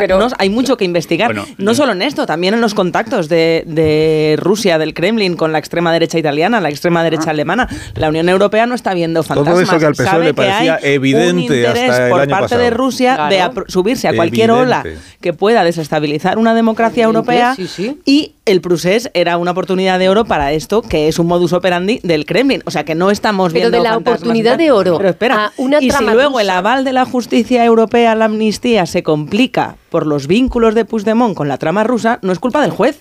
Es que es culpa de esos vínculos. No, yo creo que es, culpa, es culpa claramente del PP. O sea, yo creo que estamos a dos telediarios de que eh, lo que nos explica el PSOE es que empíricamente está demostrado que la culpa de la injerencia rusa fue culpa del Partido Popular porque sentó muy mal en Moscú la sentencia del Tribunal Constitucional, se sintieron agraviados en sus derechos eh, históricos y eso a la larga, a más a más, pues generó la, invasión de, de, Ucrania. ¿no? Mira, ayer eh, en, en, La Brújula Rafa La Torre entrevistó a Nacho Torreblanca y a David Que estuvieron muy encima cuando había que estarlo sobre la cuestión de las conexiones rusas del independentismo y animo a los oyentes a que en el momento en el que termine esta tertulia y no antes, que busquen esa, esa entrevista porque era muy iluminadora. Bueno, el programa no mío sigue luego, después de la tertulia. o sea, que lo busquen, por ejemplo... A las 3 de la tarde, no 4 de la tarde. No, porque también hay programación en directo. O sea, que... Bueno, pues... Que hagan lo que sea. en, anuncios. Eh, en cualquier caso, que era muy iluminadora de que había unas conexiones muy relevantes. Y es verdad, de nuevo, aquí podemos separar, como con la amnistía, la parte legal de la parte política. La parte legal, que gente que sabe más de derecho que yo opine sobre, sobre ello. La parte política el hecho de que, sabiendo ya cómo era el régimen de Putin, cuáles eran sus intenciones, cuáles eran sus actuaciones comprobadas en el ámbito de la Unión Europea, y sabiendo por qué le interesaba eh, intervenir o participar en lo que estaba ocurriendo en, España, que aún así eh, el independentismo tuviera esas reuniones, permitiera que ocurriera esas ofertas, claro que es comentable en la esfera pública, claro que es reprobable políticamente y claro que arroja, preguntabas Carlos, ¿por qué le incomoda al PSOE? Hombre, porque arroja una luz pésima sobre sus aliados, sobre sus aliados fundamentales de esta legislatura. Sabemos perfectamente la, respuesta a, esas preguntas. Y porque a lo mejor todavía le queda alguna línea roja. ¿Al PSOE? A lo mejor. ¿Es una broma? No, sí. A ver, es que yo voy a, voy a insistir, eh, voy a insistir en diferenciar la Unión los dos Europea planos, luego claro. tumba la amnistía, eso es lo único Efectivamente. O sea, lo que, es que una cosa es, No a le ver, incomodan claro los que hechos, hubo... le incomoda Claro. la consecuencia que puedan tener los hechos. que hubo una influencia rusa, Paco, te- te- rapidísimamente. Es que yo insisto en diferenciar los planos para que no se confundan. Que hubo una influencia y una trama rusa en España y que costó muchísimo, incluso periodísticamente. Si yo recuerdo que di informaciones como dinero que llegaba de Rusia a cuentas de ING y no se sabía si estaban llegando a España a emisarios que venían aquí. Es que los periodistas también trabajamos mucho. Eh, hizo un esfuerzo tremendo por aportar informaciones. Así esa trama rusa operaba en España. Y se dieron informaciones durante años. Pero a los tribunales, a la Audiencia Nacional, al juez García Castellón, le a la policía le costó mucho concretarlo. Tanto es así que la Fiscalía llegó a decir en el año 2011, oiga, policía, están usted entregando informes con recortes de prensa de estas informaciones que hacían los periodistas. Pueden ir más allá. Entonces, lo que molesta ahora es que años de investigación que no se ha podido concretar un delito, que el tonteo, el, el haber coqueteado con esos posibles emisarios que mandaba Rusia se hubiera concretado en una alta traición al Estado, se traduzca ahora Pero, en que Pilar, realmente hay entonces, indicios de alta traición al entonces, ¿qué Estado. Porque si no hay materia Vale, sólida penal, el, Entonces yo te pregunto- siento insistir, el Estado de Derecho hace Ya, aguas. entonces, Pero no ¿qué- se puede reabrir una pregunto. investigación. O sea, el criterio, Prospectivamente perdona, no, David. ver, pero ver, acordaros de, cosa, acordaros de la de Podemos, una pregunta. que le ¿Qué- reprochaban al juez abrirla caso- siete veces, porque Pero, no Pilar, se puede. Te pregunto, en ese caso, ¿qué tienen que temer? Si no hay pruebas, si no hay motivos. Que se utilice el derecho para algo ajeno no, al no, derecho. Mira, el juez otra vez tiene que exponer su instrucción o su investigación al escrutinio de las leyes mismas y responsabilizarse de lo que ha hecho. Y existen tribunales alternativos de recurso donde es acreditar o no eh, el, el punto de vista del juez y donde discutírselo. Eh, las sentencias son apelables, ¿verdad?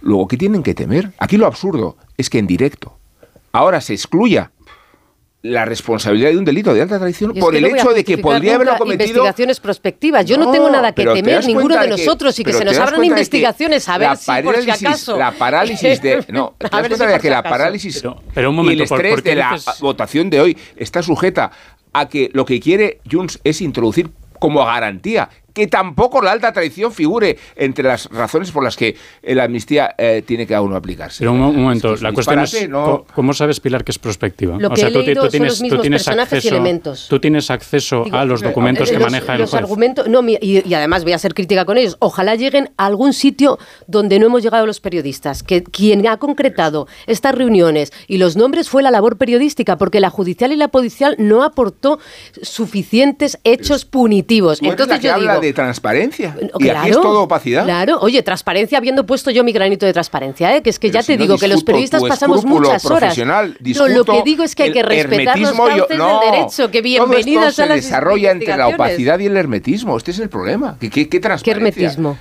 El de los ¿Qué actores opacidad? involucrados en, en- en cómo se redacta una ley de amnistía. Y Ah, hoy vamos a tener. A ver, eh, pero fijaos, fijaos en cómo se van moviendo los marcos, ¿no? O sea, cuando se habla de eh, cosas que eh, favorecen a los, a los independentistas, entonces eh, la política tiene que triunfar por encima del derecho. Pero cuando resulta que hay cosas que dañan a los independentistas, entonces es que el derecho, el derecho hay que respetarlo, ¿eh? que tiene sus ritmos, que no se pueden hacer investigaciones prospe- prospectivas, etcétera, etcétera. A mí lo que me parece asombroso es que constantemente, cada vez que hay un juez que está tomando decisiones en sus investigaciones que pueden afectar a los intereses de este gobierno para mantenerse en el poder, de pronto empieza todo este discurso para cuestionar las motivaciones de ese juez. ¿Por qué se mueve? ¿Por qué actúa cuando se actúa? Eh, es decir, de nuevo, nada de esto es difícil de analizar. Siempre los gobiernos, cuando hay jueces que toman decisiones que les afectan negativamente, echan barro sobre los jueces. Siempre. La cuestión es que luego existe una esfera pública que en principio cuestiona las razones del poder y cuestiona este tipo de juego sucio que hacen los políticos contra quienes se ponen en, en- en su camino. ¿Vale? Y esto... Y mientras tanto dañas la, la reputación de todo el sistema.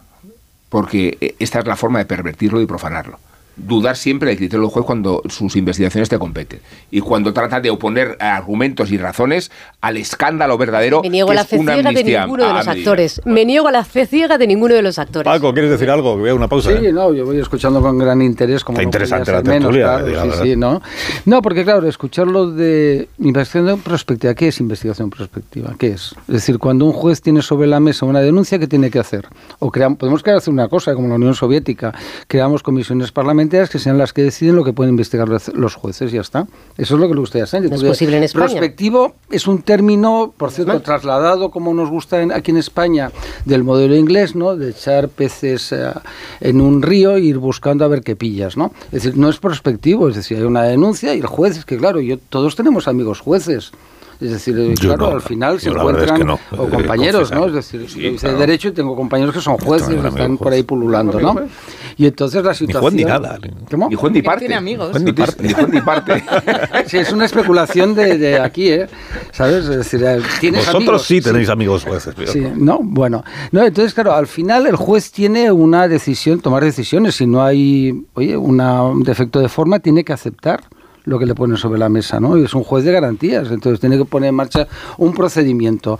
Que la injerencia rusa ha existido, sí, como la estadounidense, ¿eh? Yo soy pro-estadounidense, pero los estadounidenses se dedican, como es normal, como hacía el Reino Unido la Gran Bretaña durante cuando era un imperio, como hacía Francia, como hacía España, desestabilizar a otros países, pues normal, es decir, es un negociado. Esto es una guerra, una guerra unas veces declarada, otras veces soterrada, pues ellos hacen, Putin hace de Putin, ¿no? Y ya está, ¿no? Luego, que las vinculaciones que aquí han existido, pues desde luego, pero tú antes planteas una cosa muy interesante, ¿no? Las líneas rojas, es decir, está muy bien eso, es decir, ¿pueden o no pueden haber líneas rojas a la hora de pactar? Es decir, ¿dónde está la ética? No hay ética. Es decir, porque el problema no es que Sánchez pacte con los herederos de Convergencia y Unión. Oye, pactó el Partido Popular, pactó el PSOE, pero habían unas líneas rojas. Felipe González en el año 96 pierde las elecciones, podría haber formado una nueva mayoría y no lo hace. y hubiera sido fácil, ¿eh? Pilar, muy fácil, ¿eh? ¿Quién lo hace? ¿Lo hace Aznar, no Paco? Sí, sí, Aznar. No, no, pero que Felipe se aparta, ¿eh? No, no, no. Felipe traslada el mensaje claro y directo de que él ha perdido las elecciones. ¿Y qué hace Aznar? Pues pactar. Y pacta. Uno pacta. Yo lo viví, ¿eh? Pero, oye, pero por, favor, porque esto, sale a menudo. Puyol no pedía una amnistía.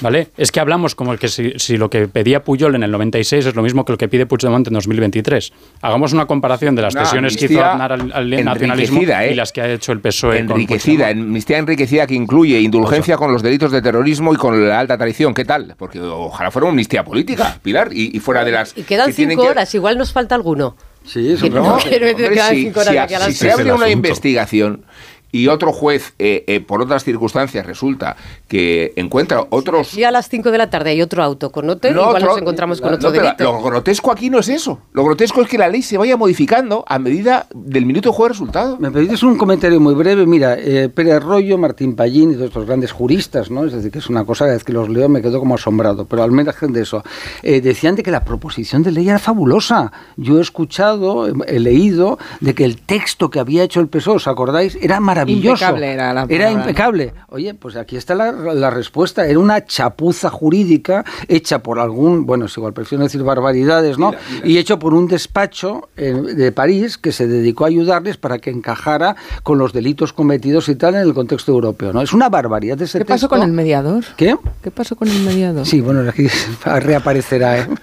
Que hay opacidad absoluta. porque hacía falta ahora, ¿no? Les tenía que echar esta semana la que viene. Que hay opacidad absoluta respecto a las reuniones con el mediador y de lo que se negocia en esas reuniones. Bendita sea la vendría bien en estas horas de La situación en El Salvador está un poco caliente, entonces se ha tenido que volver este a casa. ni siquiera es diplomático, eso es, una, es un diplomático político. He llamado a algún amigo diplomático, tengo amigos diplomáticos también. Paco, ¿cuántos amigos tiene? Muchos, entre ellos te tengo a ti, de buena amiga. Tienes de todo, entonces. Tengo de todo, es, lo más variopinto. es como una cosa... No, y entonces me en este momento dulce vamos a hacer una pausa. ¿Os parece, no? Decías antes que no, no, quería decir que, que, no es un diplomático tal como lo entendemos, sino que es un político que cobra una pasta gansa brutal para dedicarse a esto. En 9 y 37 minutos de la mañana, una hora menos en las Islas Canarias. Minuto de juego y resultado. No hay novedad de momento en la redacción de la ley de amnistía. Eh, por tanto, de momento hay. Eh, están, quedan fuera de la amnistía los posibles delitos de los que quizá alguna vez pueda ser acusado Puigdemont, que todavía no lo ha sido. Como la alta traición. Están en Orsay, ¿no? Están en, Orsay. Están calentando en la banda. Están calentando en la banda. Como el terrorismo, en el, caso, que sea grave, en el caso que sea grave, con intención y con vulneraciones de los derechos humanos. Si es leve, sin intención y sin. Madre. Entonces, sí que es un poco lo de las líneas rojas y eso que están. Bueno, que, que ahí siguen negociando. Los diputados que estén tranquilos. Que las líneas rojas son los otros. Cuando llegue la hora le dan al sí. Puigdemont, calienta que sales. Minuto. Minuto, ahora mismo seguimos. Más de uno. Onda Cero. Carlos Alsina. Aquí tener anuncios no es algo que tú puedas elegir. Pero los años de fijo y variable en tu hipoteca, sí. Porque con las nuevas hipotecas naranja eres más libre. Más opciones, más variedad, aunque no deje de ser una hipoteca. Más información en ing.es. Y es que estás regando las plantas. O dando un paseo por el parque. Y te vienen vacas a la cabeza. Y no, no vacas, sino estas. En Halcón Viajes sabemos lo que te pasa. Más de 50 años y millones de viajeros hacen que sepamos las vacas que tienes en la cabeza. Reserva ya tu verano con hasta 600 euros de descuento y el mejor precio garantizado. Halcón Viajes, sabemos de viajeros. Es mucho más de lo que pido. Por todo lo que nos das, te mereces todo. Y más. Gama más de Volkswagen. Ahora con más equipamiento. Pintura metalizada, cámara trasera, sistema Bits Audio, sistema de arranque sin llave y más. Todo de serie. Llévate un Tigros más por 188 razones. Descubre más en Volkswagen.es. Volkswagen. El Pacto Verde Europeo insiste, el transporte debe reducir de manera drástica sus niveles de contaminación. En Iberdrola somos líderes en la transición a la movilidad eléctrica, con más de 45.000 puntos de recarga instalados en nuestro país. Únete a las energías limpias de la mano de un líder mundial. Iberdrola, por ti, por el planeta. Empresa colaboradora con el programa Universo Mujer. Empieza el año ahorrando en Bricodepo. Con este pavimento porcelánico de 8,95 euros el metro cuadrado, ahora por solo 7,95. Y la puerta lacada con tapajuntas, antes a 119 euros. Y ahora todo por 99. Recuerda que si lo encuentras más barato, te devolvemos la diferencia por dos. Ya en tu tienda y en bricodepo.es. Dijeron que los radares eran por tu seguridad. Que cobrarte por aparcar en la calle era para que tuvieras sitio y que las zonas de bajas emisiones eran por tu salud. Ni seguridad, ni aparcar, ni salud. Esto solo va de meterse en tu cartera. No eres su cajero automático. Reacciona, responde, recurre. De vuelta, que no te lío. De vuelta, 900-200-240. 900-200-240. O devuelta.es. ¿Te preocupa el trabajo? Tranquilo, toma Ansiomet. Ansiomet con triptófano y asuaganda te ayuda en periodos de tensión en el trabajo. Venga, que tú puedes. Ansiomet de Pharma OTC. Hola, soy Jesús Calleja. ¿Sabéis cuál es el verdadero sabor del agua? El agua de mi tierra, el agua mineral Teleno. Recuerda, agua mineral Teleno. De camino al cole de los niños, un poco de diversión. Veo, veo. Si pillas atasco al ir al trabajo, un poco de paciencia. Ya no llego. Si vas al súper a hacer la compra, un poco de memoria. Plátanos y yogures. Y para todo eso, los nuevos combustibles 100% renovables de Repsol. En tu día a día, algo nuevo te mueve con los combustibles 100% renovables de Repsol que puedes usar ya en tu coche. Encuéntralos en más de 50 estaciones de servicio y a final de año en 600. Descubre más en combustiblesrenovables.repsol.com. Más que 60 consigue un sexy 60% de descuento en tus nuevas gafas. Infórmate en soloptical.com. Soloptical, solo grandes ópticas. Mira, cariño, los de la casa de enfrente también se han puesto alarma. Ya, desde que entraron a robar en casa de Laura se la han puesto todos los vecinos. Deberíamos hacer lo mismo, porque no estoy tranquila, siendo los únicos sin alarma. Pues esta misma tarde llamo a Securitas Direct para que nos la pongan. Protege tu hogar frente a robos y ocupaciones con la alarma de Securitas Direct. Llama ahora al 900-272-272. La vida es como un libro, y cada capítulo es una nueva oportunidad de empezar de cero y vivir algo que nunca hubieras imaginado. Sea cual sea tu próximo capítulo, lo importante es que lo hagas realidad. Porque dentro de una vida hay muchas vidas, y en Cofidis llevamos 30 años ayudándote a vivirlas todas. Entra en cofidis.es y cuenta con nosotros. Mateo, el alcapone del grupo de padres. ¿Necesitas algo? Simplemente te lo consigue. ¿Cartulinas? Tiene una para ti. La autorización, mira en tu mano, ahí la tienes. Pues para él, una Arona. Hay un SEAT que lleva tu nombre, porque con hasta 10 años de garantía, hay un SEAT para ti. Estrénalo con SEAT Flex. La cesta de la compra y la hipoteca no paran de subir, y la bola de créditos y tarjetas te ahoga. Y además, hay que vivir. Y buscas una tarjeta de la que tirar. Pero ya no te quedan. No duermes. En tan solo un mes podrás recuperar tu vida. Si tienes casa en propiedad, Agencia Negociadora reducirá tus pagos mensuales hasta en un 80%. Respira. Duerme. 900-900-880. 900-900-880. Agencianegociadora.com. Llámanos. Aún podemos ayudarte. ¿Cansado? Revital. Tomando Revital por las mañanas recuperas tu energía, porque Revital contiene ginseng para cargarte las pilas y vitamina C para reducir el cansancio. Revital, de Pharma OTC. ¿Perdona? ¿Que ahora Movistar Prosegur Alarmas incluye una garantía antiocupación? Uf, ya verás cuando se entere mi perro. Ningún guardián puede competir con Movistar Prosegur Alarmas, la primera y única alarma con garantía antiocupación, que no solo disuade y protege, ahora también se compromete contra las ocupaciones. Contrátala en el 900-222-250 o en movistarproseguralarmas.es. En cofidis.es puedes solicitar financiación 100% online y sin cambiar de banco. O llámanos al 900 84 12 15. Cofidis, cuenta con nosotros.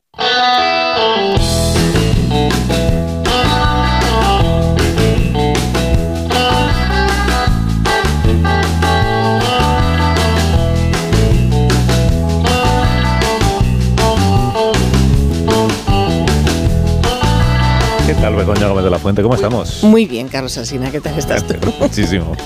Me alegro. Muy bien, venga, deja, deja el micrófono en su Sí, ya- sitio. ya lo he dejado. Venga, y noticias del corte Sí, inglés. porque en la vida a veces nos ponemos a buscar cosas que, mira, pues que son complicadas, ¿no? Que nos den siempre, por ejemplo, una segunda oportunidad cuando algo no nos sale como queremos. Pero menos mal que están las segundas rebajas del corte inglés, con un 20% de descuento adicional. Y dicho y hecho, tu segunda oportunidad de comprar justo eso que estabas buscando a un precio aún mejor que en las rebajas, un 20% mejor y en tus marcas favoritas, Lee, Timberland, Gap, Chantel, West, Now Lover, Nava Pigri. Además, te lo llevan a casa en menos de dos horas con la tarifa plana y siempre con la comodidad de poder comprar donde y como quieras en tienda web app del Corte Inglés. Descárgate la app y verás también ahí que siempre encuentres lo que buscas. Hasta el 4 de febrero, las rebajas del Corte Inglés. Más de uno. En Onda Cero.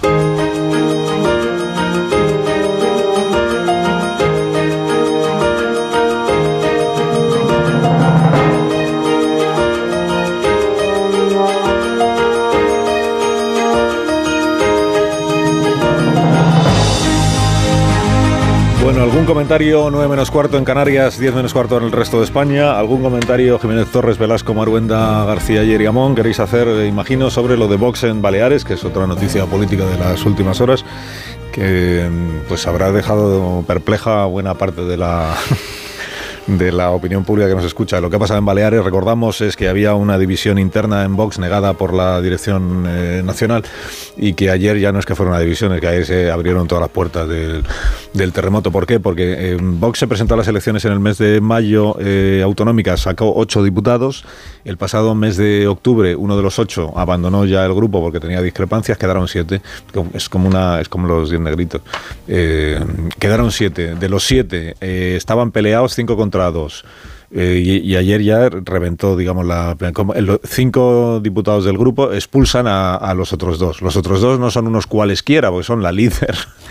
Perdón, la líder autonómica del partido y el presidente del Parlamento Autonómico, eh, expulsados del grupo de Vox.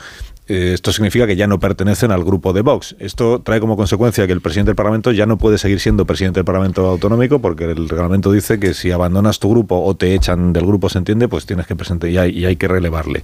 Eh, de los cinco que quedan, que en teoría son el grupo de Vox, los cinco han sido expulsados de Vox, no del grupo, porque no les pueden expulsar del grupo, pero sí del partido. Entonces, el grupo de Vox lo integran cinco que no son de Vox, que han sido eh, expulsados de Vox. Y los dos que siguen siendo de Vox están en el grupo de los no adscritos. Y esta es la situación. Hay una, digamos que hay dos formas de ver este asunto por lo que he leído en la prensa de Valerius. Uno, esto es una bendición para el Partido Popular porque Vox está como está, en descomposición, y al final pues significa que los votantes de Vox van a acabar votando al PP. Eh, segunda forma de verlo, hasta que lleguen las elecciones es una complicación para el Partido Popular porque tiene que sacar adelante en el Parlamento sus proyectos y ahora ya, pues como le pasa al PSOE con Podemos, ya no tiene que negociar solo con los con un Vox, sino con cinco que no son, dos que siguen siendo pero que no están, en fin, que es una complicación para el ¿Cómo, cómo lo veis? Sí, hay una cuestión de fondo ¿eh? en la, las razones de por qué se ha producido esta escisión que tiene que ver con la política lingüística. ¿eh? O sea, la parte de las razones por las que se han enemistado los cinco expulsadores expulsados y los expulsados readmitidos es por la actitud que el partido Vox tendría que tomar acerca del el nuevo modelo lingüístico en la enseñanza del nuevo ejecutivo que apoyan del, Partido Popular. Eh, sabemos que tanto el PP como Vox se comprometieron a un modelo de libre elección de lengua que eh, revirtiera las eh, políticas de corte más cercano al, catalanismo que había implementado Francina Armengol en sus anteriores legislaturas y lo que vemos es que están tardando el nuevo Ejecutivo en poner en marcha ese modelo de libre elección de lengua y que esto está generando tensiones en Vox de seguimos apoyándolo a pesar de que no estén implementando lo que nosotros queremos o debemos mantenernos firmes hasta que finalmente podamos marcarnos la victoria de que nosotros hemos conseguido que el Partido Popular cumpla con esta parte de, nuestro programa. ¿no? Eh, entonces, hay, hay, hay, cuestiones reales. Luego está las dinámicas propias de un partido político. ¿no? Tiene gracia que cuando los partidos de extrema izquierda se fragmentan, hablamos de piolets, eh, contamos chistes de el Frente Popular de, de Judea y el Frente de Judea eh, Popular, hablamos de corrientes internas, etcétera, etcétera, pero vemos que la derecha radical es igual de capaz de atomizarse y canibalizarse y seguir de eh, escisión en, en, escisión hasta la, la derrota final, ¿no? Pero también creo que podríamos verlo como dinámicas de un partido de aluvión, es decir, de un partido que crece muy rápido. Crecer muy rápido significa que entra mucha gente y que luego empieza a desinflarse también muy rápido. Y cuando empieza a desinflarse muy rápido, entonces empiezan a ocurrir este tipo de cosas. Y resulta que mucha de la gente que entró es incontrolable o tiene sus propios intereses. Es también, hay otras analogías con otros partidos que también se están desintegrando. Eh, que es la falta de mecanismos internos para la divergencia, porque eh, los diputados de Baleares pueden no estar de acuerdo, o una parte de ellos, con lo que dicen desde Madrid, pero claramente no hay manera de canalizar las disensiones si no es hacerlo saltar todo por los aires 48 horas después de que Abascal fuera reelegido en 15 minutos de prisa y corriendo en una asamblea general que tenía más de pantomima que otra cosa, en la que se habían vetado a varios medios de comunicación críticos con el partido y en la que acusaba a los medios de estarse inventando las informaciones de que había muchas tensiones internas internas y que había división y Abascal salió a ser reelegido diez años después de estar al frente del partido para otros cuatro más sin que nadie lo votara y a la búlgara, asegurando que ahí, vamos, que el partido está más fuerte que nunca. No lo está. La verdad es que fue un batacazo electoral eh, haber perdido la mitad casi de los escaños que tenía, pero al haber entrado en muchos gobiernos regionales con el PP, esa derrota quedó opacada y hacía parecer que, bueno, que Vox es verdad, tiene más poder que nunca, pero pinchó en las urnas. Y haber perdido fuerza ha hecho que haya muchas tensiones, se ha ido mucha gente, el ala llamada liberal, que no, no sé si es, es, un buen término para este asunto, que ha dejado un núcleo duro en Vox cada vez más pequeño y cada vez más duro. Pero es lo que ha pasado con el PSOE. El PSOE tiene un resultado electoral malísimo, pero como tiene el poder, pues eso ya legitima eh, la ausencia de democracia interna. Los partidos políticos en España tiene, hay un problema en el sistema, ¿no? Y el sistema es que se ha convertido en una ficción, y eso está muy escrito en los informes del Parlamento Europeo, vamos, del Estado de Derecho en España, pues se plantea, es decir, que al final hemos pasado en el, modelo más extremo del sistema de partidos a la partitocracia, donde el, caudillismo se ha instalado. Vox, eso les molesta mucho, que es un sistema de caudillo muy, muy típico populista, es decir, manda a, Bascal y su corte y punto, ¿no? En Podemos mandaba Pablo Iglesias y su corte y fueron matando a todos aquellos que no eh, complacían al líder carismático. En el PSOE pasa lo mismo, cuando hablábamos de la amnistía no hay ninguna voz disidente Exactamente. Y luego, claro, ¿qué ocurre? Que formalmente la ley de partidos dice que han de ser democráticos, etcétera, etcétera. Pero es una ficción, porque no hay instrumentos coercitivos para garantizar esa democracia. Entonces, el disidente, y lo hemos vivido en todos los partidos desde la transición, ¿eh? es decir, las crisis internas de partidos y los problemas de democracia interna, democracia no es un problema de ahora, ¿eh? es un problema que se ha llevado a partidos por delante, desapareció UPyD, etcétera, etcétera. Sí, la descomposición de Vox es evidente y no ha sido capaces en el último año de articular ninguna líneas de su programa en ninguno de los gobiernos autonómicos en los que han entrado y lo que llevaron son personajes, voy a decir, como, como, Gabriel Lesen, que acaba de salir, que justificaba la violencia machista, el cambio climático no se lo creía y un largo etcétera. Pero hay un problema en Vox y es que mientras se desarticula y se vacía y tiene deserciones en España, sigue manteniendo fuertes alianzas en el extranjero. Es, eh, con Le Pen, con Orbán, con Milei, con, en Italia, y eso de cara a las próximas elecciones europeas le puede reforzar ante la descomposición en España. ¿Amnistías a alguien esta mañana, Mon? Bueno, se ha liado la de Dios es Cristo por el Cristo que no se parece a Dios. En la iconografía de la Semana Santa de Sevilla, capillitas y progres recrudecen un debate que alude a la idoneidad o iconoclasia con que debe exponerse la imagen de Jesús de Nazaret. Como quiera que Nazaret estaba en Judea y Judea está en Israel, podemos convertir que Cristo, si existió, no tendría el aspecto de un ario ambiguo y depilado, pero también convendremos que a Cristo se lo ha representado de todas las maneras imaginables porque es una sagrada abstracción. Pasolini nos lo expuso como un espectro, Cefirelli como un hombre grimoso y blando, Mel Gibson acudió a la imaginería más violenta y desgarrada, mientras que Olivero Toscani lo convirtió en un enfermo de sida. Seguro que recordáis aquella campaña escandalosa de la marca Benetton y muchas otras que se jactan de su capacidad provocadora. Es un blanco fácil atacar la iglesia, pero no me parece que este sea el caso. Y sí me parece que son inquietantes los reproches mojigatos que abren las venas el tabú de la homosexualidad. A Cristo se le puede representar exánime como Antonello de Messina en el Museo del Prado y en el Abismo de la Cruz como Zurbarán en el Museo de Chicago, pero también se le puede representar como Maradona en la cuna de los Belenes de Nápoles, incluso partiendo el pan con aspecto de Fernando Arrabal. He visto el cuadro de la casa parisina del dramaturgo y sería yo el primero en adherirse a esta iglesia. Por el Cristo arrabalero, claro, pero también porque los apóstoles son Ionesco, Borges, Beckett, Kundera, Dalí, Picasso. Ahora Marisol Parada os regala unos Callahan para que podáis abandonar las instalaciones. Los Callahan que ya sabéis que están fabricados por auténticos artesanos y con la última tecnología para caminar. Los pies de cada persona son diferentes y también es única su forma de caminar. Por eso los Callahan, gracias a su exclusiva tecnología Adaptation, se adaptan a tus pies, aportándote siempre la máxima comodidad. Aprovecha las rebajas y consigue el zapato más cómodo del mundo en callahan.es. Tecnología, diseño y confort al mejor precio. Que tengáis un día espléndido. Adiós, Maruenda. Adiós, muchas gracias. Ánimo, David. Hasta el próximo día. Muchas gracias. Adiós, Pilar. Buen martes. Adiós. Marta García, ayer, hasta mañana. Hasta mañana. Y a Monrubén, hasta mañana también. Así, Carlos, gracias. Adiós. En cinco minutos contamos las noticias de esta hora. Más de uno.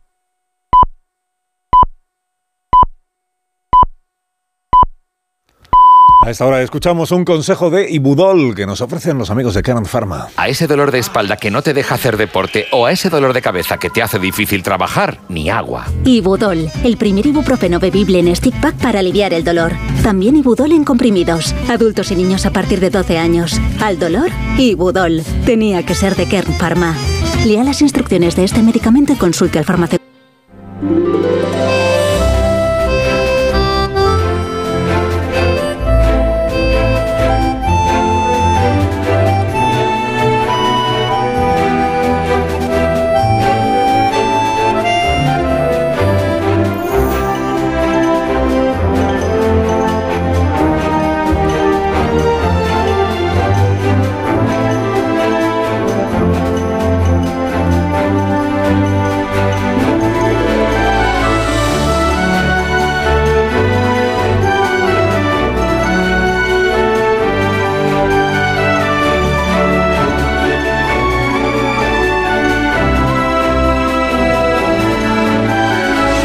Son las 16 minutos de la mañana, son las 9 y 6 minutos de la mañana de este martes en las Islas Canarias. Enseguida recibiremos a David de Jorge para hablar de comer, de comer por España. Recibiremos a Leo Harlem como cada martes a esta hora y además nos visita una de las periodistas más influyentes de este país, de la televisión. De este ¿Qué dices? ¿Qué dices? Que te estoy oyendo. No, estoy hablando de otra.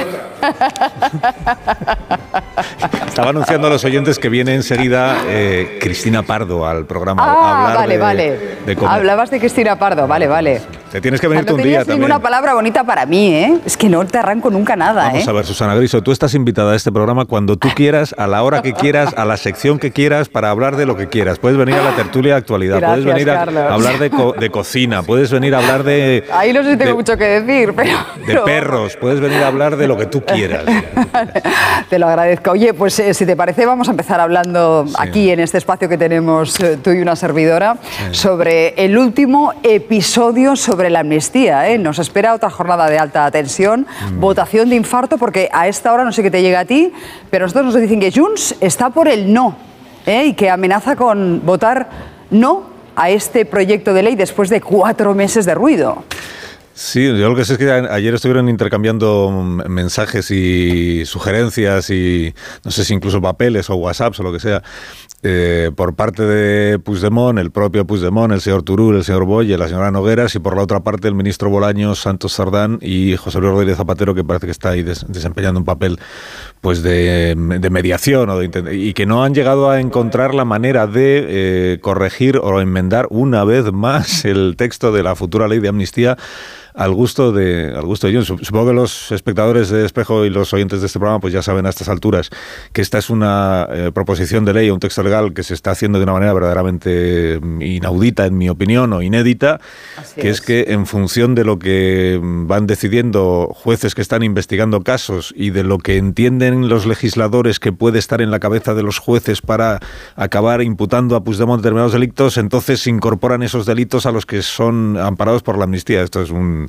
a mí me está ya más allá del debate o de la opinión que uno tenga sobre la amnistía como tal, la manera en la que se está haciendo el- la elaboración de la ley de amnistía, las enmiendas, las correcciones, las líneas rojas, este delito sí, este delito no, me, me- no, una yo- chapuza. me parece absolutamente in- in- inédito y verdaderamente insólito, porque el Parlamento no puede estar al, como, como diría alguien, al albur. de-.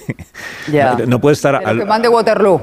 Claro, ni de lo que mande Waterloo, ni de lo que vayan decidiendo unos jueces de instrucción, que vete tú a saber en qué quedarán al final esos sumarios, ¿no? Y estamos asistiendo, porque es verdad que esa es la percepción que yo tengo, estamos asistiendo a una a un pulso entre dos poderes, eh, poder legislativo, la mayoría mm, gubernamental que tiene el Parlamento actual, eh, el poder legislativo, hay dos jueces que están instruyendo investigaciones, bueno, hay más, pero eh, venimos hablando de García Castellón y del juez Aguirre en Barcelona ayer con lo de la trama rusa.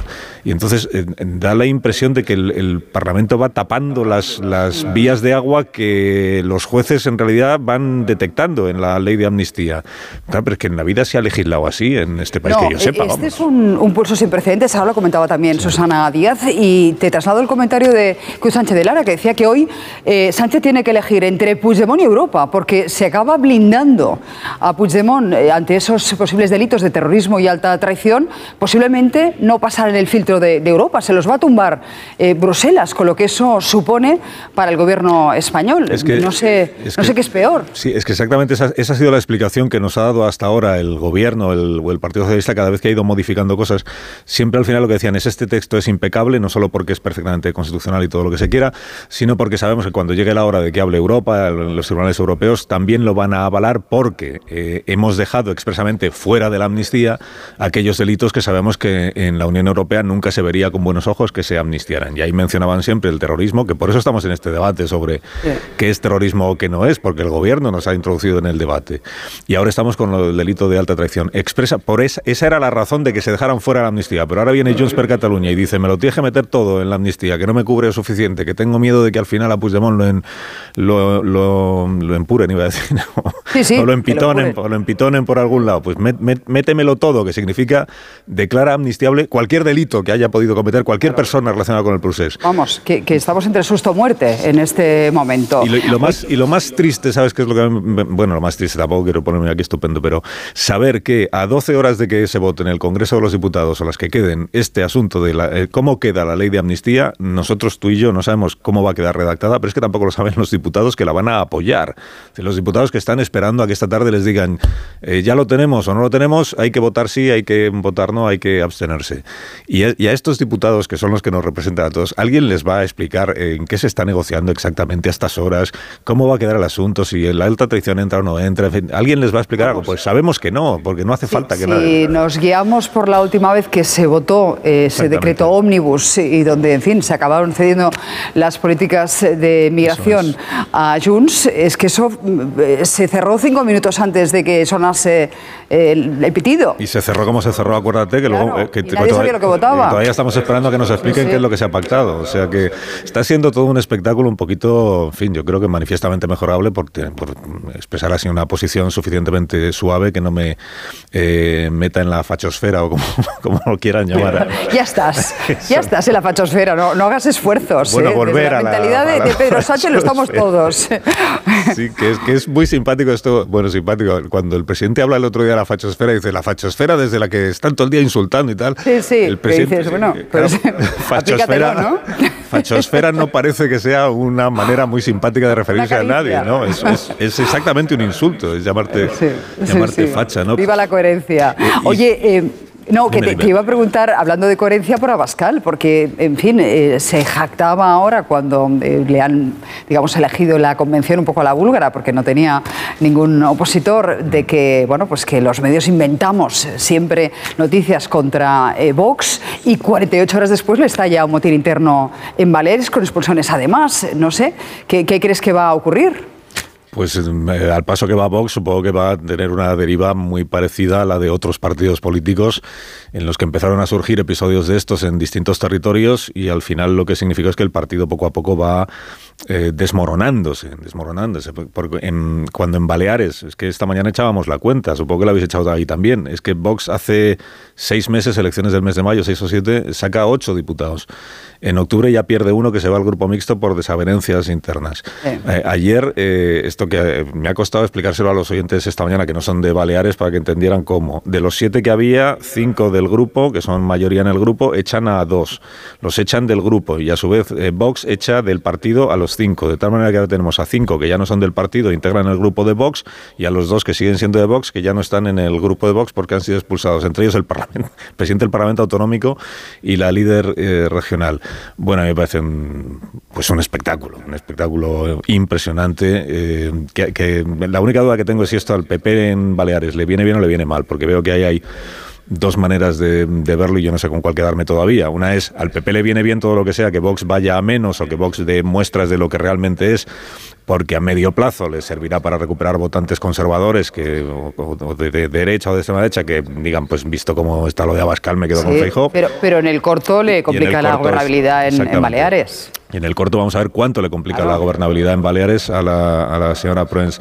Que yo sospecho que no se la va a complicar tanto como pudiera parecer, pero ya sabes que yo todos los pronósticos políticos que hago eh, luego No, fracasan. lo, lo llamativo es que en el caso de Baleares, eh, bueno, Marga Proens, eh, digamos que no tuvo que meter a Vox en el gobierno autonómico, fue de los pocos que se lo ahorró eh, y eso también generó mucha bronca en el propio partido, en la formación de, de Abascal, ¿no? bueno, pues ella que se jactaba o tenía la suerte, digamos, de no tenerles dentro, ahora se encuentra con un motín complicado de gestionar. Veremos, me, veremos pareció, me pareció interesante que el señor Garriga ayer se refiriera a estos cinco a los que han expulsado Sujetos. de Vox como sujetos. Sujetos, pues, pues Sí, los, sí, sí, sujet- aquí- los sujetos son los de tu lista, o sea que en fin, bueno, es igual. La, la definición de la RAE de sujetos, que la ha buscado ahora Arsenio Escolar, mm, tiene muchas acepciones, pero hay una que les deja francamente mal. O sea, no es un término que utilices con mucho cariño, digamos, No, hacia no, alguien. es como la fachosfera, no se utiliza con cariño, que no se engañe nadie. Bueno, pues nada, que sabes que yo te quiero mucho y todo mi cariño a ti y a tus oyentes, Que Carlos. puedes, que puedes venir al programa cuando tú quieras, que estamos aquí al lado, ya lo sabes. Sí, ya lo sabes. vale, Estás perfecto. invitada. Tomo nota, gracias. Hasta luego, Susana. Hasta pronto. A Susana Arsenio, a Carmen eh, Morodo, a Susana Díaz, que están ahí en la mesa de espejo público, dándole una vuelta a las cuestiones de la jornada. Y igual me dejaba alguien. Bueno, son y cuarto, las 10 de la mañana, una hora menos en Canarias, y que enseguida nos ponemos a comer, o, a, o a hablar y a explicar qué comen los habitantes de algún lugar de nuestro país. Y enseguida, Te lo he contado ya, ¿no? Que nos visita Cristina Pardo. Ahora la recibimos. Más de uno. La mañana de Onda Cero con Alsina. Madre mía, qué golpe. Parece que tu coche se pelea con una columna. Con el seguro de coche de línea directa no solo te ahorras una pasta, sino que además puedes escoger el taller que quieras aquí o en Chipiona. Y si eliges taller colaborador, también tienes coche de sustitución garantizado y servicio de recogida y entrega. Cámbiate ahora y te bajamos el precio de tu seguro de coche, sí o sí. Ven directo a lineadirecta.com o llama al 917-700-700. El valor de ser directo. Consulta condiciones. Mira, cariño, los de la casa de enfrente también se han puesto alarma. Ya, desde que entraron a robar en casa de Laura se la han puesto todos los vecinos. Deberíamos hacer lo mismo, porque no estoy tranquila, siendo los únicos sin alarma. Pues esta misma tarde llamo a Securitas Direct para que nos la pongan. Protege tu hogar frente a robos y ocupaciones con la alarma de Securitas Direct. Llama ahora al 900-272-272. Hay dos tipos de motoristas. Los moteros que aparcan en la puerta y los mutueros, que hacen lo mismo, pero por menos dinero. Vente a la mutua con tu seguro de moto y te bajamos su precio, sea cual sea. Llama al 91 555 5555. Hay dos tipos de motoristas, los que son mutueros y los que lo van a ser. Condiciones en mutua.es.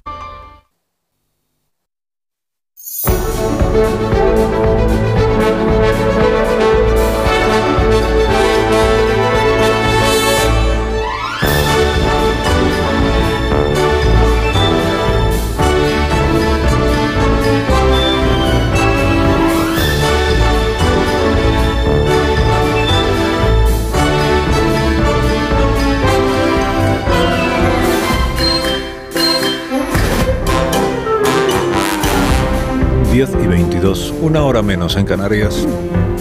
Recibimos hoy a Leo Harlem. Buenos días, Leo. Hola, muy buenos Estamos- días. Estamos muy serios porque hoy estamos eh, acompañados de una profesional de los medios que hay que demostrar. Hay que hacerlo bien hoy, sí. Tenemos que demostrar que sabemos cómo se hace esto. De... Buenos días, Leo Harlem. Bienvenido. Don, don Leo.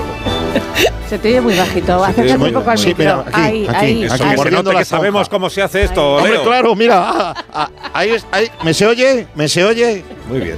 Eh, buenos días, Begoña Gómez de la Muy Fuente. buenos días, ¿qué tal? Muy bien. Carlos, don Carlos. Muchísimas gracias Así. por acompañarnos esta mañana. Así. Y David de Jorge, buenos días, gastrónomo. Asinetti, Asinetti, Pardomari, ¿qué pasa, Cristina? Qué ilusión. Que todavía no le he Qué saludado. ilusión.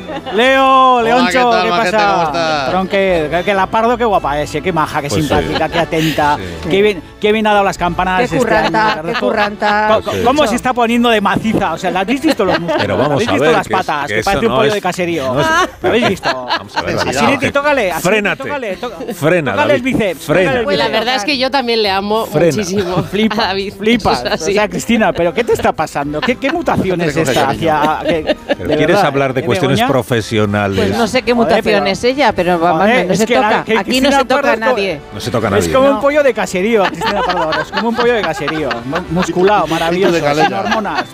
Todo de entreno, de entreno. Buena alimentación, de verdad, increíble. O sea, qué tía, más maja, de verdad. Yo ya me puedo ir, ¿o qué hago? ¿Me quedo?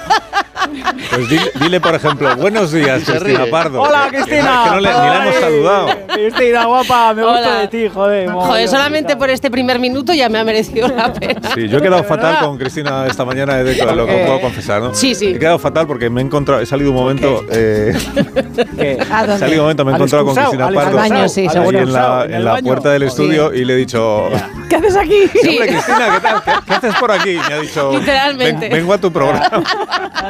¿Qué te parece? de verdad. Pues yo Así- llamo Susana. Así se recibe, así se recibe a las estrellas. Peor ha sido la ¿Qué mía, te que he trae entrado en por la aquí? pecera y le digo, ¿Qué te trae tal, por Susana? aquí? ¿Qué tal, Susana? Le. Susana me he quedado ahí. Así es. Le salva que estabas hablando con Susana Griso y bueno, puede ser que se haya confundido. Es que me confundo con todo. Pero vamos, estaba a punto de decir, oye, que os den. Céntrate. A ver, no extraña. Bueno, Oye, pero... Cristina, Cristina, ¿te, has notado el tonito de Asinetti y Susana Griso? Yo creo que hay tema ahí, eh, hay tema. ¿Te has dado cuenta? ¿Te has dado cuenta que ronqueos? ¿Qué, qué? Hombre, yo, yo, Ronroneos, yo, to- ronroneos. yo todavía no he oído al Sina Pero ni a. Susana decirle el uno al otro que están como un pollo de caserío. ¿Verdad? ¿Te imaginas? ¿Te imaginas que la conexión la semana que viene al siguiente le dices No, una risa? ¿Qué no, maciza estás? no se lo imagina nadie. Menudo polvazo, menudo polvazo. Hola, de verdad, qué ¿Qué programa es este? Qué burro Ah, yo qué sé, joder, yo programa qué es sé. este? Pues, Pues de comer. Ya, ya, es un desastre. Pues además me ha echado la bronca a mí. Susana esta mañana. Me ha, me ha echado la bronca porque han hecho la conexión justo cuando yo estaba anunciando que nos iba a acompañar hoy en esta hora Sí, sí. una periodista de televisión con una acreditada trayectoria, una gran profesional, y ahí ha conectado Susana y pensó que estaba hablando de ella. Y dicho entonces he dicho, he dicho que no, que estaba hablando de Cristina Pardo y me ha dicho, de mí nunca movida. dices nada bueno. O sea, que ha habido un momento ahí de te- llevo una mañana muy mala. Muy Te lo ha puesto a huevo para que le digas que quedado- está como un pollo de He caserío. quedado mal con Cristina Pardo y con Susana Griso la misma mañana, de verdad. Maciza. Toca, toca. Maciza. ¿Cómo A cambio, el león? a cambio voy a decir, porque ¿cómo no llegué a decirlo en su momento, que Cristina Pardo hizo eh, en la ceremonia de entrega de los premios de las antenas de oro, que estamos, hizo el mejor discurso de la noche. eh, porque en, en medio minuto, que ¿cuánto nos dieron? 15 segundos. para- 40 segundos. No pueden hablar más de ¿Qué 40 dijo? segundos, pero somos los premiados. Corsa. Pues hizo Vende 40 cosa diésel. segundos de, pero de, de quitarse De eso, de, una, de una brillante, de una elegancia, de una elegancia, No, es que- una exaltación del término medio que a mí me pareció brillantísimo. Yo me ¿Qué levanté a aplaudir, poco porque todo tenía que durar muy poco. Exaltación, Poco, exaltación del término medio te queda un poco cutre, Alcinetti. No, no, no, no, era la esencia es del discurso. La verdad, sí, sí. La exaltación del término medio en. Begoña está Empezando por ella misma. La Medio. sí. Pero flipando, tú sabías que tenías 40 segundos, ¿no? ¿Para qué haces un discurso tan largo? 40, seg- Entiéndeme. 40 segundos no, no lo sabíamos ninguno. Ah, ¿no lo ya. sabíais? Nos No. enteramos allí No, sobre y la todavía marcha, ¿verdad? 40 segundos era mucho más de lo que tuvieron las personas que iban a recibir la antena de honor, que eran Gabilondo, García, que tuvieron No 10 está el más. segundos. A, a menos. Y García, 10 Menos, 10 sí. segundos para García me parece una Menos. tortura han De hecho, vamos a contar, no deberíamos, pero vamos a contar.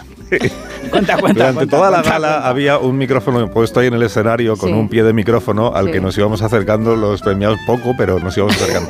Pero cuando llegó el momento de los veteranos, sospechosamente retiraron ese micrófono. Ah, para que no dijeran nada. Y, y lo agarró el presentador Ocaña Ay, ay, en la ay, mano ay, ay. para que no se hicieran con el micrófono los veteranos. Ay. Eso No hay tiene un peligro. Los veteranos tienen un peligro. ¿Por qué? Pues porque saben decir Qué falta muchas de cosas. respeto. No, pues estamos aquí en confianza hablando. de- Bueno, y Los entonces, veteranos son unos pelmas, Begoña, son unos pelmas que Se ponen en modo karaoke. que se vayan al inserso, que se vayan a jugar Los al pobres, que se decir media Una cosa. cámara de estopa, una de Camilo VI ya te dicho, monopolizan el han micro. dicho. 609 83 1034 hoy llama, hoy pueden llamar al programa aquellos que residan en Ah, eh, este ¿Dónde? es un sitio donde vive muchísima gente, es una gran capital. ¿Puedo decir ya desde dónde se puede llamar hoy? Sí, no. Eh, pues no. ¿No? No puedo. No, ¿por qué? ¿Por qué lo vas a decir hoy y otros días no? ¿Es cierto, Cristina Pardo, que el origen de vuestro mal rollo está en la guarrindongada que le diste a probar en televisión a David de Jorge? Lo pone aquí yo. no No, ¿Qué- eh, qué? David de Jorge, cuando yo tenía el programa de los domingos, hacíamos una sección de guarrindongadas y entonces él siempre nos hacía probar cosas muy asquerosas. Claro. Y entonces un día le hice yo el plato que me tomaba cuando eh, salía hasta altas horas de la noche y me despertaba, que era una sopa sin caldo, solo de fideos, con un cubito de ave creme y dos cucharadas de mayonesa. Ay, qué asco. ¿Dos cucharadas de mayonesa en la sopa? En- bueno, en los fideos. En los fideos. Sí. Con ave creme. Qué maravilla. Vale, Sinetti, tú no, No, puedes es que contar yo eso, joder. tengo el paladar No de puedes esparto, contar. todo me sabe riquísimo. Soy, soy un chollo para los establecimientos, porque llego y todo me parece que está buenísimo. No sé, no sé, no sé, no sé. ¿Puedes concursar en la, el concurso de guarrindongadas? ¿Ya lo hemos cerrado o todavía está abierto? Ya, ya está cerrado. Es el programa, claramente. Ya está cerrado. Ya se ha cerrado, ya no cerrado, puedes lo siento. concursar. No, ya no. El otro día llamó un oyente cómo era la guarrindongada esa de los caracoles. Joder, Se hacía una tostada, una tostada, Tostada, sí, Caracoles con... untada con nocilla y luego iba sacando caracol uno por uno y los iba colocando en la tostada. Sí, tío. Qué asco. Como si fuera una delicatessen. Eso no es una Qué riquísima. Madre mía. Asquerosidad. Caracoles Bueno, Eso atención. no se lo come ni David de Jorge. Eh, Sí, sí, yo me como oyentes- todo, eh, Cristina. Yo me como todo, ya lo sabes. Yo me lo como Oyentes- todo, a Sinetti ¿De me lo como dónde? todo. Oye, ¿de dónde? Oyentes, ¿De dónde? oyentes de Pamplona. Oh, oyentes de Pampilonum, Pamplona. Pampilonum, Pampilonum. Podéis llamar al 4262599. 9-1 delante. Podéis llamar al 91 delante. 426 Oye, que llame Gorosquieta, que llame Gorosquieta de Onda Cero Pamplona, qué majos Para hablar con ¿te Cristina Pardo. que- Sí, Gorosquieta, que llame. O con David de Jorge. O con, Sí, o con Leo. Sobre O la con comida, sobre la comida. O Sobre con Carlos Alsina. Sobre comida. ¿Qué se come en Pamplona? Esta es la pregunta de la mañana. ¿Qué se come? ¿Tú qué comes cuando estás en Pamplona? Hombre, bueno, yo- no sé si te lo debo preguntar a ti. ¿Qué comes fideos mayonesa? No, eh, a ver, en Pamplona siempre se come bien. De hecho, hace poco me hicieron una entrevista en la que me dijeron, eh, me preguntaban, Ayuso dice que lo bueno de Madrid es que no te encuentras a tu ex. ¿Qué es lo bueno de Pamplona? Ya que allí te encuentras a tu ex y digo que a quién le importa el ex teniendo chuletones, piparras, Ya, a nadie le puede importar el ex. Pimientos. Claro, lo- está buenísimo. Que lo dijo Díaz Ayuso en esa misma silla en la que estás tú sentada. Sí, lo del ex, ¿no? Lo dijo aquí, lo del ex, sí. Y Pues yo cada vez conozco más gente que se encuentra con su ex. Es que cada vez hay más gente ex. Cada vez hay más rupturas, lo dice el A Leo, no- a Leo y a mí no nos pasa eso. Leo ahí en la bañeza, yo aquí en la Euskadi profunda, nosotros aquí no tenemos ni ex ni movidas de esas. O sea, de verdad. ¿Qué suerte tenéis que los que, habéis, salimos. los que habéis picoteado? Ni salimos. Es que ¿dónde vas a ir? Voy a hacer una pausa ya, fíjate. Ah, ¿ya está? No me puedo creer. Sí, sí, ¿Pero no, porque que- esta es una radio este? comercial. ¿Qué es aires este ya? Que es una radio comercial, tiene que entrar la publicidad, si no, ¿de qué? y luego a la vuelta hablamos de, bueno, eh, Cristina nos dará, nos hará Sí. alguna sugerencia, Sí, ¿no? sí. alguna recomendación. Sí. Y nos tiene que hablar del libro de, de su De mi padre. padre, sí, de su padre. Hombre, ya que vamos a promocionar tantos establecimientos, pues también hacer un poco de promoción familiar, Pues ¿no? claro que sí. Sí. Claro que Asesinato de un Borbón se llama el, el libro. Hoy es el cumpleaños del rey Don Felipe. Mira qué bonito Anda, regalo. mira qué casualidad. Que llame la Leti, que llame Borbón. la Leti. Que hecho La el salto Leti de tiro no, a la doña Leti hoy a la Leticia. mañana. Ah, doña Leticia, le habrá hecho el salto de tiro a la mañana. Ven para aquí, la Felipe, que te voy a hacer una limpieza ahí a tope. ¿Te imaginas qué una maravilla? pausa, una pausa, ahora sí que una pausa. Una pausa. Una Leti, la pausa, sí, Leti ahí. Felipe, fe- poseme. Sí, ah, las patatas. cumpleaños. Las patatas nos traen una pausa. Eh, Leo, Leo, ah, Felipe, ah, ¿Qué patatas poseme. Estoy haciendo la publicidad, David Jorge. Patatas vale, vale, hijolusa. vale, vale. Las Ah. patatas hijolusa que nos invitan a cocinar las recetas de siempre y a disfrutar en torno a una mesa, como hacemos en las secciones de este programa. Disfruta de la cocina de calidad con los productos de patatas hijolusa. A ver esa foto, decid patata. ¡Hijolusa! Es que decir patata es decir hijolusa. Entre nuestra gran variedad encontrarás la patata perfecta para tu plato, siempre con la misma calidad. Patatas hijolusa. Empresa colaboradora del Plan 2030 de apoyo al deporte de base.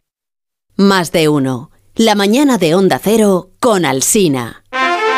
La palabra ladrón puede significar dos cosas. Clavija donde poder conectar tu coche eléctrico o persona que roba el cable de tu coche eléctrico. Ahora el seguro de coche eléctrico e híbrido enchufable de línea directa también significa dos cosas, que además de ahorrarte una pasta, también te cubre el cable de recarga en caso de robo. Cámbiate y te bajamos el precio de tu seguro de coche sí o sí. Ven directo a lineadirecta.com o llama al 917-700-700. El valor de ser directo. Consulta condiciones. Puedes darle color a tu vida con un acuario de peces tropicales.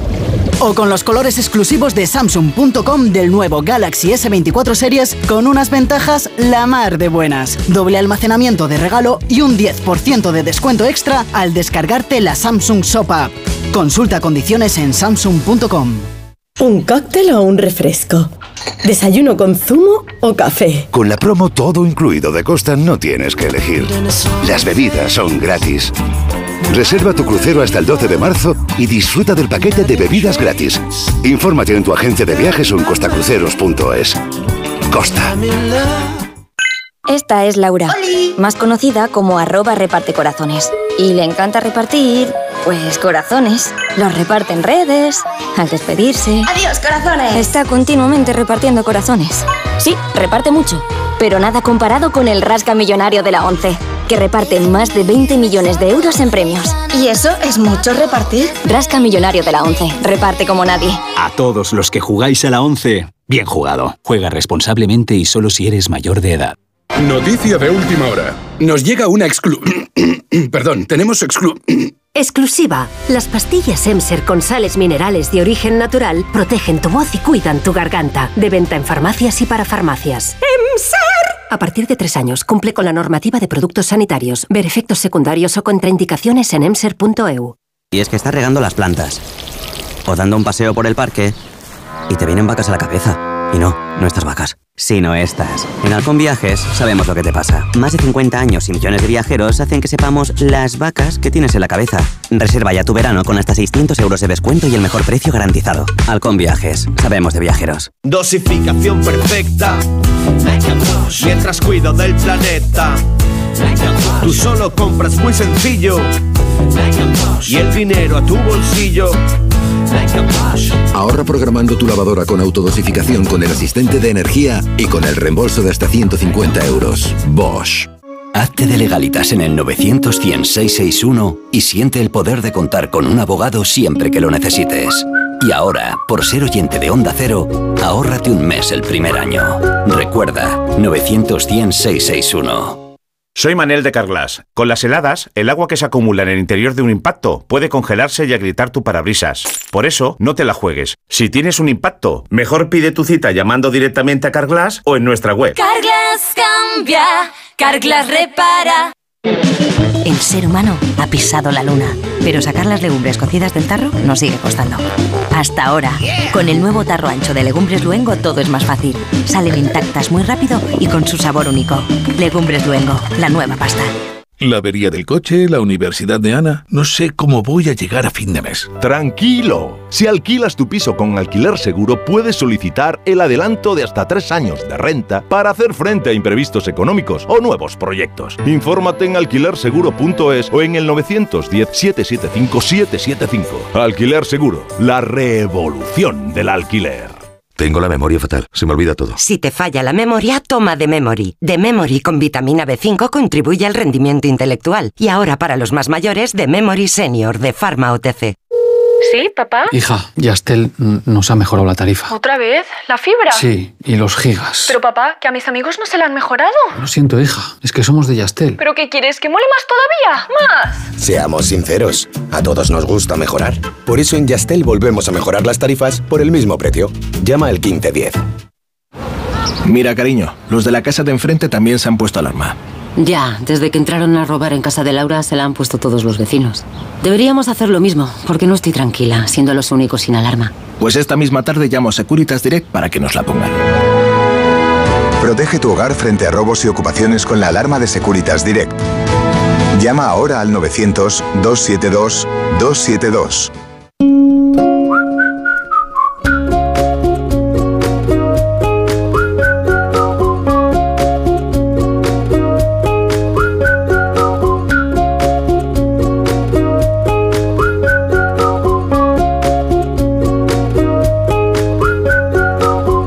Emprendedor, quieres montar tu propia empresa, pero las gestiones burocráticas te superan.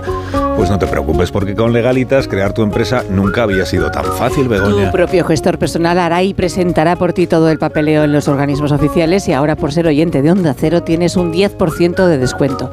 900 100 661 Legalitas Negocios. Que nada te pare. Más de uno en Onda Cero. La mañana de la radio.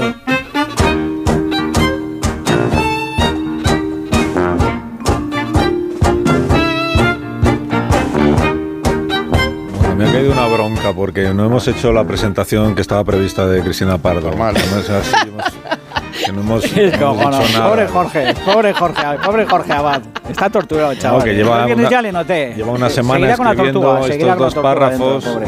Cristina Pardo nos acompaña esta mañana, hija de Javier eh, Pardo, claro, médico ya jubilado y escritor, y de Teresa, pediatra de Teruel. A Cristina no le gusta desayunar fuera. Siempre elige comida salada.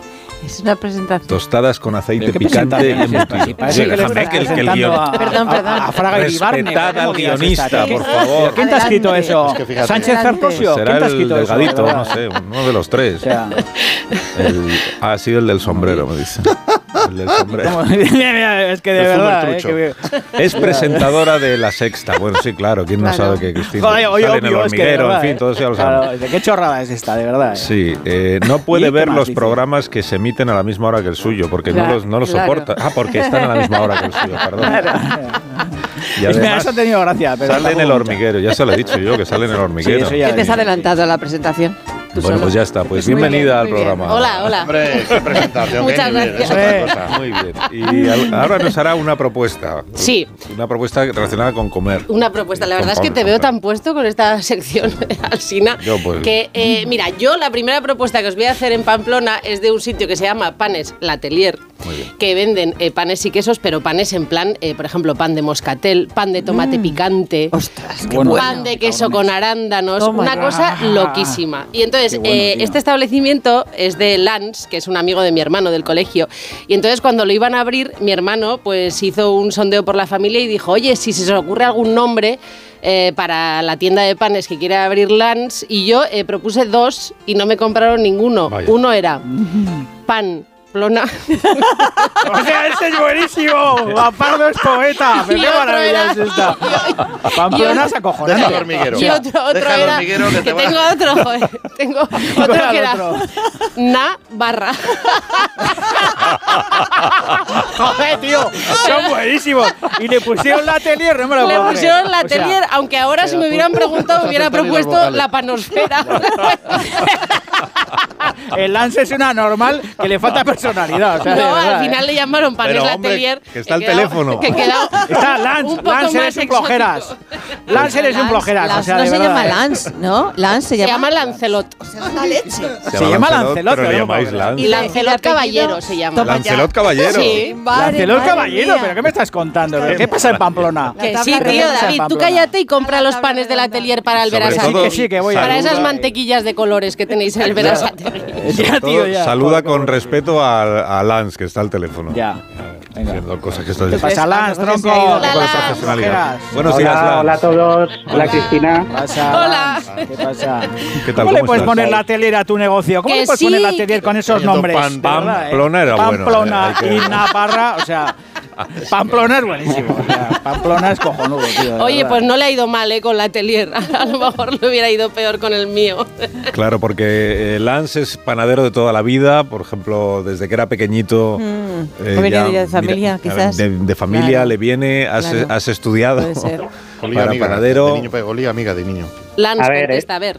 Sí, he estudiado, pero, pero tarde, de toda la vida no. Eh, Di un, un giro a mi vida hace 10 años, bueno, un poquito más. Y nada, llevo en esto relativamente poco. ¿Mm? Con la ¿Qué tienda, eras con, bueno, con la ¿Qué eras panadería llevamos ¿Qué- 8 años. Ocho años. ¿Y el giro de dónde venías entonces, antes Eso, de eso, ¿de dedicarte a esto? venías? Yo soy arquitecto. Ostras. Arquitecto, hostia, chaval. Yo, yo empecé de, arquite- empecé de arquitectura trabajé de panadero. Y hace unas obras de arte que te cagas como la Sagrada Familia, pero las termina. El pan con tomate picante, que es una obra de arte. Ya, tío. Joder, maravilla. Pero, ¿y cómo te dio por ahí? O sea, ¿cuál fue la ventolera que te dio en ese momento? Para decir, Bueno, yo de el- arquitectura el- nada. El primer empujón es la crisis. Al final estábamos claro. eh, sin trabajar y, y nada, luego, bueno, pues buscándome un poco la vida de que estaba muy atascado. Sí. Y, y nada, a mí cocinar no se me daba mal, lo que pasa que, de, eh, o sea, a, a nivel profesional no me veía yo trabajando, pues eso, a- pues con esa tensión que trabajan los cocineros. Entonces pensé en, en- en la panadería, que realmente eh, no sabía hacer pan. Pero bueno, dije, bueno, pues lo primero que tengo que hacer es aprender a hacer buen pan y me fui a Valencia a aprender. Y tiene un horario peor que el tuyo, Alsina. Ah, claro. sí, sí. No, pero ahora ya con las máquinas no Madruga está mal más, horario. claro. No Ahora los procesos se pueden controlar. ¿A que no está se pueden mal horario ya ahora con las ¿A máquinas qué, que hora tenéis? ¿A qué hora te levantas, Lance? A ver, eh, somos una panadería, pero tenemos horario comercial, o sea que abrimos a las 9. Vale. Somos un poco... Pero eh, fabricas. eh, y luego lo que sí que hacemos es el pan de manera pues un poco más lenta, le damos los tiempos. Ajá. Entonces todo lo que son las masas las adelantamos eh, el día anterior para que fermenten en frío durante un día. Sí. Por eso todo eso se lo quitamos al madrugón. Escucha, Vale. y tiene una ventaja de la leche, el pan de Lance, y es que no, o sea, no solo dura un día. No te compras un pan de queso con arándanos Claro, y al día siguiente claro. lo tienes que. Ah, porque está duro o lo que sea. No, no. Dura aguanta, varios días. aguanta. Dura Claro. varios días. Y es que esa gente que le dura el pan, no lo, lo explicaba. Una pieza de pan me dura una hora. Yo una hora me dura la pieza. Yo ¿Pero la- de- pero de no, qué no- tamaño No, conozco ese los- pan que se envejece bien. Yo a mí me gusta, yo le doy leña desde el minuto uno. Yo, yo, en el ascensor tío. ya va media pieza va, va- variada. Ya, ya, yo tampoco, Así es. tío. Sí, señor Leo, sí, señor, tío. Oye, Lance, ¿y cómo es Cristina cuando entra en la panadería? No, hombre, que Cuéntanos estamos cómo hablando entra, del cómo pan. entra. No, yo lo que quería que era que cuente. Lance ampliara el negocio Eso es. y me enviara los panes a Madrid. Eso es el siguiente paso. Ah, No, eso pero es una buena idea. Eh, claro, Ese los- es el siguiente paso. Dale un estirón a tu hermano que tiene que hacernos la web. Claro, es que mi hermano, mi hermano hermano, tiene que hacer mi hermano le ha hecho la web, la web que tiene Lance, porque son compañeros Está muy de chula, colegio. ¿eh? Entonces Está depende muy de tu hermano que puedan enviar el pan a Madrid. Eso dice Lance, no sé cuál será la versión Hay de mi que hablar hermano. con tu hermano ya.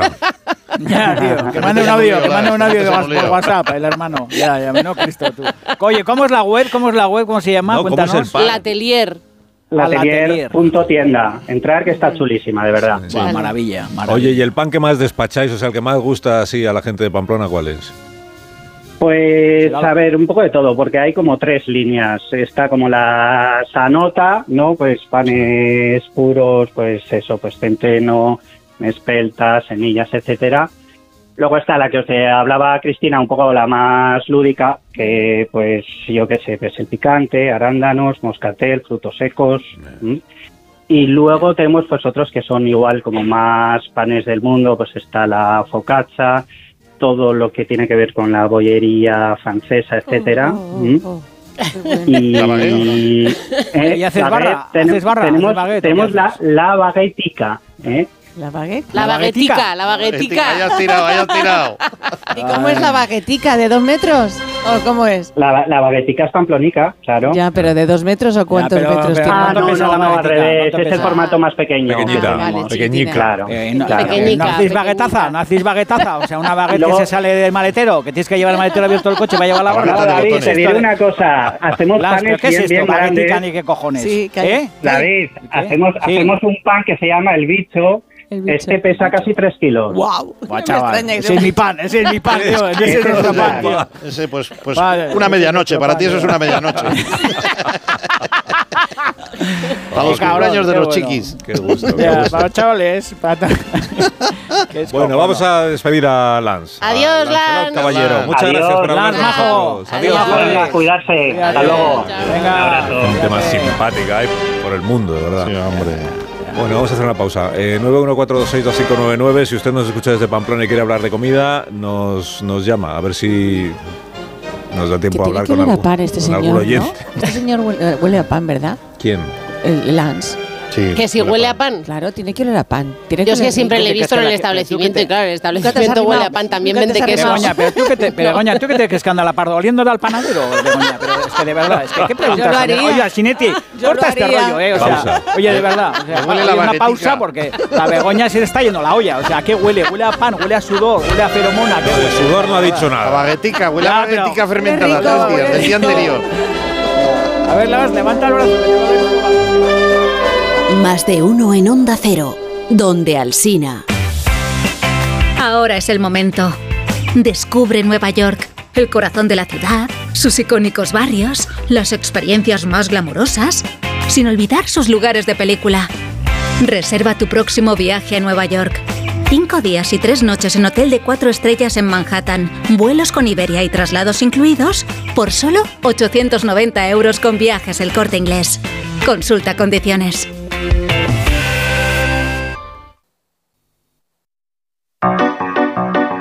Más de uno en Onda Cero, donde Alsina. Es así que lo vamos a hacer ya todo muy deprisa, de aquí a las 11 de la mañana. Eh, vamos a decir muy deprisa que Asesinato de un Borbón es el libro que ha escrito Javier Pardo, que es la historia real de Candelaria Bravo, una mujer de Maella en Zaragoza que es novia de un, eh, fue novia de, de un Borbón bastardo que apareció muerto en París en 1932. Sí. Estoy deseando leer esta historia. Y a ella le, le juzgaron y el resultado es sorprendente. Una historia real. ¿Eh? Ah, y no, Asesinato de un Borbón. y no me vas a contar el resultado. Bueno, asesinato de un Borbón. Te voy a pasar el libro, que es mucho mejor. Lo voy a comprar. Ah, vale. Pues está a la venta, ¿no? Sí, sí. Muy bien, claro, pues ya que lo ha escrito tu padre, porque por lo menos. Para el título no lo Asesinato de un asesoraste, Borbón. ¿verdad? No lo asesoraste para el título. Y ahora vamos a saludar a Iñaki, que ha llamado al 91, etcétera. Buenos días, Iñaki. Es que de verdad, ¿eh? Es que de verdad, si Es está escuchando la Susana Griso, tiene que estar flipando, Susana No, Griso. Susana Si está haciendo su programa, no está escuchando 9-1, el mío. etcétera, o sea, ¿qué, qué, qué, qué manera de, de ver? pues ¿Qué- que acepte ya llamadas en su programa a ver A qué- Sinetti, ¿qué radio estás haciendo? Es- Begoña está No hay perpleja. o tiempo, es que no hay tiempo. Calla, Que no no hay tiempo. Ah, vale, vale. no. Hola, Iñaki, buenos días. Buenos días. Buenos días, Iñaki. Iñaki tiene un, tiene un bar. ¿Trabajas ahí El en, el bar el gaucho. Hostia, En el gaucho, no gaucho. fastidies. Se lo sabe aquí. Los mejores pinchos del mundo Hostia. mundial. Incluso en San Fermines mantienen la calidad hasta cuando son los días de purria, que son los días de fiesta popular. Frito de, purria, pimiento, por favor. Frito de pimiento. Frito de Pincho de pimiento. pincho de foie, pincho de foie también. Joder, qué bueno, tío. Qué cabrón, Iñaki. Se ha quedado mudo, se ha quedado mudo, Iñaki. ¿Qué Claro, Changurro, con crema de calabacín, por favor. Changurro con qué más. Qué bueno. Qué Ya, sí. ya veo que has degustado nuestros pinchos. Hombre, por favor, que no te quepa ninguna duda. ¿Qué más? ¿Qué Fue más a la plancha, ahí? fue a la plancha. ¿Cuánto fue a vender? Croquetas de chistorra. A ver, pues, el, el pincho más vendido, supongo que lo habrás probado, Cristina, que tú que eres clienta de por aquí, es el, el huevo trufado. Sí. El huevo a baja temperatura con crema de setas y aceite de trufa que va acompañado de patata paja y sal de jamón. Pero vendes eso más que el, el pincho de foie, no me lo puedo creer. ¿Sí? Sí, El pincho de foie vende pin- toneladas, o sea. El pincho más vendido es el huevo trufado que va va, seguido del foie. Sí, Ay, va, Dios, tú. Pues yo recomiendo el frito de pimiento. También. Oh, tenemos, tenemos una variedad de fritos, la verdad que caseros de primera calidad, hechos todos a mano, hechos en el momento, que tienes desde la croqueta de chistorra, la croqueta de pollo, el pimiento, tienes frito de roquefort, jamón y queso, gamba, la verdad que hay una gran variedad y de muy buena calidad. Así es. Y además te sirven muy rápido, ¿sabes? Porque tú entras, ves mogollón de gente y piensas, madre mía, no me voy a comer el pincho hasta mañana. No, no. Y no sabes cómo el pincho aparece. Correcto, Cristina, y te lo agradezco que nombres este tema, porque la verdad que es un bar que a mucha gente le frena, porque ves el bar lleno, la calle llena, y dices, bueno, me puedo pegar media hora. Y sí que es cierto que para el volumen de gente que maneja, es un servicio muy rápido. Así es. Y ya digo que yo he ido en San Fermín, que piensas, hay mucha gente, qué horror, eh, tal, y está buenísimo igualmente y lo sirven rapidísimo igualmente. Así que Bargaucho, amigos. Sí, yo unas croquetas de chistorra sí me comí ahora, por ejemplo. es normal. Sí, porque además parece una broma, pero cada, cada pincho tiene una elaboración increíble. Claro. O sea, tú piensas en una croqueta de chistorra, pero previamente esa chistorra está picada en un grado especial para esa croqueta, está desgrasada, está... Te quiero decir que cada pincho lleva una elaboración muy minuciosa. Es quizás, ¿necesitáis más gente que trabaje en un sitio donde de- deis pinchos o en un, en un restaurante? Porque Pues yo creo que más aquí, yo, elaborado, ¿no? yo creo que aquí, No. Cristina, te- estamos hablando, tú, con- tú conoces las instalaciones del gaucho No, y- bueno, es que soy Begoña, no, no soy Cristina. Es que no tengo ni idea, no tengo ni idea de nada. El gaucho se- el gaucho- Cuéntamelo todo. estás, habla- estás hablando de un bar que Sí. aparentemente es pequeño Claro. Y estás hablando de que estamos en plantilla 20 personas, Toma, Begoña. ves. Claro, es que me Claro, sí, con eso ya lo tienes lleno. Lo No me extraña que haya complicado. gente fuera que diga, ¿cómo está todo el ambiente? No, si somos los que curramos. somos, somos los que curramos. Ahora cuando Sí, salga la- la uno, verdad- entra la otro. verdad que requiere de muchísimo Claro. personal y personal potente. Sí, sí, Sí, sí. así es. Sí. Muy bien. Pues muy bien. Oye, y David Jorge ha desaparecido, ¿no? De la emisión. No, estoy aquí, estoy Ah, escuchando atentamente. Ah, joder, pensé que se había mira, iba mira, voy a decir una cosa. voy- ¿Puedo decir una cosa? Mira, yo en San Fermines, yo en San Fermines he meado en la puerta del gaucho, joder, hace muchos años, ¿eh? Estaba super manga, estaba super... Esto, esto lo tenía que contar, o ¿qué sea, que tenía, eso? ya, David, tenía 18 Esa es tu manera de 18 marcar años territorio. Vas meando en Sí, algunos marqué bares para decir, territorio, yo aquí tengo que volver. territorio. Hace mogollón de años y con el local cerrado, ¿eh? Tampoco estaba la puerta abierta. ¿eh? O sea, yo tengo que...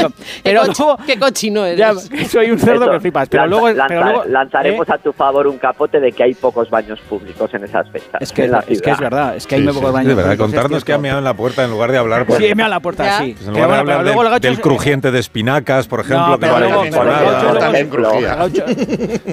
ahí hay un círculo de oro, ¿eh? Porque a mí... de ajuarriero, la verdad que hay una gran variedad. Estamos hablando de que tenemos una variedad de unos 65 pinchos. ¿Qué me dices? Wow. Sí, No me que a que diario, pues eso, 20. desde Para quedarse a 9 vivir. Sí, desde las 9 de la mañana hasta las 11 de la noche. Madre Antes cerrábamos Dios. cocina, ahora no se cierra cocina ni tan Ole siquiera el rato de después del. Sí. Muy bien. Y la verdad que un bar que está meneando, a ver, eh, primero Pamplona que ha mejorado este año en turismo una barbaridad, una ciudad que ha crecido muchísimo. afortunadamente. Sí, sí, la verdad que sí. Y un bar que, que por su trayectoria, pues desde hace 34 años con sus creadores Pruden, María, Alicia y Roberto, que han sido cuatro personas que han trabajado dejándose los lomos aquí y no han parado de generar y de crear eh, pues una comida tradicional en miniatura que cada bocadito que das de uno de los pinchos es un placer. Qué gusto, qué gusto. la verdad que sí. Iñaki, muchas gracias por haber hablado Adiós, con nosotros. Iñaki. Iñaki, majo. Cuídate, salado. 19. Adiós. Bueno, Cristina Pardo. cuídate. Adiós, adiós, eh, adiós. Yo deseo que vengas Pardo otro Mari, día. cuídate. Yo también quiero venir. Otro día Adiós, y adiós. haremos el programa bien. Vale, No, adiós. no. Adiós, David Jorge, Adiós. hasta el viernes. Sí, adiós. Ah, Sineti, Sineti. Adiós, Leo, hasta el jueves. Pardo Mari, Pardo Mari, qué maja eres. No Tu radio. Estás escuchando más de uno en Onda Cero.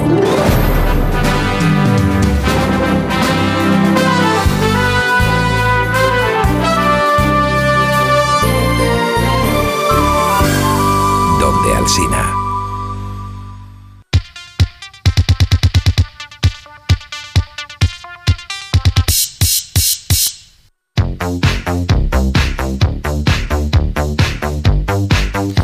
Está bien cuando te promocionan de categoría, pues en tu trabajo no, si quieres disfrutar de las vistas del Everest, pero cuando se unen las palabras subir y seguro en la misma frase, Alicia huye. Si estás cansado de que te suban el precio del seguro, vete a la mutua, porque si te vas a la mutua con cualquiera de tus seguros, te bajan el precio, sea cual sea. Es fácil, solo tienes que marcar el número de teléfono 91 555 5555 91 555 5555. Te lo digo te lo cuento, vete a la mutua. Consulta condiciones en mutua.es.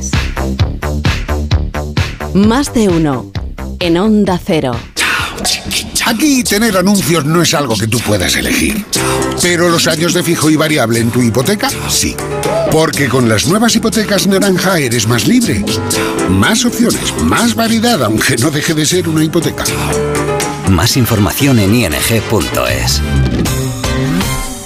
Y es que vas mirando por la ventanilla del bus o estás en una terracita tomando algo y te vienen vacas a la cabeza. Y no, no estas vacas, sino estas. En Halcón Viajes sabemos lo que te pasa. Más de 50 años y millones de viajeros hacen que sepamos las vacas que tienes en la cabeza. Ocho días recorriendo Praga, Budapest y Viena desde 865 euros. Halcón Viajes, sabemos de viajeros.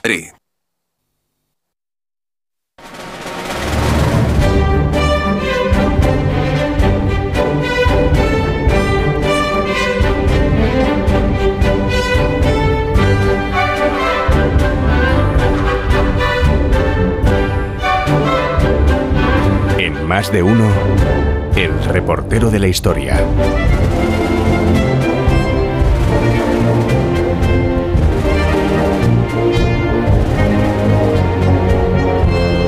Hoy es, es 30 de enero de 2024 y el reportero de historia se ha marchado hoy exactamente 79 años atrás, así que echando cuentas, Jorge Abad está en el año 1945, en los últimos meses de la Segunda Guerra Mundial. Lo que no sé es dónde le vamos a pillar porque me dicen que está en algún lugar de Alemania.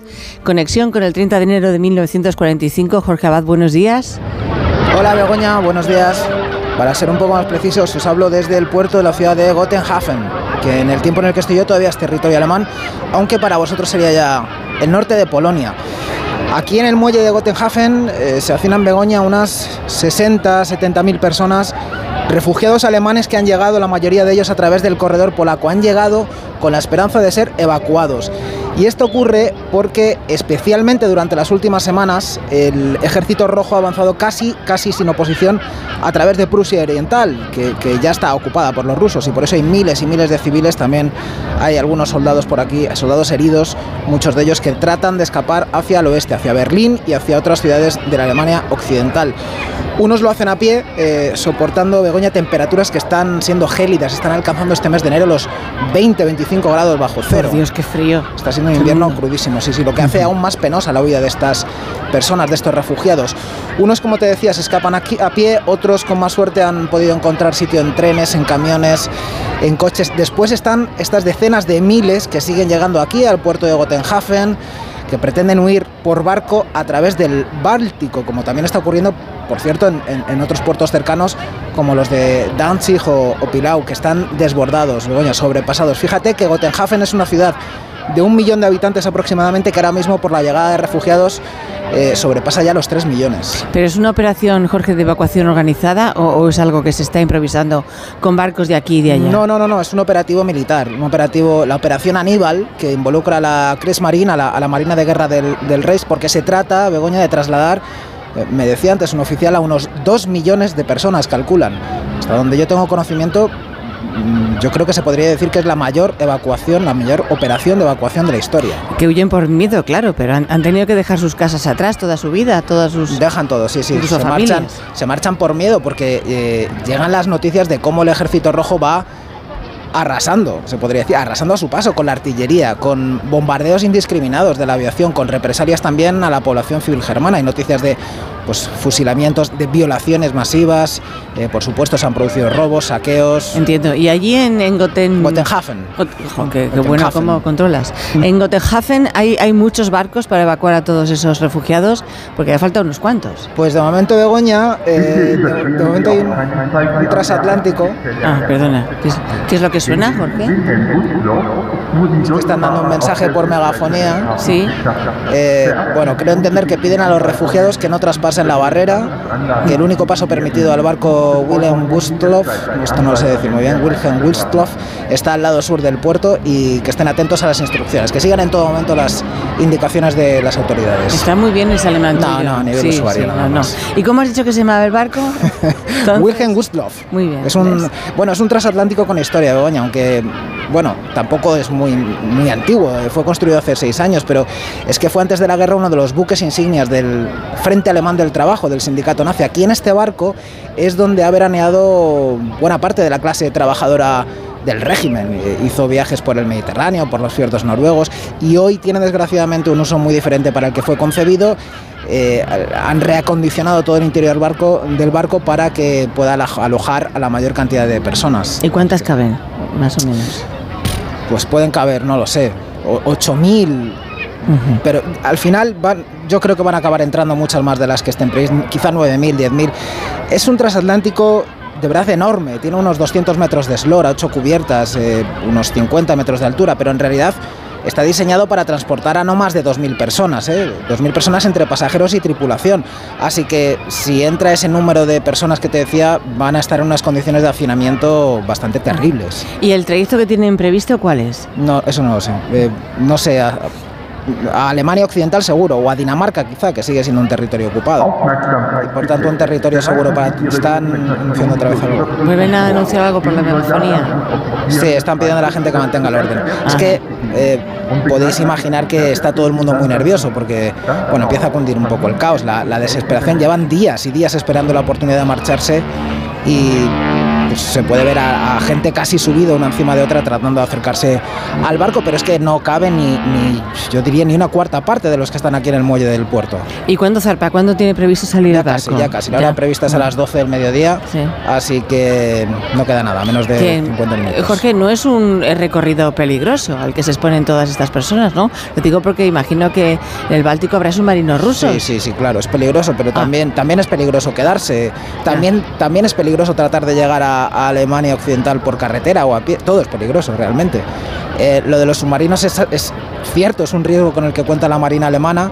Eh, algunos de estos barcos que están zarpando de, de toda esta zona de Danzig, de Gotenhafen, tienen previsto eh, ser escoltados por, por otros barcos, pero bueno, no, no lo sé, no sé en qué va a quedar todo esto. Pues muchas gracias, Jorge, y cuídate, eh, abrígate sobre todo mucho. Sí, ¿eh? sí, sí, hace muchísimo frío, cuatro capas. No me extraña. Adiós. Adiós. Hasta luego. Pues no sé cómo está mi alemán, peor que el de Jorge seguro, pero el Wilhelm Gustloff zarpó aquella mañana de hace 79 años con entre 8.000 y 10.000 personas a bordo. Pocas horas más tarde, cuando navegaba en mar abierto, fue torpedeado por un submarino soviético S-13, tres proyectiles que impactaron en el barco, más otro que no llegó a darle porque se quedó atascado. Aquel transatlántico repleto de refugiados se hundió en las aguas del Báltico, en la que se considera la mayor tragedia marítima de la historia. El hundimiento del eh, Wilhelm eh, Gustloff eh, es uno de los episodios más dramáticos, pero seguramente menos recordados del final de la Segunda Guerra Mundial. En aquel barco estuvo a punto de subirse su familia, con su familia, un niño prusiano que no llegaba a los cinco años.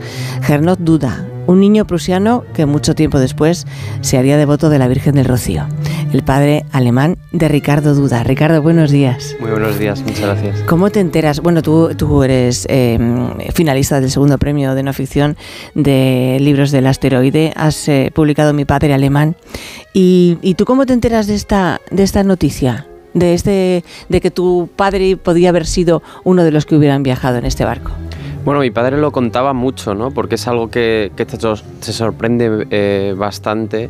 Eh, él- o sea, él lo contaba mucho, pues, sobre todo porque estuvieron a punto de subirse. Ellos estaban huyendo de, de Elbing, que era una ciudad alemana que estaba muy cerca del puerto de Gotenhafen.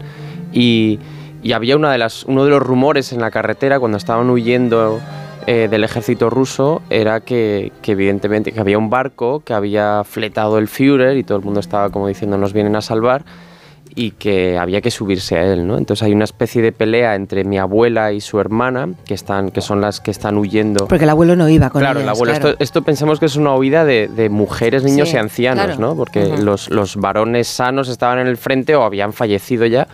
Y entonces hay una especie de rifirrafe entre mi abuela y, y su hermana para ver si van o no. Y finalmente eh, llevaban ya andado más hacia el oeste y decidieron no subirse y se enteraron luego de que murieron miles de refugiados en el, en el barco. Tu padre era muy chiquitajo, que tenía cinco años. Me imagino que te, que te no sé, te, te contaría mm, cosas pequeñitas de eh, historias que podía recordar un niño, ¿no? Totalmente, De, aquel- sí, de aquel sí. viaje, de aquel, pues, fíjate tú, huyendo de por la Alemania eh, ocupada en ese momento por los aliados, claro. Claro, sí. De hecho, yo al principio pensaba que todo lo que recordaba serían construcciones posteriores, ¿no? Mm. De a lo mejor pues uno ha visto películas después o ha leído cosas y lo ha interiorizado como si fueran sus recuerdos. Pero luego había cosas muy concretas que, que yo he descubierto que, no, que es que tenía una memoria prodigiosa también porque esos eventos tan traumáticos pues se te quedan dentro, ¿no? Y, y él recuerda pues la huida perfectamente de los rusos por un lado, los alemanes también huyendo hacia el oeste, es decir, y también el ejército alemán huyendo. Y recuerda, pues, por ejemplo, eh, un caballo que se muere y se lo están comiendo. eh, recuerdan, pues, los trenes que estaban evacuando los tanques alemanes y que de pronto, pues, desde ahí el ejército alemán les tiraba patatas cocidas. Y él recuerda el churrusco cocido eh, de la patata, ¿no? Recuerda Eh, mucha comida porque pasaba mucha Claro, hambre, sí, sí, claro. sí, es, es un libro que, que está muy centrado en cuestiones de comida porque hay Sí. mucha hambruna, ¿no? Ujú. Recuerda también los caramelos de remolacha que le hace su abuela en su cumpleaños, que coge la remolacha que estaba ya casi podrida en el campo y, y hace como una especie de pasta y es un caramelo, ¿no? Que, que a lo mejor, no, no sé si estaría muy rico, pero a lo mejor entretenía a un niño de 5 años que está, pues, en- imaginemos, ¿no? Huyendo además en enero, eh, en uno de los inviernos más, más fríos que se recordaban. Y, y- y claro, y con mujeres. Las mujeres, yo no sé si tu, tu abuela em, y su hermana serían conscientes del peligro que corrían. Sí, sí, además es, un, es una parte del final de la guerra en la que el heroísmo está en las mujeres porque son las, las únicas que, que sobreviven, como decía antes, y hay una, una parte de las más siniestras de todo esto, de la represión del ejército soviético, que es la parte de las violaciones. ¿no? Eh, también aparentemente se salvaron por los pelos mi, mi abuela y, y su hermana. eh, Que porque, sepáis. Claro, es que es algo que uno no sabe si Claro. lo es- se lo lleva a la tumba o no. Claro. Había una especie de pudor y al mismo tiempo se culpaba mucho a las mujeres alemanas que se habían dejado eh, violar por, por los rusos porque eran el, el enemigo, ¿no? Y había también una visión un poco eh, patriarcal o misógina del asunto, ¿no? Es decir, la que se había dejado abusar, pues de alguna manera estaba siendo complaciente con su abusador. Incluso las, em- las empujaban para que eh, f- se dejaran violar para que no molestaran al resto, ¿no? Exacto, Entre sí, los sí, sí. vecinos. Sí, porque al final, eh, bueno, pues no había una lógica del, del ejército rojo de la mujer como botín Mm. y, y entonces como en un entorno en el que había tanta muerte y miseria y hambruna, pues pensaban, bueno, déjate hacer y así al menos no nos hacen más, Mm. ¿no? Pero claro, es un, es un crimen de guerra, ¿no? Y está bastante reconocido como tal el, el caso de las, de las violaciones del ejército rojo. Vas buscando los orígenes de tu padre, porque claro, tu padre te cuenta muchas cosas, te contaba muchas cosas de su vida. Me contaba estas anécdotas que, que son siempre un poco pues sueltas, sin contexto, eh, abstraídas de todo ese contexto más amplio, ¿no? Y entonces yo las había escuchado desde niño y siempre pensaba, pues como cuando eres niño, cuando eres adolescente, que era una historieta más, una batallita más de, de- mi padre, ¿no? Pero luego cuando empecé a hablar con él más seriamente, cuando empecé a leer y empecé a cotejar un poco todo lo que me contaba, me di cuenta de que había un material eh, tremendo, no solo de mi padre, sino de la familia al completo, de mi abuelo y de, y de toda la saga de, de prusianos que eran alemanes que, que perdieron su, su país, porque básicamente cuando llegó el ejército rojo ahí, ocupó esa zona que fue tras, eh, convertida en la Polonia comunista y mi abuelo, o sea, mi, mi familia no pudo volver y mi padre ahora, por ejemplo, si vuelve a, a su ciudad natal, pues no puede hablar su idioma su idioma materno, ¿no? Porque ahora esa ciudad es... Porque ahora es una ciudad polaca, y él cuando nació era, era, era alemana. era y él, por ejemplo, ¿Es prusiana o alemana? es que claro, Prusia era una de las partes, era como el núcleo central de, de Alemania, o era básicamente un estado que era previo al estado alemán, a la unificación, pero que luego se convirtió en el, en, en el estado más, más importante de, de Alemania. Que he leído en el libro que los, los prusianos, em, eh, claro, eran em, no eran queridos ni por los rusos ni por los propios alemanes, porque pensaban que, mm, que precisamente era la zona en la que había surgido todo el movimiento nazi. Exacto, sí, o sea, cuando llegaban los refugiados del este, de tanto de Prusia como de Pomerania y de otras zonas, eh, consideraban que, bueno, pues que como Prusia había sido un- una zona muy militarista, muy reaccionaria, pues a- asociaban esos orígenes tan autoritarios al, al nazismo. Entonces, es curioso, también era un poco como la población del- de Alemania Occidental para expiarse de sus pecados de apoyo a los nazis, pues decían, o para mm, justificarse, decían, no, no éramos nosotros, eran los Los del este, que eran muy militaristas, muy reaccionarios. Y, entonces eh, es muy curioso también en la posguerra alemana, que es algo que no se conoce mucho, el racismo que había entre alemanes del este y del oeste. ¿no? También hay que pensar que el Tercer Reich se expandió tanto hacia el este que, evidentemente no tiene nada que ver un alemán de Múnich que un alemán de, pues, de los territorios ocupados de, de- del este, ¿no? casi, casi llegando al imperio ruso. Entonces había un, un racismo muy, muy curioso y un regionalismo muy, muy extraño en la Alemania de, de posguerra. Mm. Eh, la, la historia de tu padre es que es, es un, es publicista o fue publicista. Estará, ya está jubilado tu padre, ¿no? Sí, Claro, sí, sí. Y tomando muchas pastillas, por lo que tengo entendido. la historia de tu padre es que es un, es un publicista que de repente llega a España em, buscando, no sé si el buen tiempo o... Claro, a él le vendieron, bueno, le vendieron, claro. no. Imaginemos cómo, o sea, él llegó a España, a Sí. Burgos en el año 63. Buscando el buen tiempo, Claro. en invierno sobre todo. Exacto. Se encontró lo mismo que tenía en Alemania. Y la idea, y la idea que un alemán de los años 60 podía Sí. tener de España, pues era muy idealizada, muy romantizada y sobre todo muy poco informada en cuanto a las diferencias de, de tiempo que puede haber entre el norte y el sur. Entonces él llegó a Burgos con la maleta de primavera y tuvo que pedir que le trajeran la maleta de invierno de nuevo porque, porque se heló de frío. Pero que era un tipo que tuvo mucho éxito en su trabajo.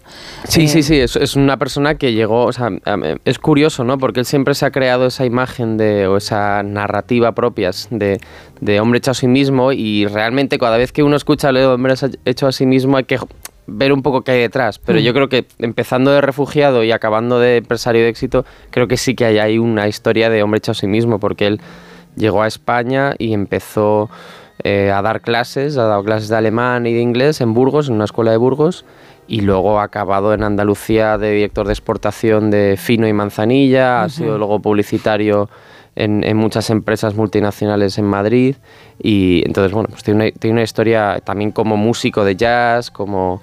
eh, ha sido siempre una especie de agitador cultural allá, donde, allá donde vaya. Y tu padre no, no- claro, em, conoció a su padre, a tu abuelo, em, de una forma un poco intermitente al principio, ¿no? Porque llega que fue la época convulsa de la Segunda Guerra Mundial, donde el, el padre no estaba, estaba ausente porque estaba pues en la guerra, está claro. Y, y tampoco tenía mu- muy claro em, lo que realmente había sido su padre.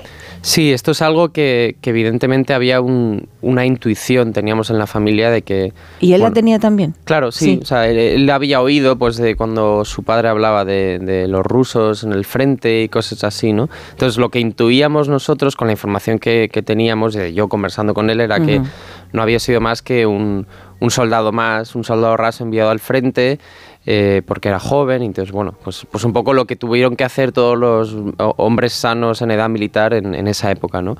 Pero luego llegó a mis manos un archivo bastante voluminoso de, de documentos y de fotografías familiares y con eso pude exactamente seguir el, el, digamos, toda, toda su... Unir su- al puzzle, ¿no? Exacto, Ujú. unir, unir todas las piezas Ujú. y descubrí que su involucración en la guerra fue mucho más digamos, siniestra que simplemente un soldado raso, sino que estuvo participó en, en, en, lo que se llamaba o los nazis llamaban la guerra antipartisana en el este, que en realidad muchos académicos dicen que es un eufemismo de, del holocausto, de la, las limpiezas étnicas que hubo en, Pero el, en la este primera parte del holocausto, que era tiros, ¿no? Digamos, Claro, y, luego y- y esa era la parte de la retaguardia, ¿no? Exacto. Es decir, cuando ya había ocupado el, el, el Tercer. Reich, había ocupado ya las zonas del este, pues necesitaba controlar esos territorios y ese, ese control se hacía de una manera brutal. Se, se- se buscaba, o sea, había hasta caza al judío, caza a las minorías y se cogía mano de obra esclava. Es decir, era la parte más... eh, Y luego cuando se empezó a integrar en la solución final, es decir, en, en- en- ayudaban a la logística del envío de todos esos, digamos, esclavos hacia los campos de concentración. Cuando tú le cuentas esto a tu padre, ¿qué te dice? Pues claro, él, él- él me escucha y porque él, él no tenía ni idea de todo esto, ¿no? Lo que tenía era pues lo que había podido escuchar en eh, que contaría su padre y su padre nunca hablaba de la guerra y entonces precisamente cuando yo terminé de contarle todo esto él me dijo ahora entiendo por qué no hablaba nunca de la guerra y bueno pues tuvimos un proceso que a mí me paralizó mucho tanto personalmente y como narrativamente porque yo estaba en- metido en el libro y el libro iba por una dirección y de pronto este descubrimiento pues te, te cambia te altera un poco Ujú. la, la historia. Y, y fue un proceso, bueno, pues de aclimatarse o de, de adaptarse a, a una cosa tan, tan horrible, ¿no? Y yo creo que mi padre, bueno, evidentemente no, no es algo que, la- que haya agradecido, pero creo que está bien que esté en el aire, que, que haya salido ese tema, eh, porque, bueno, era un secreto familiar, ¿no? Pues Ricardo Duda, em, ese mismo em, trastorno que tú has vivido, em, eh, porque la historia cam- cambió, lo siente el lector cuando, cuando te lee. En mi padre alemán, ha sido un placer. Muchas Muchísimas gracias. Un ti. placer, de verdad, muchas gracias.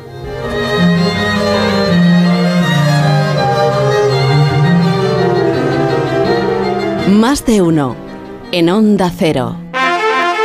Madre mía, qué golpe. Parece que tu coche se pelea con una columna. Con el seguro de coche de línea directa no solo te ahorras una pasta, sino que además puedes escoger el taller que quieras aquí o en Chipiona. Y si eliges taller colaborador, también tienes coche de sustitución garantizado y servicio de recogida y entrega. Cámbiate ahora y te bajamos el precio de tu seguro de coche, sí o sí. Ven directo a lineadirecta.com o llama al 917-700-700. El valor de ser directo. Consulta condiciones. ¿Qué tal el viaje? Genial, pero me da pena deshacer la maleta. ¿Y eso? Es que, tío, me he traído dos templos sagrados, tres mercados callejeros, la autoestima renovada y unos amigos que ya se quedan para siempre. Pues tienes lío. Con Betravel siempre vuelves con más de lo que te llevas. Descubre Bangkok 10 días con alojamiento y desayuno desde 1.285 euros. Betravel, viájate la vida. En CaixaBank estamos presentes en más de 2.200 municipios y contamos con ofimóviles en 783 poblaciones y más de 1.600 gestores senior para que nadie se quede atrás. Porque estamos comprometidos con la inclusión financiera y queremos estar cerca de las personas para todo lo que importa. CaixaBank, tú y yo, nosotros. Reimagina tus vacaciones. Reinicia. Mira hacia tu interior y verás las Islas Baleares. Revive la emoción de descubrir lugares asombrosos y nuevas sensaciones. Reconecta contigo y disfruta de un entorno único para vivir la cultura y el deporte al aire libre. Reencuéntrate en las Islas Baleares. Alma Mediterránea. En el sexo como en los toros hay que triunfar. Energisil Vigor con Maca estimula el deseo sexual y ahora consigue un efecto más rápido con Energisil Instant. Mira, cariño, los de la casa de enfrente también se han puesto alarma. Ya, desde que entraron a robar en casa de Laura se la han puesto todos los vecinos. Deberíamos hacer lo mismo, porque no estoy tranquila, siendo los únicos sin alarma. Pues esta misma tarde llamo a Securitas Direct para que nos la pongan. Protege tu hogar frente a robos y ocupaciones con la alarma de Securitas Direct. Llama ahora al 900-272-272. El ser humano ha desarrollado la inteligencia artificial, pero sacar las legumbres cocidas del tarro nos sigue costando. Hasta ahora, con el nuevo tarro ancho de Legumbres Luengo todo es más fácil. Salen intactas muy rápido y con su sabor único. Legumbres Luengo, la nueva pasta. Con este estrés no consigo concentrarme. Toma Concentral. Con su triple acción de lavacopa, rodiola y vitaminas, Concentral consigue aliviar el estrés ayudando a una concentración más estable y duradera. Concentral, consulte a su farmacéutico o dietista. Ahora en Carglass queremos que mejores tu visión cuando conduces bajo lluvia. Por eso, con la reparación o sustitución de cualquier luna, te aplicamos el tratamiento anti lluvia gratis. Carglass cambia, Carglass repara. Promoción válida hasta el 10 de febrero. Consulta condiciones en carglass.es. ¿Cansado? Revital. Tomando Revital por las mañanas recuperas tu energía, porque Revital contiene ginseng para cargarte las pilas y vitamina C para reducir el cansancio. Revital, de Pharma OTC. Soy de legalitas porque a veces pasan cosas que no te esperas. Como cuando tuve aquel accidente y lograron que me indemnizaran. O cuando me hicieron unas quemaduras en la depilación láser y me ayudaron a ganar mi reclamación. Hazte de legalitas en el 900 y siente el poder de contar con un abogado siempre que lo necesites. Y ahora, por ser oyente de Onda Cero, ahórrate un mes el primer año. Las ofertas solo tres días no duran cuatro días, ni cinco, ni únicamente dos. Las ofertas solo tres días duran eso, solo tres días. Y hay que aprovecharlas para llevarse, por ejemplo, un 2x1 en burger de Angus Miguel Vergara. Llevas dos bandejas por 5,99. En tienda, web y app. Solo hasta el jueves en Supercor, Hipercor y Supermercado El Corte Inglés. ¿Qué necesitas hoy? Precios válidos en Península y Baleares. ¿Eres profesor o centro educativo? Prepara tu proyecto para la tercera edición de los premios Mentes AMI. Queremos reconocer tu labor con esas iniciativas que fomentan el pensamiento crítico de tus alumnos, que impulsan su creatividad audiovisual responsable, que desarrollan sus competencias digitales o que promueven los valores y la convivencia en el aula. Infórmate en mentesami.org. Un proyecto de Fundación A3 Media. Colaboran Platino Educa, Unie Universidad y Fundación La Caixa. Noche de tos. Respira. Toma Herbetón Respir. Herbetón jarabe con extractos de pino y eucalipto es expectorante natural y antiinflamatorio pulmonar. Herbetón Respir. Consulte a su farmacéutico o dietista.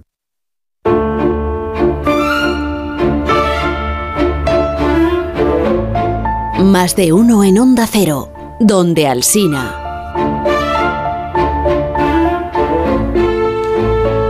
Crudeza de, de la destrucción de ciudades alemanas en los meses finales de la Segunda Guerra Mundial es, es un debate aún abierto entre los historiadores. Muchos se preguntan si aquella estrategia contribuyó a la derrota nazi o si simplemente causó la muerte de cientos de miles de civiles. Hoy en Historia de, con Javier Cancho, la historia del bombar- bombardeo de Dresde. Con sus puentes sobre el Elba, Dresde tuvo desde finales del 19 una intensa vida cultural, con arquitectos quiméricos o pintores modernistas. Con sus hermosos edificios barrocos, Dresde era una de las ciudades más bellas de Alemania. El 13 de febrero de 1945 era martes de carnaval. Era una noche fría y despejada. A la hora del crepúsculo en Dresde aún desconocían que estaban a punto de morir cerca de 30.000 personas. Nueve minutos antes de las 10 de la noche comenzaron las alarmas antiaéreas. En la primera oleada, las bombas británicas de la RAF destruyeron tejados, puertas y ventanas en gran parte de la ciudad, creando una corriente de aire. El aire antes del fuego. Después cayeron las bombas incendiarias de los americanos. Los Lancaster iban cargados con artefactos que podían destruir una manzana entera de edificios con una sola bomba. En total se arrojaron 4.000 toneladas de destrucción. En la madrugada del 14 de febrero el incendio de Dresde era tan pavoroso que podía verse a 100 kilómetros de distancia. La columna de humo se levantó 4.600 metros. En la estación central los vecinos atestaban los pasillos. Los túneles también estaban llenos. Todos murieron. Dentro de la ciudad la intensidad del calor fue tal que lo que era combustible ardió. Ardió el vidrio, el metal. Los cuerpos se derretían sobre el pavimento. La mayoría de los muertos agonizaron mientras se calcinaban. Al día siguiente, aviones norteamericanos ametrallaron supervivientes que intentaban alcanzar la orilla del Elba. Eleanor Confish tenía 22 años y vivió para contarlo. Eleanor contó que dejó de ser creyente en aquellas horas del año 1945. Otro testimonio es el de Karl Vonnegut, prisionero de guerra en Dresde durante el bombardeo. Now then, where the hell are we? Bien, ¿por dónde coño íbamos? Se preguntaba Vonnegut al inicio de una conferencia. En el 44 fue apresado cuando iba en una avanzadilla de una división de infantería de los Estados Unidos. Su prisión en Dresde fue destruida por las bombas. Cuando logró salir a la calle, todos en su vecindario estaban muertos.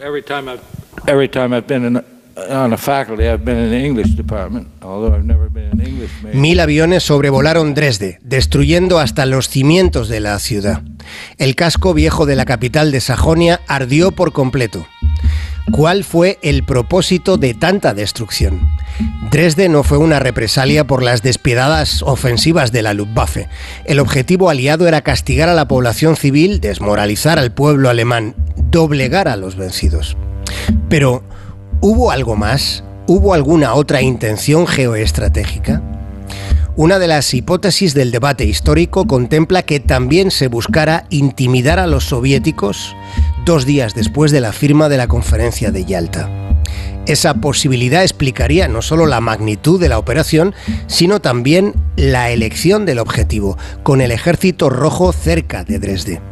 Es posible que la Guerra Fría comenzara en el espeluznante calor del infierno de Dresde. Más de uno. En Onda Cero. La vida es como un libro y cada capítulo es una nueva oportunidad de empezar de cero y vivir algo que nunca hubieras imaginado. Sea cual sea tu próximo capítulo, lo importante es que lo hagas realidad. Porque dentro de una vida hay muchas vidas y en Cofidis llevamos 30 años ayudándote a vivirlas todas. Entra en cofidis.es y cuenta con nosotros. Cada día tengo peor la memoria. Toma de Memory. De Memory con fósforo y vitamina B5 contribuye al rendimiento intelectual normal. Recuerda, de memoria, de Memory. Y ahora también de Memory Senior, de Pharma OTC. Este es el mejor anuncio del mundo. Un anuncio que no tiene voces famosas, ni la típica canción pegadiza, y sin embargo, es el mejor anuncio del mundo. Tengo que darles una muy buena noticia. Su hijo ha superado la enfermedad. Porque el mejor anuncio del mundo es poder decirles a unos padres que su hijo ha superado la leucemia. Ayúdanos a seguir investigando enviando imparables al 28027. Fundación Josep Carreras. Imparables contra la leucemia. Coste del mensaje 1,2 euros. Donativo íntegro. Disponible para móviles Movistar, Vodafone, Orange, Yoigo, Euskaltel y Telecable. ¿Un cóctel o un refresco? ¿Desayuno con zumo o café? Con la promo todo incluido de Costa no tienes que elegir. Las bebidas son gratis. Reserva tu crucero hasta el 12 de marzo y disfruta del paquete de bebidas gratis. Infórmate en tu agencia de viajes o en costacruceros.es. Costa. A ver esa foto, decid patata. ¡Hijolusa! En el supermercado, dale la vuelta al envase y encuentra nuestra marca para garantizarte una gran calidad en tu mesa. Patatas Hijolusa. Amamos las patatas. Empresa colaboradora del Plan 2030 de apoyo al deporte de base. En cofidis.es puedes solicitar financiación 100% online y sin cambiar de banco. O llámanos al 900 84 12 15. Cofidis, cuenta con nosotros.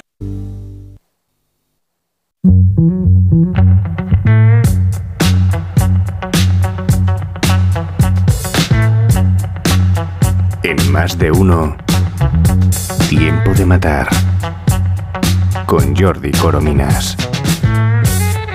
A ver si encuentro esto que me ha mandado antes Jordi ¿Qué- qué te ha Corominas. ¿Qué Eh, enviado? pues un recorte de prensa. Ah, de los suyos. Sí, anti- de los antiguos. Mira, aquí está. Que lo, esto A ver. tiene en el libro dentro de, de mi padre alemán. Em, es periódico El Día.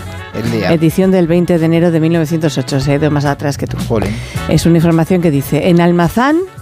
Almazán. Te toca hacer caso. Provincia de Soria. Será este almazán, digo yo. Ha sido detenido en un corral próximo al pueblo un sujeto que dijo llamarse Santos Pollado Sanz, conocido como el Quinquillero, a quien venían persiguiendo desde la noche del 24-25 de noviembre próximo pasado por las provincias de Valladolid y Segovia como uno de los autores del robo y asesinato de Mariano Rey, ermitaño del Cristo del Otero en las cercanías de Palencia. Ah, Palencia. Por eso nos dijo Jordi hace dos martes que, que su sección de hoy iba a ser de un crimen de Palencia. Claro. este. Buenos días, Jordi. Hola Begoña, hola Jorge. Sí, de Hola. Valencia, donde contamos el caso de los descuartizados de la calle Sueca, no aún lo de los cadáveres de, de ayer. Oh, eso merece Ya- otro. Ya, ya Sí. llegará en el tiempo de matar de aquí 50 años. Pasamos a Palencia con P, de la playa al interior de Castilla. Ya, pero tú como experto ya criminalístico que eres, Jordi, ¿tú crees, esta pregunta es de profundidad, ¿crees que influye el lugar en la forma de matar, el lugar donde se produce el crimen. Es un poco como cueces o enriqueces, ¿no? Eso es. Fíjate, yo, yo creo que influye hasta en el modo de, de ver el mundo o la forma de escribir. Así que a tu pregunta, querido Sí. Jorge, responderé con un sí rotundo. Bien. Y como ya ha avanzado Begoña con ese extracto de meroteca que ha leído, hoy hablamos de un crimen ocurrido en la ermita del Cristo del Otero, que es una iglesia que toma su nombre no del santo quien está dedicada, que es San Toribio, sino del cerro donde está situada, el Cerro del Otero, a unos 850 metros de altura. Yo como te, ya tenía la chuleta, eh, he buscado información sobre esta ermita y he visto que allí al lado hay una escultura enorme de un Cristo que hizo Victorio Macho. Sí, el Cristo del Otero, que es gigante, ¿eh? mi- mide unos 20 metros y que parece bendecir toda Palencia. No así la ermita, la pobre, que está ahí al lado y que por su historial truculento más de uno pensará que está maldita. He encontrado que en el siglo XV ya se produjo ahí un espantoso crimen. Fue, eh, atención, en la Nochevieja de 1468 cuando dos desgraciados, en el sentido literal de la palabra, asesinaron al matrimonio ermitaño y a sus dos hijos. La niña, que se había salvado, reconoció a uno de los asesinos llamado García Sequeiro y eso terminó por provocarle la muerte. Y esto fue en el siglo 400 y pico años después, en el mismo lugar, el, el crimen este otro del que hablaba Begoña al principio. Y ese es el que vamos a recordar hoy. Sí, vamos a ello. Estamos, a- apunten, en 24 de noviembre de 1907 a las seis y media de la tarde. Cuatro fascinerosos herejes o herejes fascinerosos irrumpen en la tranquilidad del lugar de esa ermita en la que viven Mariano Rey, de 52 años, el hombre que se encarga de cuidar el templo, y su criada Isabel Arroyo, de 76. Las crónicas hablan de Mariano como un tipo bastante tacaño, no muy parlanchín, huraño, mientras que Isabel aparece como una mujer dicharachera, casi de más, según llegan a sugerir algunas informaciones. Casi, de casi de más, ¿por qué? Insinúan que pudo dar demasiadas pistas a los asesinos de lo que guardaba en la ermita, pero hay que recordar que estamos en un ambiente donde todos se conocían. No era tampoco el primer suceso ocurrido en una ermita que por ser lugares apartados favorecían el crimen. Por ejemplo, en julio de 1877 unos tipos asaltaron y asesinaron al guardés de la ermita del Carmelo de Barcelona para robarle sus ahorros, que fue el mismo motivo del crimen del Cristo del Otero. Los cuatro rufianes que atacaron la ermita palentina iban buscando dinero, un dinero del que habría hablado, como os decía antes, creo que es evidente, Isabel Arroyo, la criada. ¿Y, y quiénes eran los delincuentes? ¿Quiénes asal- asaltaron la ermita del Cristo del Otero? Vamos a usar. ¿no? mm, Sí, sí, sí, vamos a usar sus seudónimos porque Vale. son más claros que, que sus nombres. Eran cuatro jóvenes de entre 20 y 21 años. El Moraíta, que era jornalero, el Chivero, pastor, y el Chato, que se ganaba la vida de panadero. Y el líder del grupo, que era eh, el que has mencionado antes, Begoña, en ese recorte de prensa, se llamaba el Quinquillero, un joven de origen valenciano. Era una banda, debo deciros, que al documentarme me ha parecido un poco tarantiniana, así, medio salvaje, cruel. El caso es que ese cuarteto se presenta en la ermita del Cristo del Otero, os recuerdo, 24 de noviembre de 1907, seis y media de la tarde. Van a buscar los duros que allí guarde a Mariano Rey, entran como animales, amarran a un pilar a la criada Isabel y La además... atan, la atan allí. Sí, sí, la atan a, a lo bruto, como os decía. Y además, esto no es todo, porque al más puro estilo Reservoir Dogs se ponen a torturar a Mariano para que confiese dónde guarda el dinero. Le echan por encima agua hirviendo, le presionan los testículos con unas tenazas de herrar. Por Dios. Sí, sí, brutal. Prácticas Claro, brutales. Acabarían por matarle, imagino. I- imaginaos y antes la... diría las cosas. claro. Sí, sí, cantó, cantó, pero eh, ¿cómo no va a cantar? ¿Cómo no va? La, la traviata te canta después de eso, ¿no? ¿Dónde tiene el dinero y dónde tiene, vamos. A ver, eh, ca- acabó cantando tras todas estas infinitas y agónicas torturas, pero imaginaos la, la agonía de, de ese hombre que murió finalmente ahogado por una almohada y Por por un Dios. dinero Mm. que la verdad tampoco era una fortuna, ni siquiera en la época. 1.200 pesetas que guardaban el quicio de una ventana. Hay otra imagen que habla del salvajismo de estos tipos. He leído en algunas crónicas que después de asesinar a Mariano, los cuatro se pusieron a cenar pan con chorizo y usaron el cuerpo del difunto para apoyar la vela. No, no hay que mencionar el lugar. Y en cualquier caso, debo decir, es, es que es bestial, que la banda del Quinquillero se llevó de ahí el dinero, unos cálices, unas coronas y también unos cuantos rosarios. Bueno, y todo y, y consiguieron escapar con todo eso que cogieron. Pues por poco tiempo. Todos fueron detenidos a mediados de enero, pero solo tres fueron a juicio porque el chivero, el que era pastor, estaba pendiente de otro pleito por robo de gallinas y consiguió escapar. Dicen que se subió a tiempo a un barco que iba hacia la Argentina. ¿Y los otros tres entonces qué pasó? Eso sí, sí que tuvieron que responder ante la justicia. El 11 de marzo de 1909, la audiencia de Palencia los condenó a morir ejecutados bajo el método del garrote vil, pero sus abogados recurrieron, alegaron, atención a esto porque es flipante, que el terrible cuarteto en realidad no quería hacer tanto daño, Ah. no llevaban No. malas Lo intenciones. de las tenazas era... No, Era broma todo. Y la vela puesta también. Claro, es er- normal. er- eran unos corderitos. Los abogados hay que decir que hicieron bien su trabajo porque el Viernes Santo de 1910 recibieron la noticia de que el rey Alfonso XIII les había concedido un indulto. Un indulto de estos de Semana Santa. Exacto. Oye, y esto de los eh, cantares de ciego que me habías apuntado por aquí, ¿qué es? ¿Qué tiene que ver con este caso? Eh, Esto es precioso. Los cantares de ciego eran eso, canciones que los invidentes iban cantando por pueblos y plazas y que hablaban de romances, de chismorreos. Y hay una tradición de estos cantares que nos lleva hasta la Edad Media. Y el crimen del Cristo de Lotero tuvo también su propio cantar de ciego, que para el que lo quiera consultar, apunten nuevamente, está documentado y a buen recaudo en el Fondo Miguel Manzano de la Biblioteca Nacional. Y según los expertos, estos cantares sorprenden porque son muy precisos con los datos, casi exactos a los que ofrece la hemeroteca. Y de hecho voy a aprovechar un verso de este cantar para A ver, a ver. poner la penúltima guinda al tiempo de matar de hoy. Sí. Los versos dicen lo siguiente. A un pobrecito ermitaño que vivía santamente, entre cuatro criminales le prepararon la muerte. Pero ¿qué pasó con la criada? Ah, te iba a preguntar. Ah, claro. La dejaron allí amarrada al pilar. La- Como un burro amarrado a la puerta de un baile. No. A ver, lo, lo que ¿Qué pasó con esta mujer es que terminó sus días eh, en un sanatorio, siempre alejada del mundanal Ujú. ruido, que tanto disfrutaba contando el asesinato de, de esa noche en la ermita del Cristo del Lotero. Con esto de las ermitas ya habéis visto que hay variedad y como nosotros también viajamos mucho, hemos hecho Valencia, Palencia, ¿qué os parece la semana que viene volver a- al litoral y Venga. visitar Murcia? Vamos Ay, a en Murcia. Murcia no Sí. hemos estado. No. No, no hemos estado. Por Pero eso. hay- y aunque hay- hubiéramos estado, también le dejamos. ¿Hay crímenes en Murcia? No, ¿te parece? Pocos, pocos. ya ya veréis que como todo es hermosísimo, como hasta, todo allí. hasta el próximo día. Un beso. Feliz quincena. Adiós, Adiós. Nos vamos a boletín informativo de las 12, de las 11 en Canarias.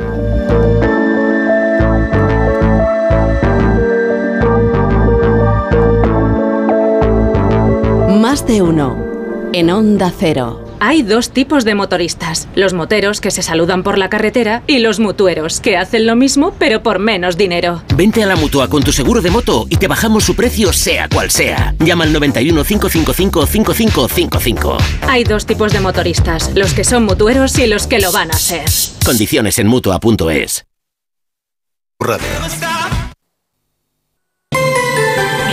Estás escuchando más de uno en Onda Cero. Donde Alsina.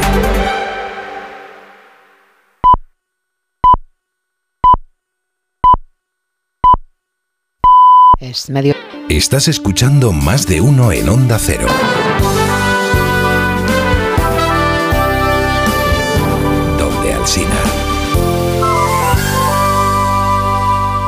Eliges entre decenas de emisoras. Eliges entre pop, rock y folk. Eliges el lugar perfecto para escucharlo y no vas a poder elegir cómo quieres que sea tu hipoteca. Ahora con las nuevas hipotecas naranja, tú eliges cuántos años quieres de fijo y cuántos de variable. Más información en ing.es. Y es que vas mirando por la ventanilla del bus o estás en una terracita tomando algo y te vienen vacas a la cabeza. Y no, no estas vacas, sino estas. En Halcón Viajes sabemos lo que te pasa. Más de 50 años y millones de viajeros hacen que sepamos las vacas que tienes en la cabeza. Ocho días recorriendo Praga, Budapest y Viena desde 865 euros. Halcón Viajes, sabemos de viajeros. Reimagina tus vacaciones. Reinicia. Mira hacia tu interior y verás las Islas Baleares. Revive la emoción de descubrir lugares asombrosos y nuevas sensaciones. Reconecta contigo y disfruta de un entorno único para vivir la cultura y el deporte al aire libre. Reencuéntrate en las Islas Baleares. Alma Mediterránea. ¿Te preocupa el trabajo? Tranquilo, toma Ansiomet. Ansiomet con triptófano y asuaganda te ayuda en periodos de tensión en el trabajo. Venga, que tú puedes. Ansiomet de Pharma OTC. Soy de legalitas porque a veces pasan cosas que no te esperas. Como cuando tuve aquel accidente y lograron que me indemnizaran. O cuando me hicieron unas quemaduras en la depilación láser y me ayudaron a ganar mi reclamación. Hazte de legalitas en el 900 100 661 y siente el poder de contar con un abogado siempre que lo necesites. Y ahora, por ser oyente de Onda Cero, Ahórrate un mes el primer año. ¿Cansado? Revital. Tomando Revital por las mañanas recuperas tu energía, porque Revital contiene ginseng para cargarte las pilas y vitamina C para reducir el cansancio. Revital, de Pharma OTC. Si lo que necesitas es oír esto, necesitas la Semana del Caribe de Viajes del Corte Inglés. Disfruta de Punta Cana todo incluido desde 900 euros y reserva ya desde solo 15 euros. Además, sin gastos de cancelación, traslados desde tu ciudad y si encuentras un precio mejor, te lo igualamos. Consulta condiciones en Viajes del Corte Inglés. Con este estrés no consigo concentrarme. Toma Concentral. Con su triple acción de lavacopa, rodiola y vitaminas, Concentral consigue aliviar el estrés ayudando a una concentración más estable y duradera. Concentral. Consulte a su farmacéutico o dietista. Mira, cariño, los de la casa de enfrente también se han puesto alarma. Ya, desde que entraron a robar en casa de Laura se la han puesto todos los vecinos. Deberíamos hacer lo mismo, porque no estoy tranquila, siendo los únicos sin alarma. Pues esta misma tarde llamo a Securitas Direct para que nos la pongan. Protege tu hogar frente a robos y ocupaciones con la alarma de Securitas Direct. Llama ahora al 900-272-272. Tengo la memoria fatal, se me olvida todo. Si te falla la memoria, toma de Memory. De Memory con vitamina B5 contribuye al rendimiento intelectual. Y ahora para los más mayores, de Memory Senior de Pharma OTC. La avería del coche, la universidad de Ana. No sé cómo voy a llegar a fin de mes. Tranquilo. Si alquilas tu piso con alquiler seguro, puedes solicitar el adelanto de hasta tres años de renta para hacer frente a imprevistos económicos o nuevos proyectos. Infórmate en alquilerseguro.es o en el 910-775-775. Alquiler Seguro, la revolución del alquiler. En el sexo como en los toros hay que triunfar. Energisil Vigor con Maca estimula el deseo sexual y ahora consigue un efecto más rápido con Energisil Instant. ¿Un cóctel o un refresco? ¿Desayuno con zumo o café? Con la promo todo incluido de Costa no tienes que elegir. Las bebidas son gratis. Reserva tu crucero hasta el 12 de marzo y disfruta del paquete de bebidas gratis. Infórmate en tu agencia de viajes o en costacruceros.es. Costa.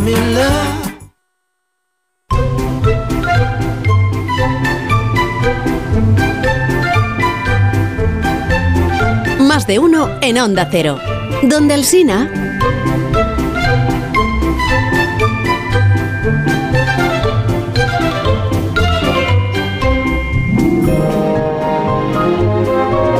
José Rodríguez Sieiro, buenos días, ¿cómo estás? Buenos días. Está impactado. Está que no se lo cree.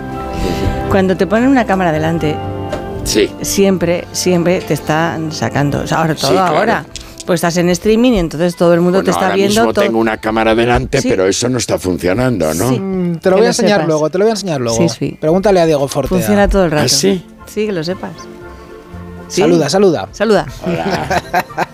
Esa no lo sé, pero la de la derecha es que tenemos cuatro, cinco, seis. Si esto es Dios un mío, estudio esto ya de no es radio ni es nada. Si siempre me he preguntado, digo, cuando voy por el pasillo de mi casa, Hmm. ¿me estarán viendo? Por el pasillo, tú, ¿por qué por el pasillo? Porque, yo por la alarma, por por, lo de la alarma. partes, ¿no? Pues podrían. Ah, tienes cámaras dentro de tu casa. Hombre, claro. Podrían. Hombre, claro. No tengo en mi cuarto, no tengo alarmas en mi cuarto, pero tengo... Pero no es una pérdida de intimidad. ¿Eh? Bueno, tengo pasillos, tengo... No, no, A pero cambio de tengo, seguridad. Tengo, eh, tengo, tengo en, en- en- en es- la entrada... José, a mí no tengo, salen pelotas tengo en por el salón, pasillo. Tengo en salón. No, no, no, pero ¿sabes lo que? Tengo... Ahora me doy cuenta. Claro. sí ¿De qué te das no, Pues cuenta? no me gusta cómo está puesto eso. Pues pero Ahora pues es que tendrán que, bien, pero te tendrán que asegurarte de la casa de en alguna un manera. vestidor, Uy, eso es muy una cámara en un vestidor. Muy comprometido. Sí, sí, sí, sí. Pero ¿por qué ahí? Pues la pusieron allí porque seguramente como hay una ventana pensaron a ver si entran por aquí por ¿hacia esta dónde, ventana. pero ¿Hacia dónde apunta la cámara? Es que no sé el amplio espectro que puede tener la cámara. Eso tiene todo el ángulo. Uy, José. 360 grados. Claro, y habrá un señor Además la o una- mueven. Pero nunca, nunca, nunca he pensado, siempre he pensado y digo, qué raro, porque por ejemplo, en Galicia que tengo dos alarmas de dos compañías diferentes. Lo que es una alarma y otra de respaldo. ¿Qué? Una alarma que había y otra que contraté a, a- a Securitas. Pero la otra estaba de- desde ya, que tiene una, así como una no suena, la otra suena que te da hasta miedo, Ya. aunque sepas que ha sonado porque has sido tú que la has, la has manipulado mal o Claro. lo que fuera, ¿no? Y al pasar se enciende una luz. Mm, Pero, eh, pero la, de, interesante. la de Seguritas no, porque no suena. Ajá. No suena, te llaman inmediatamente claro. para decirte qué, pa- qué está pasando. Sí, sí, sí. Pero la de la esta otra no suena, no, o sea, suena una locura. No, hombre, pero estas cosas las ponen de forma discreta. La de tu vestidor estará enfocada hacia la ventana. No, No hacia ti. no, no está. Hacia está ti, no de puede ser. espaldas a la ventana. Está encima de la ventana. Bueno, pues Encima entonces. de la ventana. Pues hay alguien que está Bueno, pero, viendo pero muy inclinada hacia abajo. cómo Pues eliges. no, no me he fijado mucho. Claro, porque a lo mejor nada más que pilla lo que es la verticalidad de la ventana. Pues para ver la Entiéndeme. cabeza, la cabeza calva de un señor o la gorra que lleve un No, pero se dan cuenta si ladrón. alguien abre por, No por dentro, entiendo. fuera. Y se está colando desde fuera, claro. No lo sé, no Para lo sé. eso es. No, pero ¿por qué estamos hablando de este tema No tan aburrido idea, y has tan empezado tú. absurdo? Has empezado no has tú. empezado tú a hablar No. del, del de las porque, cámaras. porque tú no sabes cuándo te están grabando, que ese es tu problema. Claro. ¿Cómo qué tal tu vida? Es que nunca me... Aparte Muy bien, eso. muy bien, Mm. muy bien. Ayer tuve... eh, ayer tuve ¿Almuerzo o cena? las dos cosas. Vamos, No pleno. se acuerda ya de dónde No, está. las dos cosas. A almorzar fui al cuenco de Pepa. Ah, ah. que estaba animadísimo, animadísimo, ¿sabes? Lleno de gente conocida, muy bien, comí fenomenal, la verdad, muy bien. ¿Tú vas a esas cosas a comer prontito? ¿O, ¿Cómo o- a comer prontito? ¿A qué hora llegas a comer a los sitios? A las dos y cuarto. A las dos y cuarto más habitualmente. Donde más dos y hay. cuarto, entre que saludas las dos y Mm. media. Donde Entre que te sirven, las gente Entre ahí, que claro. saludas por en el restaurante, etcétera, siempre dos y media. Entre que dejas el coche, etcétera, dos y media. Dos y media y luego pues nada, te levantas a las cinco de la tarde, te Ya, diré. ya. No te creas que te levantas antes, Ya porque siempre te lías a hablar. Sí. Yo además ayer estaba con dos señoras estupendas, lo pasé muy bien, fue muy entretenido, muy divertido y todo muy bien. Y luego por la noche tuve un funeral y después del funeral, que fue muy bonito, mm, muy bonito funeral, muy bonito cantado por, por Alborada, precioso, precioso funeral por Rafael Pastega Benjumea, eh, fuimos a cenar a un sitio que se llama Alabaster, que está eh, eh, cerca del Retiro. Y mm, es un restaurante gallego muy, muy moderno en cuanto a comida, muy moderno todo. Demasiado para no, ti. no, no, No. pero bien, bien, Ah. bien. A mí me pusieron de segundo porque, porque el, el- el- el- este amigo nuestro, el chaval que me invitó, me ¿Es dijo, el- fue el tómate. chaval? Fue el ¿Te invitó chaval, el chaval? sí, Hombre. invitó el chaval. Mándale saludos de mi dijo- parte. Sí, sí, chaval. Invitó a, a- me dijo, tómate el huevo frito con el, con la, con la patata No sabe nada y el y el, y el, y el, y el, y, y un, y un em, marisco encima, ¿no? Es que lo que sea con huevo frito está bueno. Bueno, todo, exacto, yo estoy contigo. Bueno, pues te- tenía también salpicaduras de caviar. Así como que era plin, plin, plin, plin, ¿no? O un sea, como lecho un no de- quiero un saber lecho nada. de patata. Luego el huevo frito, el huevo frito que estaba el huevo frito que estaba en, en redondín, en redondín, o sea, con, con un poco de, de, mm, de, alrededor de... mm, ¿Puntillita o cómo? ¿Eh? ¿Cómo se llama? ¿De qué? Mm, eh, Cuando, cuando te queda la clara, la clara que no me sale ahora, tostadita, sí. Sí, la puntillita. Puntillitas. Puntillita, exacto, que no me salía lo de Pues si puntillita. te lo ha dicho Jorge, no le ah, pero no le he oído porque como... No, no, Ponte los no, auriculares y no. le escucharás. Qué Y manía tienes de no entonces- ponerte los y auriculares. entonces y entonces luego Cómprate tenía salpicado de caviar Mm. y encima no era un langostino, ¿cómo se llama? Un Gambón. un Carabinero. carabinero, un carabinero. Oh, qué sí. bueno. Me sobraba el carabinero a mí, ¿eh? Pues También dámelo. lo digo, ¿eh? Me sobraba el carabinero. Ya peladito y todo Simplemente, es que ¿no? yo me sobraba todo mm, Ya, claro. con la con la patata y el huevo ya me quedo más contento que unas Pascuas. Si yo verdad. soy muy pobre para eso. Sí. Muy pobre. Eres muy humilde. Sí. Muy bien. Pues O bueno, sea pues eso- ya está. Eso es lo que tomé. Y tomé una empanada. Una empanada, por cierto, una empanada de cocido. Muy ligera. ¿no? Sí, estaba muy bueno. Nena, tú tienes que tomar Fitobronc. Fitobronc. Tienes que tomar Fitobronc, que es sé, una pero es que cosa. no me traes. Pero, pues, ¿cómo que no te traigo? Pues manda a una farmacia a comprarlo. Es de Laboratorios Bio 3. Sí. Evitas ese, esa tos Que lleva toda la vaya mañana. a más, que mañana. llevas Toda toda, la la mañana, que no me gusta. Y Marisol también. Mm, Carraspea también un poco, Marisol. La noté que carraspeaba un poquito. Bueno, Fitobron de Laboratorios Bio3. Oigan, por favor, a los expertos. Vaya tos. No sé si he cogido frío o un catarro, pero esta tos me está matando y los niños están igual. Con la llegada del frío y la contaminación aparecen los resfriados y la tos. Si te preocupan la tos y la irritación, no lo dudes. Consulta a tu farmacéutico. Bio3 Fitobronc es un jarabe balsámico con sustancias vegetales activas y miel que ayuda a suavizar y despejar la garganta. Bio3 Fitobronc, jarabe adultos y jarabe niños, actúa para toda la familia. Este invierno confía en tu farmacéutico y en Bio3.